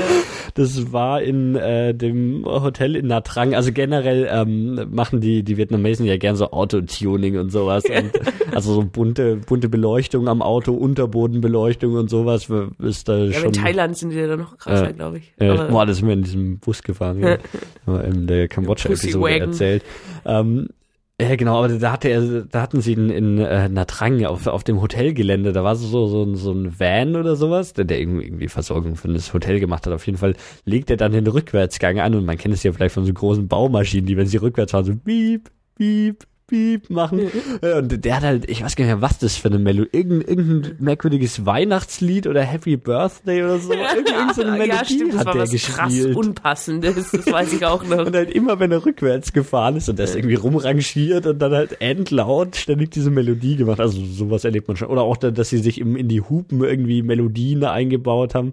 Ja, oder das so, also gerade so, so Lastwägen halt in einem ziemlich maroden Zustand sind und allein deswegen abstrakt laut sind. Ja ja, also insgesamt wird es dann schon, also auf Dauer fand ich es anstrengend und ja. war ich schon dann auch ein bisschen froh, dass das nicht mein Leben lang so ist. ja. Ja, also um. insgesamt muss man auch sagen, dass wir dann so, also da waren wir jetzt fast drei Wochen unterwegs, dass es dann schon irgendwann auch anstrengend geworden ja. ist. Also so schön es war, echt ja gut, total, ich meine, wir, hatten halt cool, die ganze Zeit immer Gepäck einpacken, Gepäck verladen und so. Ich meine, also ne, einfach dadurch, dass man ständig Ort gewechselt ist und halt ja, ja, eben das meine ich. Also zwei Nächte war. Genau, also wenn man irgendwie irgendwo in einem festen Hotel ist und dann ja. Ausflüge macht, ist sicher auch anstrengend. Aber eben dieses ständig umziehen und auch so die Nächte in den, also die Nachtzüge waren total, total okay und so mhm. und also hatte ich vorher ein bisschen befürchtet, dass sie vielleicht nicht so, so bequem oder nicht so cool sind oder man dann nicht so schlafen kann. Es ging alles. Aber trotzdem ist es halt nicht das, das Erholsamste, mhm. so in Nachtzügen zu fahren. Und also in Hanoi kann ich schon sagen, waren wir langsam ein bisschen, bisschen durch. Also ja. ich zumindest. Ja. Ich glaube, ihr schon auch ein bisschen. Ja, das stimmt. Also und also das Klima. Ja, halt. muss man halt auch, also in Hanoi das haben Klima wir dann haben, haben, wir deswegen dann auch irgendwie nicht mehr so so richtig viel. Also wir haben schon schon einige Sachen noch gemacht, aber ich glaube in Hanoi hätte man schon noch einiges mehr sehen können, also, als was wir gemacht ganz haben. Ehrlich, da habe ich mir im Nachhinein auch gedacht, so boah, da hätte man ein bisschen mehr noch. Hm. Also da hätte man, also das ist halt schon auch wieder echt eine richtig große Stadt, wo man sich ein bisschen mehr also in Hoi An kannst du halt einfach loslaufen und ja. und ist halt so ein überschaubarer Ort, dass du ja. halt echt zu Fuß alles erschließen kannst und für Hanoi hätte man ein bisschen mehr Plan haben müssen, sich vorher mehr informieren. Also da kann man sich ruhig ein bisschen bisschen Gedanken machen vorher, was man tun will, was eben. Also klar kann man da auch ja. einfach rumlaufen und es gibt schon echt interessante Sachen, die man einfach so im Vorbeigehen mitkriegt, aber da wäre ein bisschen mehr Vorbereitung und halt dann äh, ein bisschen mehr Motivation äh, angebracht gewesen. Also da gab es auch irgendwie gar keine, gar keine so organisierten äh, Ausflüge oder oder jetzt so Stadtrundgänge ja. oder ja, so. Stimmt. Deswegen waren wir da ein bisschen. Ja, wir, wir haben trotzdem, also ähm, was es einmal in Hanoi zu sehen gibt, ist ähm, das wir Mausoleum haben, von äh, Ho Chi Minh. Ich wollte gerade sagen, es gibt da Sachen, die hm. haben wir gesehen und es gibt Sachen, die genau. haben wir nicht gesehen. Kommen wir erst zu denen, die wir nicht gesehen haben. Ja. Und zwar das, das Mausoleum von Ho Chi Minh. Ja, das ärgerliche ist, Geschichte. Das wollten wir eigentlich Fall. sehen und sind dann, also das hat nur vormittags offen, oder? das war total blöd, weil, also im Endeffekt lief's, äh, also hatten wir zwei Probleme. Das eine war ein Missverständnis. Also, oder es war missverständlich in den Reiseführern, äh, oh, ja, also stand missverständlich drin, weil es irgendwie, es hat, hat wohl bis elf offen, aber der letzte Einlass ist halt um zehn. Mhm. Und also ja, ist ein bisschen blöd, aber wenn man sagt, ja, das hat bis elf offen, dann denke ich mir, ja, da kann ich um Viertel vor elf hingehen und dann, ne. Ja. So war es auch nicht geplant. Also irgendwie sind wir halt in ja, der Früh ist halt auch die Sache, halt man kommt nicht so richtig schnell voran im Vietnam dann auch. Also ja, also es war irgendwie, wir sind ein bisschen zu spät losgekommen. Also da wollten, also es war auch jetzt nicht so mit der gesamten Reisegruppe, mhm. sondern nur wir drei. Ähm, sind wir zu spät los und dann war das äh, irgendwie ein Stück weiter, als äh, wir das eingeschätzt haben von der Karte, weil wir halt davor auch immer in mhm. kleineren Städten waren. Ja, wir sind halt mit, wir sind mit dem Taxi hingefahren. Und dann, nein, wir wollten dann noch ein Taxi, oder? Haben wir dann sind noch wir nur Taxi? gelaufen? Also ich, ich glaube eben, das war okay. das Problem. Wir ja, haben dann erst sein. auch kein Taxi, da haben wir gesagt, mhm. wir laufen los und halten unterwegs eins an und dann waren da keine Taxis, ja. weil das irgendwie so den, den Weg, den wir gegangen sind, da von unserem Hotel dahin, der war irgendwie, es war keine Hauptstraße, wo es auf dem Plan so aus. Also es sind so ein paar Faktoren zusammengekommen und ich ärgere mich bis heute unglaublich drüber. Aber es hat halt dann nicht, und wir waren da halt dann auch nur, also es gab nur den einen Tag, wo wir die Chance hatten, das zu machen, weil wir nur einen Vormittag quasi dort waren und am nächsten Tag in der Früh schon weg und so. Mhm. Ähm, ja, dann sahen wir nicht den toten Ho Chi Minh, obwohl die den da auch so aufgebahrt, aufgebahrt haben. Aber wir waren trotzdem bei dem Mausoleum und das ist eigentlich auch noch eine, eine abgefahrene Geschichte. Also erstmal haben die halt da draußen auch so, so, so Anstellschlangen gebaut, wo man sich halt dann irgendwie anschaut und da, da standen schon richtig viele Menschen draußen an. Also wir haben halt die, die, die Schlange war eben dann schon hinten geschlossen, dass man sich nicht neu anstellen konnte, aber wir haben noch die Leute gesehen, die sich halt da angestellt also haben. Also ich glaube, da ist auch ähnlich wie bei diesem Mao-Mausoleum in China schon ziemlich heftige Sicherheitsvorschriften, mhm. somit du darfst halt nichts bei dir haben, wenn du da reingehst. Ja. Ja, und auf dem Platz, ähm, wir, wir dachten ja dann auch so, wir haben das Mausoleum gesehen und wir wussten schon, wir sind spät dran oh und wir mussten dann einfach nur so über den Platz rüber. Und das ist halt so, so, ein, mm. so ein riesiger Platz und den darf man irgendwie nicht betreten. Das war uns irgendwie nicht so richtig klar. Also, also vor allem, wir hätten, wir hätten ihn halt wirklich nur so ein Stück schneiden müssen. Wir ja. hätten nicht komplett drüber gemusst. Aber dann durften wir auch die Straße, die daneben, wir mussten einmal komplett um so einen endgroßen Platz mit so, hm. so Gras und in der Mitte halt wieder die größte äh, vietnamesische Flagge, die man halt in der letzten halben Stunde gesehen hat und ah, oh, drum rumlaufen. Also ja. wir haben es natürlich probiert, da drüber zu gehen. Hat aber gleich so ein Typ gepfiffen, äh, den Maschinengewehr in der Hand, dass er dann in unsere Richtung gezeigt hat, dann dachten wir uns halt, ja, dann ja. gehen wir wohl nicht über diese Wiese. Also war auch total unklar. Ach. Über diese Wiese waren echt so, so Wege gebaut und so, genau, man durfte also, es halt nicht verwenden. Und dann dieser Typ mit der Trillerpfeife, der uns dann. Genau, wir sind Triller auch nicht auf, auf dieses Gras gestiegen, das hätten wir äh. uns ja gar nicht angemaßt. Aber da waren halt Wege zwischendurch, aber diese Wege sind nicht da, um sie zu benutzen, sondern nur also für die Soldaten, schon, die da auf äh. und ab. Also, es hätte einem schon auffallen können, weil halt echt keine Menschen und da drauf unterwegs waren. Und das kommt in Vietnam echt selten vor, dass irgendwas menschenleer ist, aber dieser Platz war doch ziemlich menschenleer, abgesehen von ein paar Leuten mit Trillerpfeifen und Maschinengewehren. Ja, also es waren schon, schon einige. Also ja. es war schon auch ein einigermaßen großer Platz, aber es war ja auch niemand drauf, oder waren schon so insgesamt ein Dutzend Soldaten, ja. die da mit Maschinengewehren geschaut haben, dass niemand über diese Wege geht. Oh. Genau. Und also das hat uns halt wertvolle Sekunden gekostet. Nein, Minuten natürlich. Mhm. Ähm, genau, und wir kamen dann zu diesem Eingang und da stellt sich das dann ja also uns war schon irgendwie klar, dass es sein könnte, dass es nicht mehr klappt, aber also tatsächlich war auch der letzte Einlass noch früher, als wir mhm. dachten. Ja. Was also da aber, muss man auf jeden Fall schauen, wenn man da hingehen will, dann äh, echt nochmal, also am besten, wenn man mehrere Tage hat, dann kann man so am Tag vorher mal vorbeigehen, nochmal checken, wie sind die Zeiten aktuell, weil dir natürlich so eine Zeit in einem mhm. Reiseführer auch nichts hilft, wenn sie halt in echt nicht mehr so ist. Also sehr Mao Mausoleum auch so, dass da es Zeitangaben gab in Reiseführern und dann gab es Zeitangaben von ja, die, Leuten die und dann gab es Zeitangaben auf so einer Anzeigetafel die sind ja dann da. auch immer irgendwie so Jahreszeiten abhängig und so, also da muss echt ein bisschen also, schauen. Und vor allem stehen halt dann auch noch unfassbar viele Menschen davor an. Was wir dann aber gesehen haben, wenn wir schon ähm, das Mausoleum nicht gesehen haben, haben wir das Ho Chi Minh Museum gesehen. Oh ja. das, das, das ist wieder so, so ein, ein Palast der Merkwürdigkeit. Also da fragt man sich echt, da, davon, äh, da drin dürfen man, glaube ich, leider keine Fotos machen, deswegen habe ich da auch keine. Ähm, ja, das, äh, ich weiß gar nicht mehr, wo, wo das genau in Hanoi ist, aber das ist eben so, so ein Museum und das stellt alles rund um Ho Chi Minh aus. Das sind einmal so Geschenke, die Ho Chi Minh aufgrund seiner Awesomeness gekriegt hat. Ja. Und also echt äh, total merkwürdiger Scheiß. So, hier, das ist ein Aschenbecher, den ähm, die sozialistische Partei Frankreichs ihm zum Geburtstag geschenkt ja, hat. Total krass. Also das ist wirklich ein so ein Raum, das sind Leute so Sachen ausgestellt und irgendwie nur, ja toll. 15 TT-Service, vielleicht hat er halt einfach schon eins.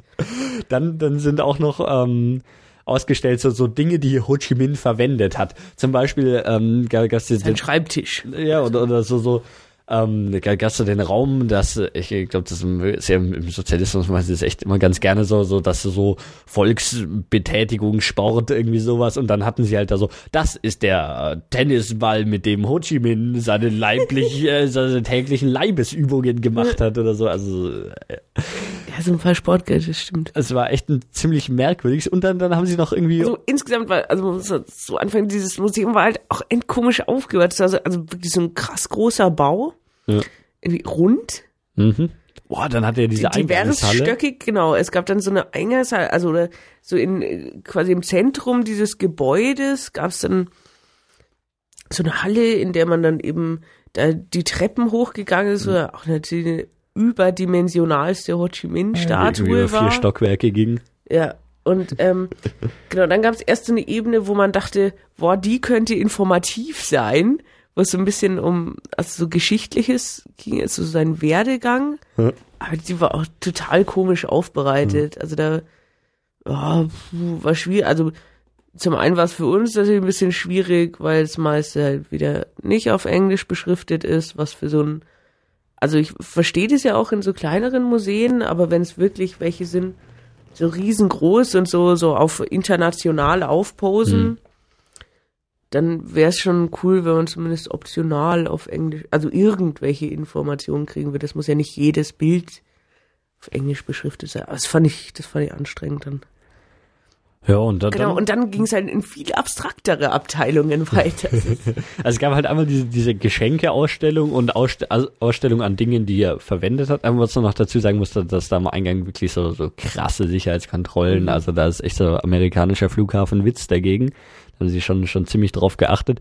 Ja, und dann sind wir eben in so Stockwerke gekommen, wo, wo dann so, so irgendwie Künstler ganze Räume gestaltet haben, die, die irgendwie auch, auch die, die, die ja, das war ein total verrücktes also Museumskonzept. Echt. Also, also selbst die informativen Sachen waren ja nicht informativ. Und dann, nö, also wegen, also wegen Information braucht man da nicht reingehen. Man kann halt reingehen, wenn man sich irgendwie komplett verstören lassen will, dann ist das echt ganz gut eigentlich. Also so am sinnvollsten war, war ja tatsächlich noch so diese Abteilung so mit, hier, das ist der Anzug, den Ho Chi Minh immer trug, wenn er Sport machte und das ist der Anzug, den er trug, wenn er an seinem Schreibtisch saß und, und also, das ist so seine Sandalen, die er im Sommer getragen hat. Also, also das war halt noch irgendwie sinnvoll. Also das hat halt was mit Ho Chi Minh zu tun und wenn ich den irgendwie cool finde, dann will ich vielleicht seine Anziehsachen sehen oder halt nicht. Aber ja, das, das andere war einfach total absurd. Also ich würde würd, das waren, waren dann so, so, so Räume, die irgendwie die Überlegenheit des Sozialismus dargestellt haben oder beziehungsweise die Unterlegenheit der Amerikaner und da, da war ein Raum eigentlich nur nur äh, ähm, irgendeiner Space Shuttle Katastrophe gewidmet. Das war total abstrakt. In, in der Mitte irgendwie so, so Fernseher und Projektionen, wo man ständig explodierende äh, Space Shuttles gesehen hat. Dann ist in diesem Raum, warum auch immer, gedacht, der erste wäre irgendwie ein Fehler, dass da ständig das Licht an und ausgegangen ist. Ja. Also der hat da jetzt einfach so, so normale Deckenbeleuchtung drin und die ist halt immer so an, aus, an, aus. Das ist total merkwürdig, was wohl dazugehört hat und, und dann da irgendwie auch so, so merkwürdige Geräusche und so und man ist halt da reingegangen, um, um sich anzuschauen, wie Space Shuttles explodieren, um zu sehen, dass der Kapitalismus unterlegen ist. Ich mein. Ja, sollte man sich auch öfter mal vor Augen führen. Und, und davon gab es mehr. Es gab noch, noch diesen Raum, der, der so, so ein bisschen wie so eine Fahrradrennbahn außenrum hatte. Kennst du dich daran noch erinnern? Das mhm. heißt so, so angeschrägt rund aber auch auf so einem winzigen Raum, wo man, wo man dann da irgendwie langlaufen konnte. Also, also total nee, verstörend also alles. Das Museum ist total merkwürdig und ich hätte mich gerne mal mit jemandem unterhalten, der das konzipiert hat. Das ist so eine Scheiße. Ja. Also ich habe mich da ziemlich drin amüsiert. Ich weiß. Nein, das war dann schon noch irgendwie witzig, aber ja, also informativ also das ist es dran nicht, ist halt an den Museen oft, dass es halt drin kühl ist. So. das kann man ihnen halt immer zugute halten, oh. dass zumindest irgendwo ein Ventilator ist, wo man sich kurz oh, davor Und dass das Licht ständig an und ausgeht. Ich meine, super, kann man machen. Da bist du doch sonst sehr sensibel.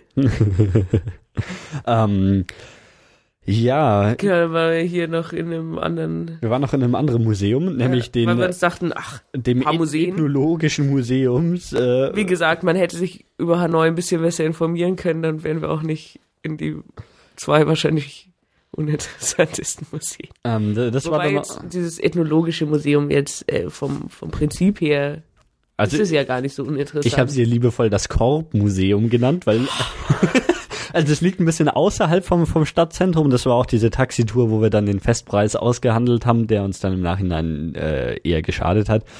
Genau, und das stellt halt so, so ein bisschen so die, ja, die, die ethnologische Geschichte und, und also, ursprüngliche Bevölkerung von Vietnam da. Ja, wobei es ja da nicht eine Ethnie gibt, die da hm. vorher schon, also es ist auch bis heute so, dass glaube ich, also insgesamt noch so 50 verschiedene ethnische Gruppen gibt, die in, in Vietnam, aus denen Vietnam besteht. Also gut, weil es natürlich schon eine, eine große, also wie es in China ja auch, die, die Han-Chinesen, die überwiegend sind. Halt hier so die King-Vietnamesen mhm. oder Kin, ich weiß nicht. Ja, und ähm, dieses Museum stellt ja, es halt eigentlich halt, so. Also es gibt halt total viele so, so ethnische ja. Minderheiten und ja, das Museum war jetzt es hat halt so, so einen Außenbereich, wo, wo, wo es tatsächlich dann also schon, schon krasse Sachen, wo halt irgendwie so, ganze Häuser und, und Städte irgendwie nachgebaut oh ja, da gibt's dieses eine Endruhehaus. Ja. Das war, also das, ja, stimmt, der Außenbereich war schon ganz gut, aber insgesamt waren wir da auch einfach müde. Ja, und es wurden halt tatsächlich die ganze Zeit Körbe der einzelnen ja, also die, die, die Ausstellungen drin waren zum Teil ein bisschen. So, das ist der Korb, den die und die Vietnamesen zum Reis ernten. Das ist ein anderer Korb. Der wurde auch verwendet. Um ja, ja. Also vielleicht ein bisschen so überspitzt dargestellt, aber naja. Ja, ich habe leider dieses Museum rausgesucht, deswegen ich mir das ein bisschen vorwerfen lassen. Macht aber nichts. Mhm. Ähm, ja, genau, also drin, also es gab zum Teil ein paar, ein paar Filme gab's, hm. die, die einigermaßen interessant so, waren. Sogar auch in Englisch und ja. diversen anderen Sprachen. Tatsächlich, ja. Hm. Und also so ein paar so traditionelle Volksgewänder, also da hat's halt dann immer gereicht. Hm. Ja, mach weiter. Okay. Wurden halt zum Teil dann auch so diese Gewänder ausgestellt und hey, da hätte es dann auch gereicht, wenn man irgendwie drei, vier davon angeschaut hätte, aber also es war so zum Durchgehen schon ganz ja. nett. Und äh, dann ausleben, also diese, diese Häuser, also es ist ja insgesamt, so gibt's ja viel so Stelzenhäuser und das war so ein, also eins das größte, das da, das da ausgestellt oder also aufgebaut war.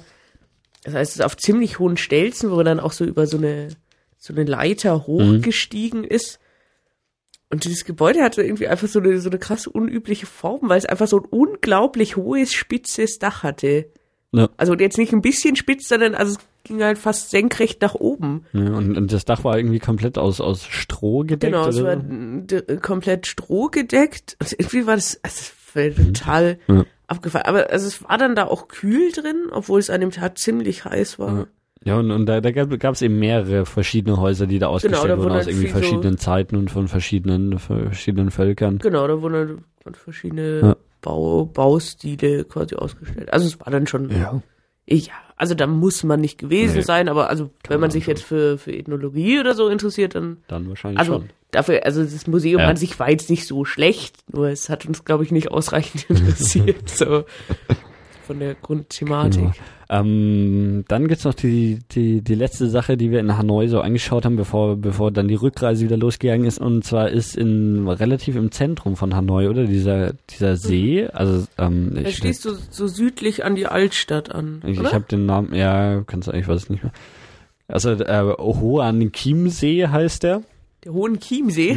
Hohen Kiem. Hoan. Hoan Kiem. Genau. Ähm, ja, und äh, See, es ist, ja, also richtig, richtig groß ist er nicht, äh, was weiß ich. Entschuldigung. Ähm, also, wie, wie viel ist da drüber? Ein Kilometer vielleicht an der größten Stelle, oder?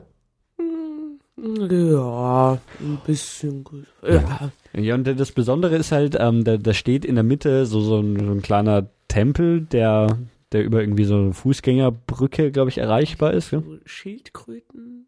Ja, genau, ja. ja. Ähm, genau, ja, also es ist halt so ein innerstädtischer See, es ist, also in einem Ring drum geht dann schon auch krasser Verkehr, aber mhm. so ein schmaler Streifen, quasi Park drumherum. Also an manchen ja. Stellen schon ein bisschen mehr, aber sonst sind halt so irgendwie zwei, drei Meter Wiese und dann kommt die fette Straße.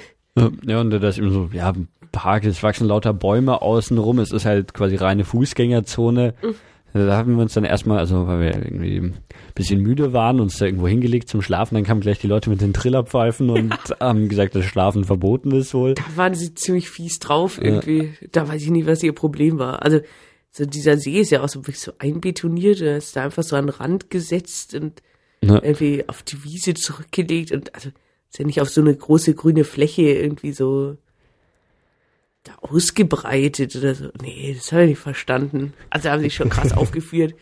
Und irgendwo wir wurden auch von so alten Frauen, die Tai Chi gemacht haben, angepöbelt. Stimmt, oder so der, nee, dann kam ja, die Tai Chi Gruppe so vorbei. Es war gar nicht mehr morgens, oder? Auf jeden Fall kam dann so so Das war so auch die, kein Tai Chi, glaube ich. Dann kam die Seniorensportgruppe so vorbei und, und hat uns verscheucht, weil jetzt da der der ähm, ST Hanoi seine Sportübungen ja, macht. Wir saßen so. einfach auf einer ganz normalen öffentlichen Parkbank und haben uns da weggemobbt. Da sind wir woanders hin, haben wir wieder Leute getroffen. Da saßen wir erst so ein bisschen und dann, dann kam so, so ein ähm, junger Vietnamese an und ähm, hat halt angefangen, uns einfach anzulabern. Äh, hallo, ja. also, einfach so probiert, so ein Gespräch anzufangen. und also nach diesen drei Wochen war man ja schon irgendwie ein bisschen ich war mal skeptisch, ob die, die am Ende Zeug Moment aufschwatzen wollten, ob sie Minibusse in der Hinterhand haben oder sowas. Ja, und auch, also Mai, gerade so in den größeren Städten bei Touristen ist schon auch so Taschendiebstahl ein Thema. Also muss ja schon ein bisschen, bisschen schauen. Also natürlich auch nicht, in Vietnam nicht krasser als irgendwo anders, aber ja. Ist ja immer so, dass, also wenn so ein Fremder sich so entnah zu einem hinsetzt ja. und dann liegt so deine Tasche, dann ist es schon erst so, huh, was willst du jetzt? Ja, und der, der wollte sich halt mit uns unterhalten. Ja. Es war ziemlich merkwürdig. Er, er, hat dann auch so, also er hat Englisch gesprochen, so einigermaßen, ein bisschen. Er hatte so ein kleines Notizheftchen dabei, wo er dann immer Bildchen reingemalt hat, wenn er sich nicht ausdrucken konnte oder wenn, wenn er Wörter nicht verstanden hat, dann mussten wir ihm die da reinschreiben. Genau, und das hat wollte er wirklich so Vokabeln buchstabiert haben von uns. Ja.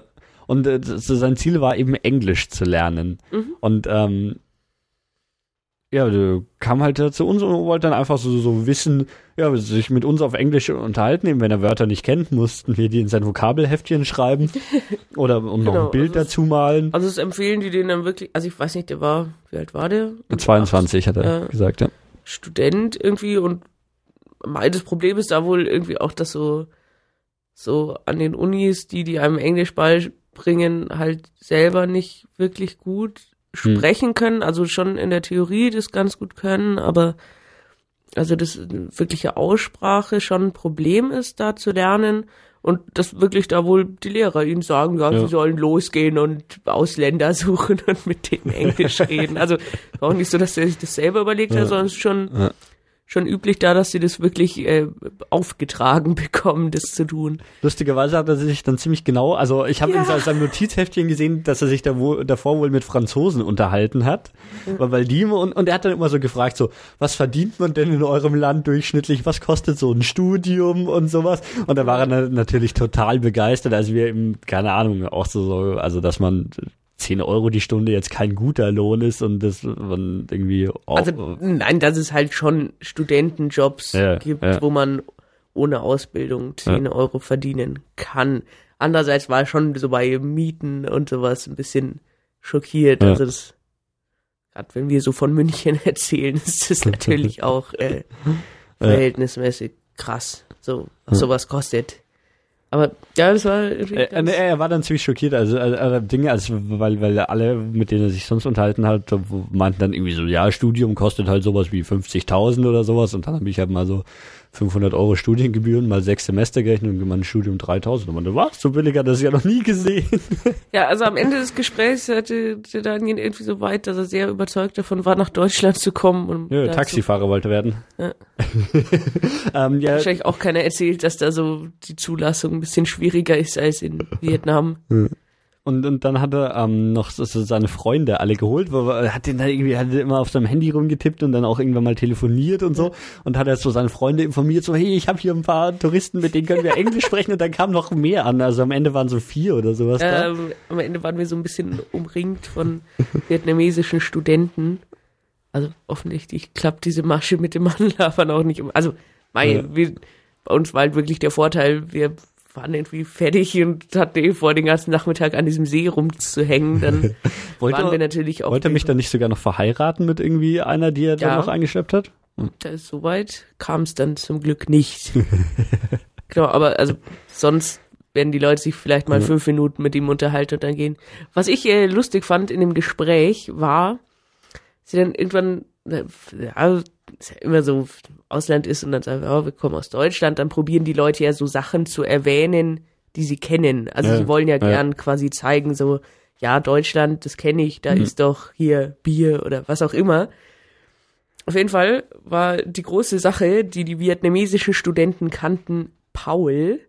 Ah, ja, Paul ja. die Krak, die Orakel-Krake, die doch irgendwie, also genau, war ja so war, die WM. Wann waren wir denn? Hä, oder? 2010. Also 2010, genau, da, genau. da war Fußball-WM. Genau, und da gab es ja diese komische. G genau, Paul. Ich kannte das ja tatsächlich auch gar nicht so richtig. Also ich hatte da schon mal von gehört, aber es war mir jetzt. Ja, die, diese so merkwürdige Krake, die irgendwie ein paar Fußballspiele richtig vorhergesagt hat, dadurch, genau. dass sie auf den Stein gesetzt Auf jeden Fall, wurde. also halt immer so, ja. er hat es auch komisch aus, der Paul, Paul, und dann, hä, Paul Pott? ähm, ja. Und genau, und dann kam irgendwann raus, dass sie Paul die Orakelkrake kennen und deswegen ist voll cool, dass wir Deutsche sind, weil uns gehört Paul die Orakelkrake. Ja, ja so weit ist es gekommen. Ja. Hätten sie halt lieber Bier gesagt. ähm, das war so, so, was wir in Hanoi gemacht haben, oder? Ähm, kurz überlegen. Ja, ja, ja. Offensichtlich. Wir, wir, sind dann von, von Hanoi aus. Ähm, wir waren noch auf so einem Dachterrassenrestaurant. Das ist da wohl in der Altstadt recht üblich. Ja. Ah, ja, ja, doch, hm? ich erinnere mich wieder. Also, wir haben da schon hm. nicht das krasseste, aber das, das. Es war, so, war es nicht eher so ein Balkon auf die ja, Straße aber raus? also wir wollten eigentlich ein hm. Roof Terrace Restaurant. Gibt es ja. da wohl einige in Hanoi. Also, wie gesagt, da, da muss man ein bisschen, bisschen besser sich ja. vorbereiten auf die Stadt, weil sie einfach groß ist. Hm. Aber genau, das, das fand ich aber auch ganz nett. Also es war, es war auch so wirklich in der Altstadt. Da ist halt viel, ich finde, diese ganzen Gassen waren noch vollgestopft mit so, mit so Kram-Verkaufsständen. Ja. Also wirklich so Billigscheiß. Hm. Hm. So Touri-Stände. Aber ja, sonst ja. So, so die Straßen und das ist auch wieder so abstrakte Stromverkabelungen und ja. komische Müllhaufen überall. Ja. Und da, genau, also sich da so ein nettes Restaurant irgendwie, das so höher gelegen ist in einem mhm. Gebäude. Das, ja. das, das kann man da gut machen. Ist oh. mir gerade noch so eingefallen. Ja, und dann, dann sind wir vom Flughafen Hanoi ähm, zurück nach Bangkok geflogen. Also wir hatten halt Flüge München, Bangkok, Bangkok, München und haben halt mhm. diese Tour gemacht, aber nachdem die Tour zwar in Bangkok gestartet ist, wir sie aber nicht komplett zu Ende gemacht hat, die hätte dann irgendwann wäre man wieder in Bangkok vorbeigekommen. Ja. Aber wir sind dann eben direkt von, von Hanoi aus nach Bangkok geflogen und hatten da so mit Air Asia irgendwie einen, einen relativ genau, günstigen also, Flug. Ja, Gabelflüge sind ja oft ein bisschen teurer und so dieser Flug von Hanoi nach Bangkok war auch echt erschwinglich. So, also der Das war 80 Euro oder sowas? Ich glaube, ja. ja. Also der war echt richtig. Ja, gut, so, so lang war auch nicht, was, zwei Stunden oder sowas. Naja, ja. Ja, ja. Ja. Genau, und ähm, sind dann von Hanoi zurück nach Bangkok geflogen. Ja. Und so mein ursprünglicher Plan war ja so, boah, da haben wir dann noch irgendwie, also wir hatten schon, ich weiß gar nicht, so zwölf oh. Stunden, also wir hatten eigentlich, glaube ich, einen kompletten Tag quasi so Zwischenaufenthalt. Also genau, in Bangkok, bevor der Flug nicht, zurück nach Nicht 24 Stunden, sondern so 12 hm? Stunden, 14 Stunden, was auch immer. Ja. 16, ach, Ja, irgend sowas. Auf jeden Fall war mein Plan schon so, so, boah, genau, das ist ein Tag in Bangkok und da können wir uns ja so die zwei, drei, vier krasse Sachen, die man gesehen haben muss, anschauen. Mhm. Dazu kam es irgendwie nicht. Nee. Also ich hätte auch gern Thai-Boxkampf gesehen. Ja, das haben wir doch dann, das hast du doch tatsächlich genauer nachgeschaut und, Ja, und diese Boxkämpfe sind aber dann doch ziemlich teuer, oder? Die Tickets. Also das, das Problem ist, also da gibt's so zwei so größere Arenen.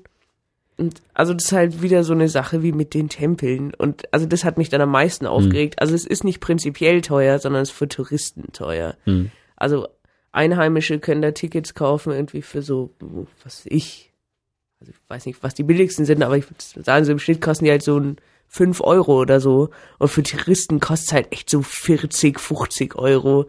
Und da muss ich schon sagen, also ich verstehe total, dass sie bei manchen Sachen ein bisschen mehr zulagen, aber das finde ich dann schon übertrieben. Also, Ja. keine Ahnung, auch hier würde man natürlich auch mal für so eine Abendsache 30 Euro zahlen, aber oh, nee, also das, das fand ich dann zu, zu abzockig. Ja, deswegen haben wir dann in Bangkok gar nichts mehr unternommen und haben, haben Wir haben mal überlegt, ob wir in so ein Kino gehen, wo im Reiseführer stand, dass da so gemütliche Sitze sind und man da schön schlafen kann. stimmt, das ist auch Nee, also abstrakt. insgesamt war, also in Bangkok liegt der Flughafen ja auch sehr weit außerhalb. Das Wetter war sehr schlecht und man hätte schon, Ja. ja, sich halt viel um Taxi und Hm. alles kümmern müssen. Und es war dann wirklich dafür, dass man nur ein paar Stunden hat, war es uns dann zu aufwendig irgendwie. Ja. Aber, ja, haben halt ein bisschen am Flughafen gelebt. Mittlerweile weiß ich auch, wo es da kostenloses WLAN gibt. Nämlich im geheimen siebten Stock.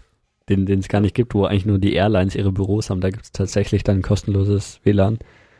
Das ist auch das Einzige.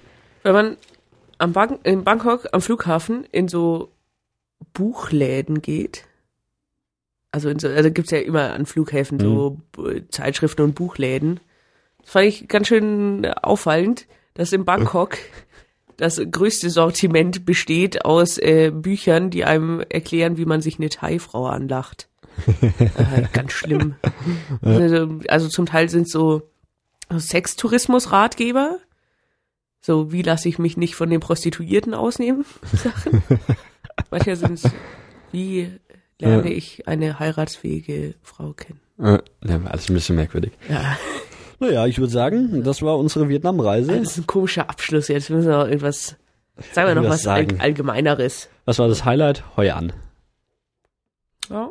Ja, aber Und, und der Wolkenpass. Also der Der Wolkenpass, war Wolkenpass. jetzt natürlich nicht so eine, so eine Stadt oder sowas krasses, Ja. aber also so auf dem Vietnam-Part war so, Hm. dieser Wolkenpass war total cool, wäre ich gern länger gewesen. Hm.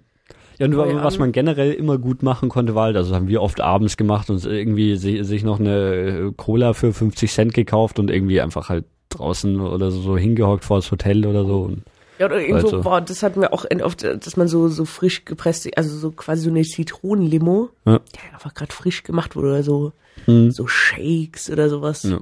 Ja, Das ist halt einfach, einfach alles sehr, sehr günstig. Also man muss schon, schon zugeben, dass es einfach, man sich da schon irgendwie mehr, mehr gönnt, so, Mhm. also auch so, sich einfach mal irgendwo hinzusetzen und Getränke zu kaufen, was man jetzt hier vielleicht nicht äh, alle zwei Stunden Mhm. machen würde, weil es halt einfach so günstig ist. Ja. ja, und wenn man dann noch irgendwie so ein nette Straßencafé gefunden hat, die, die jetzt irgendwie so, so eine Terrasse draußen haben Ja, oder sowas, dann, dann kann man das echt ziemlich gut machen. Ja, nee, das war schon schön. Und also, wie gesagt, also habe ich schon mehrmals erwähnt, aber so das mit den Local Guides war halt super. Also auch diese, diese Kuchi-Tunnels zu besuchen und äh, mehr einen Eindruck Mhm. zu kriegen, äh, was da wirklich zum Teil vorgegangen ist während dem Vietnamkrieg. Das sind, das sind Einblicke, die sind Hm.